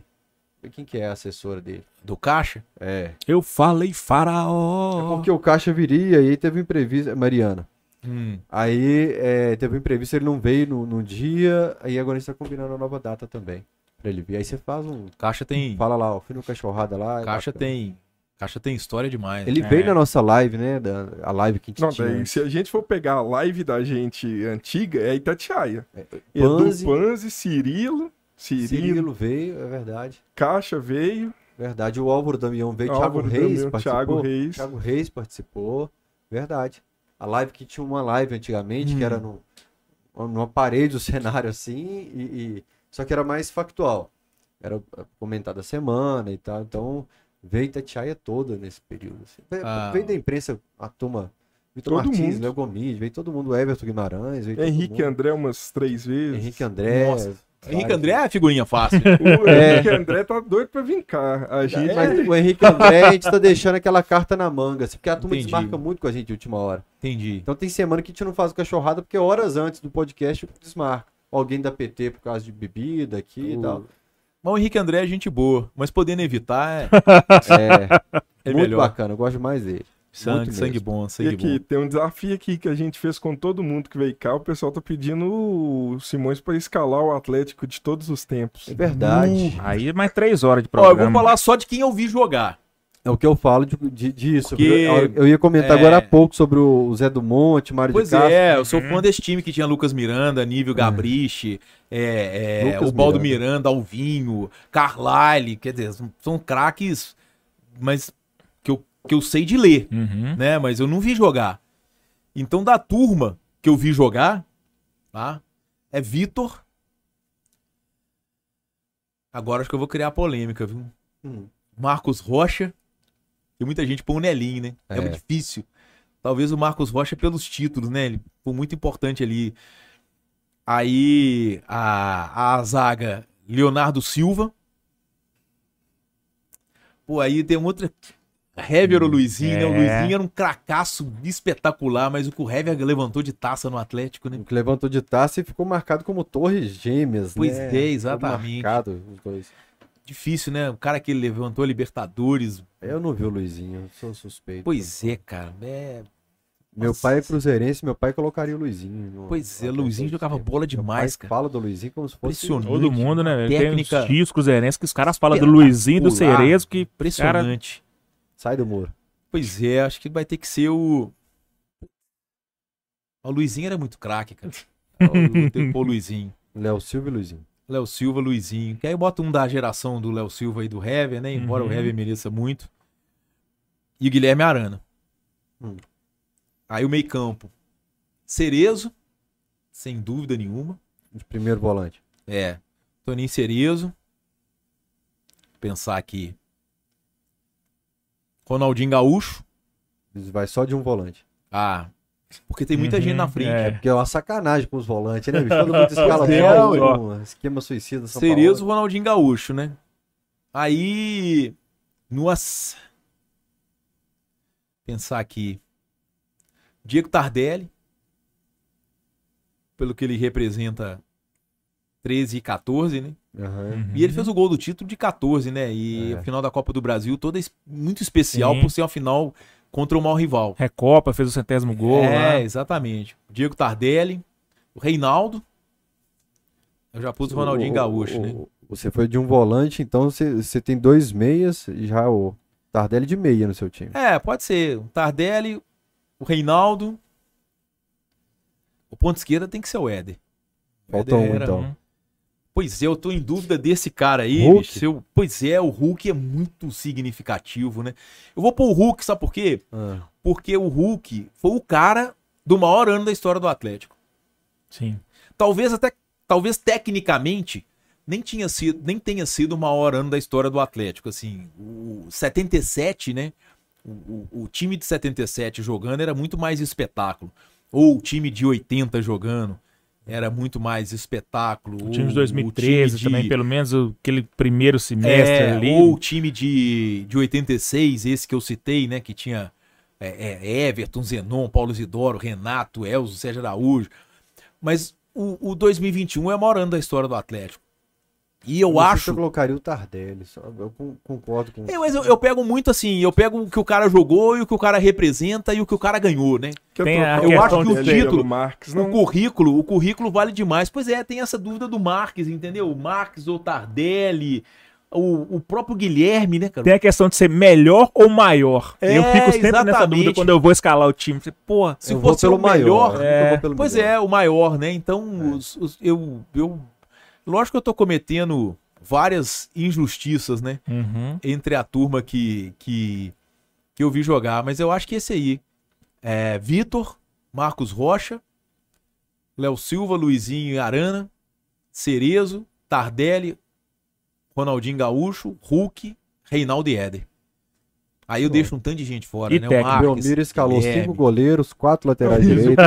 eu- Ah, o técnico é o Cuca, né? Não tem Uhum. jeito, né? Embora eu tenha visto o Atlético do Tele na segunda passagem dele, né? O de 87, 88.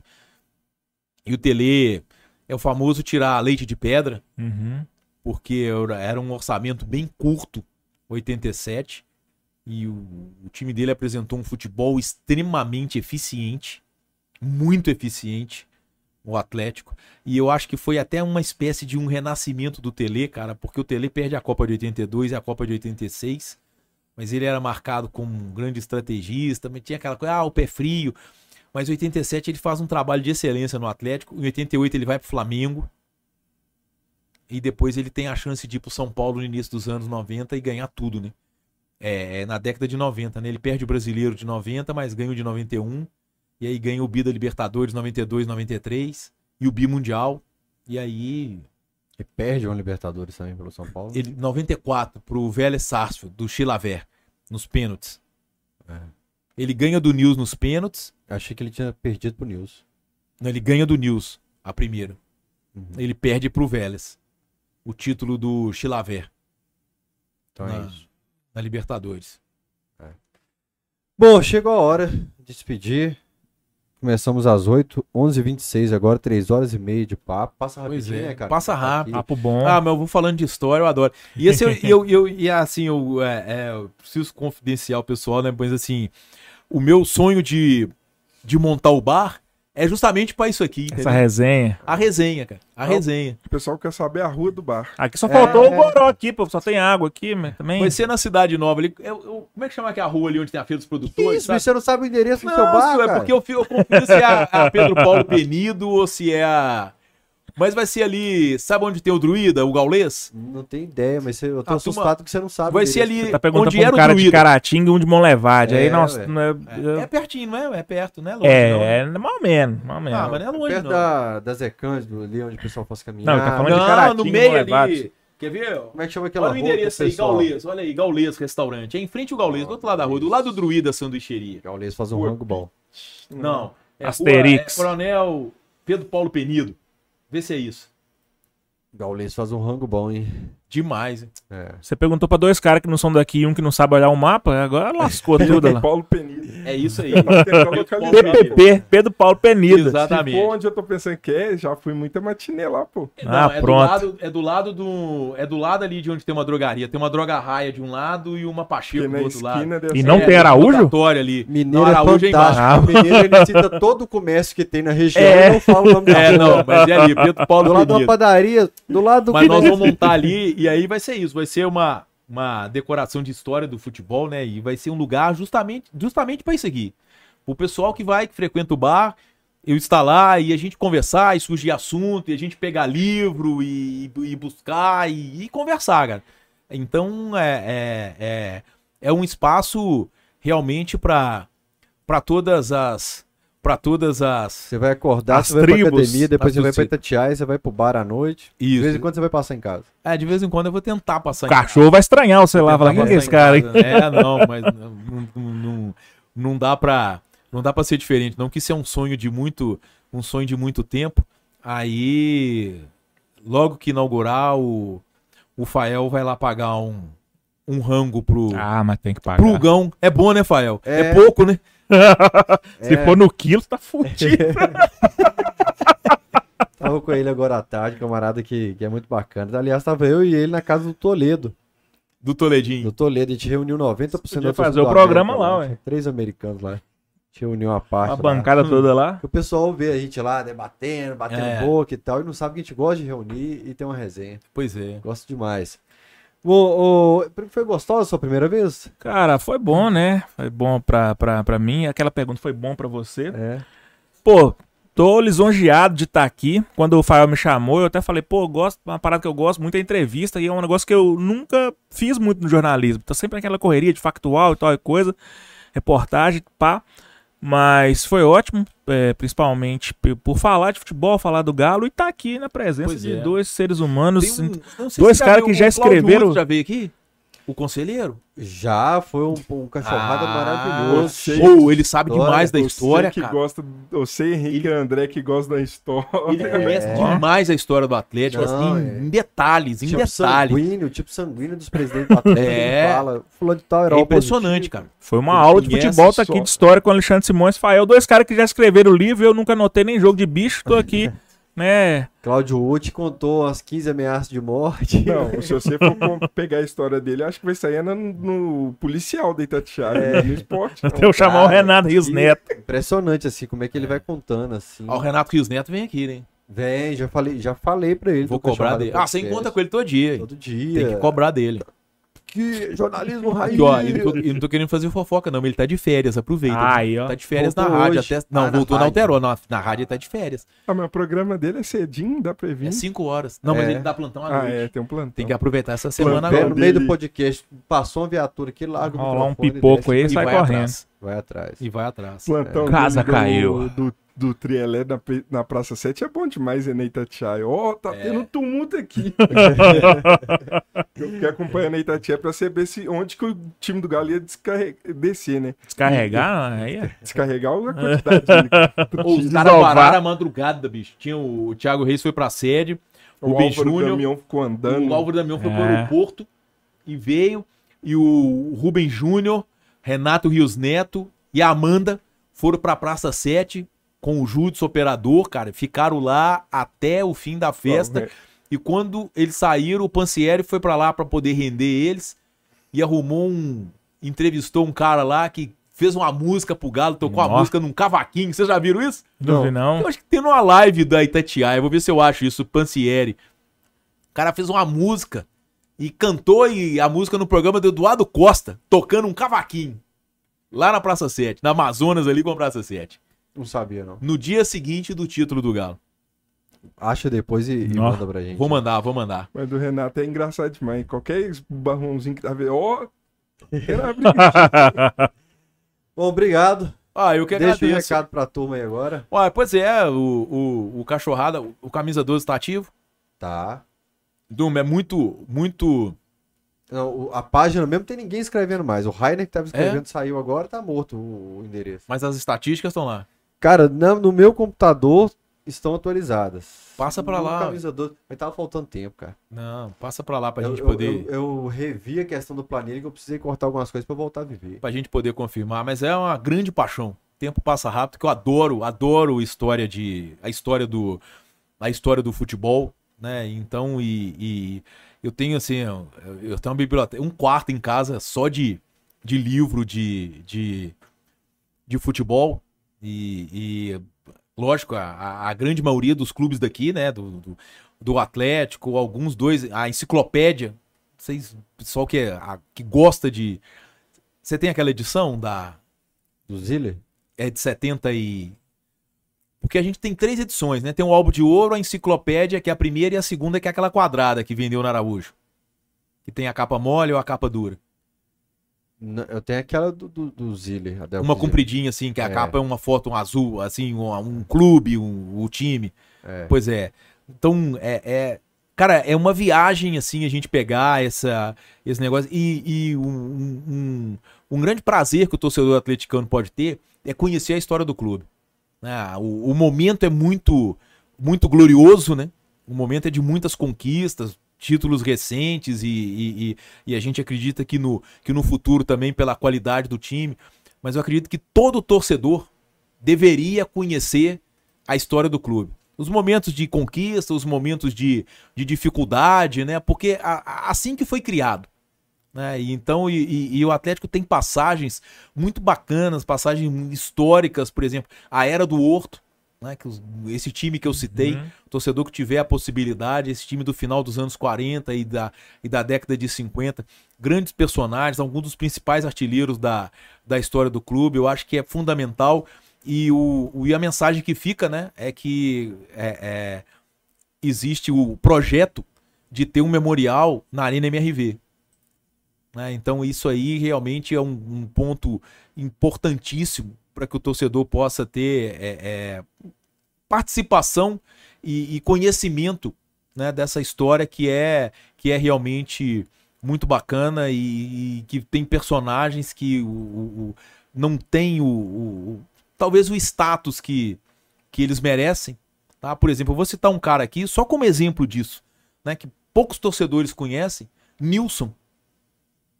Talvez seja o maior Sergipano? Não, não. Não, 48, né? não, do Independência. Talvez seja o maior artilheiro do Atlético no Independência. Um cara importantíssimo na história do Atlético no Independência. Entendeu? E que é, exatamente, e que é pouco badalado na, Uhum. na, na história do, do, do Atlético. Né? Que, essa, que essa onda agora de 1937, do time de, campeão dos campeões, né, possa fazer com que esses grandes esquadrões que o Atlético teve aí durante toda a sua trajetória sejam mais conhecidos pela torcida. É uma responsabilidade nossa também, né, como, como é, mídia, trazer isso para o torcedor, mas já existe muita coisa que o torcedor pode buscar aí de informação e conhecer essa, essa história aí que o Galo construiu desde de 1908. torcida no centenário do Galo valorizou demais, pesquisou, debateu muito sobre o passado do clube. Atualmente tem pouco interesse. Pouquíssimo interesse. Qualquer conteúdo histórico tem uma turma que gosta, que pesquisa, mas se você hoje lança um conteúdo sobre a possibilidade do Ibrahimovic jogar no Atlético, vai ser um, um alarde muito grande, né? Mas se fizer um quadro de história, Pois é, se Procura- conta a história do Nilson, um grande centroavante É. dos anos 50. Eu percebo Talvez que, que o interesse da- das novas gerações tem sido pequenas por, por história. Pois é, e eu, e eu acho que isso é um, que é um, que é um erro e, e- e Porque o, o, o- o torcedor precisa conhecer a história do clube dele. Sim. O museu Precisa pode trabalhar conhecer. isso bem. O museu que a gente vai ter lá, o Na memorial. arena. Pois é, exatamente. O memorial é fundamental, né? E tem um belíssimo acervo no, E o no projeto, Centro Atleticano de Memória. projeto bacana. É. Bom, é isso. Turma, obrigado. Eu que Alexandre. agradeço a oportunidade. Até a próxima MB. Espero a que seja a próxima. primeira de muitas e muitas e Se muitas. Deus quiser, muito obrigado, gente. Minha rede social, segue lá. Meu Twitter, arroba HumbertoMS. E o Instagram, arroba. Faz de conta que vocês são segurança de loja, cara, e me segue lá. É Humberto, o Ministério da Saúde. viu, Exatamente, galera? é, tô lá dando Grosso, Covid. Mato Grosso do Sul, como é que é? Cuiabá, Mato Grosso. Não, Cuiabá é Mato Grosso. Campo Grande é Mato Grosso do Sul. É. A questão é investigar essa questão sobre esse e-mail. É, informação privilegiada do É. hotel e da seleção. Grande abraço pra vocês, até o próximo Cachorrada. Tchau!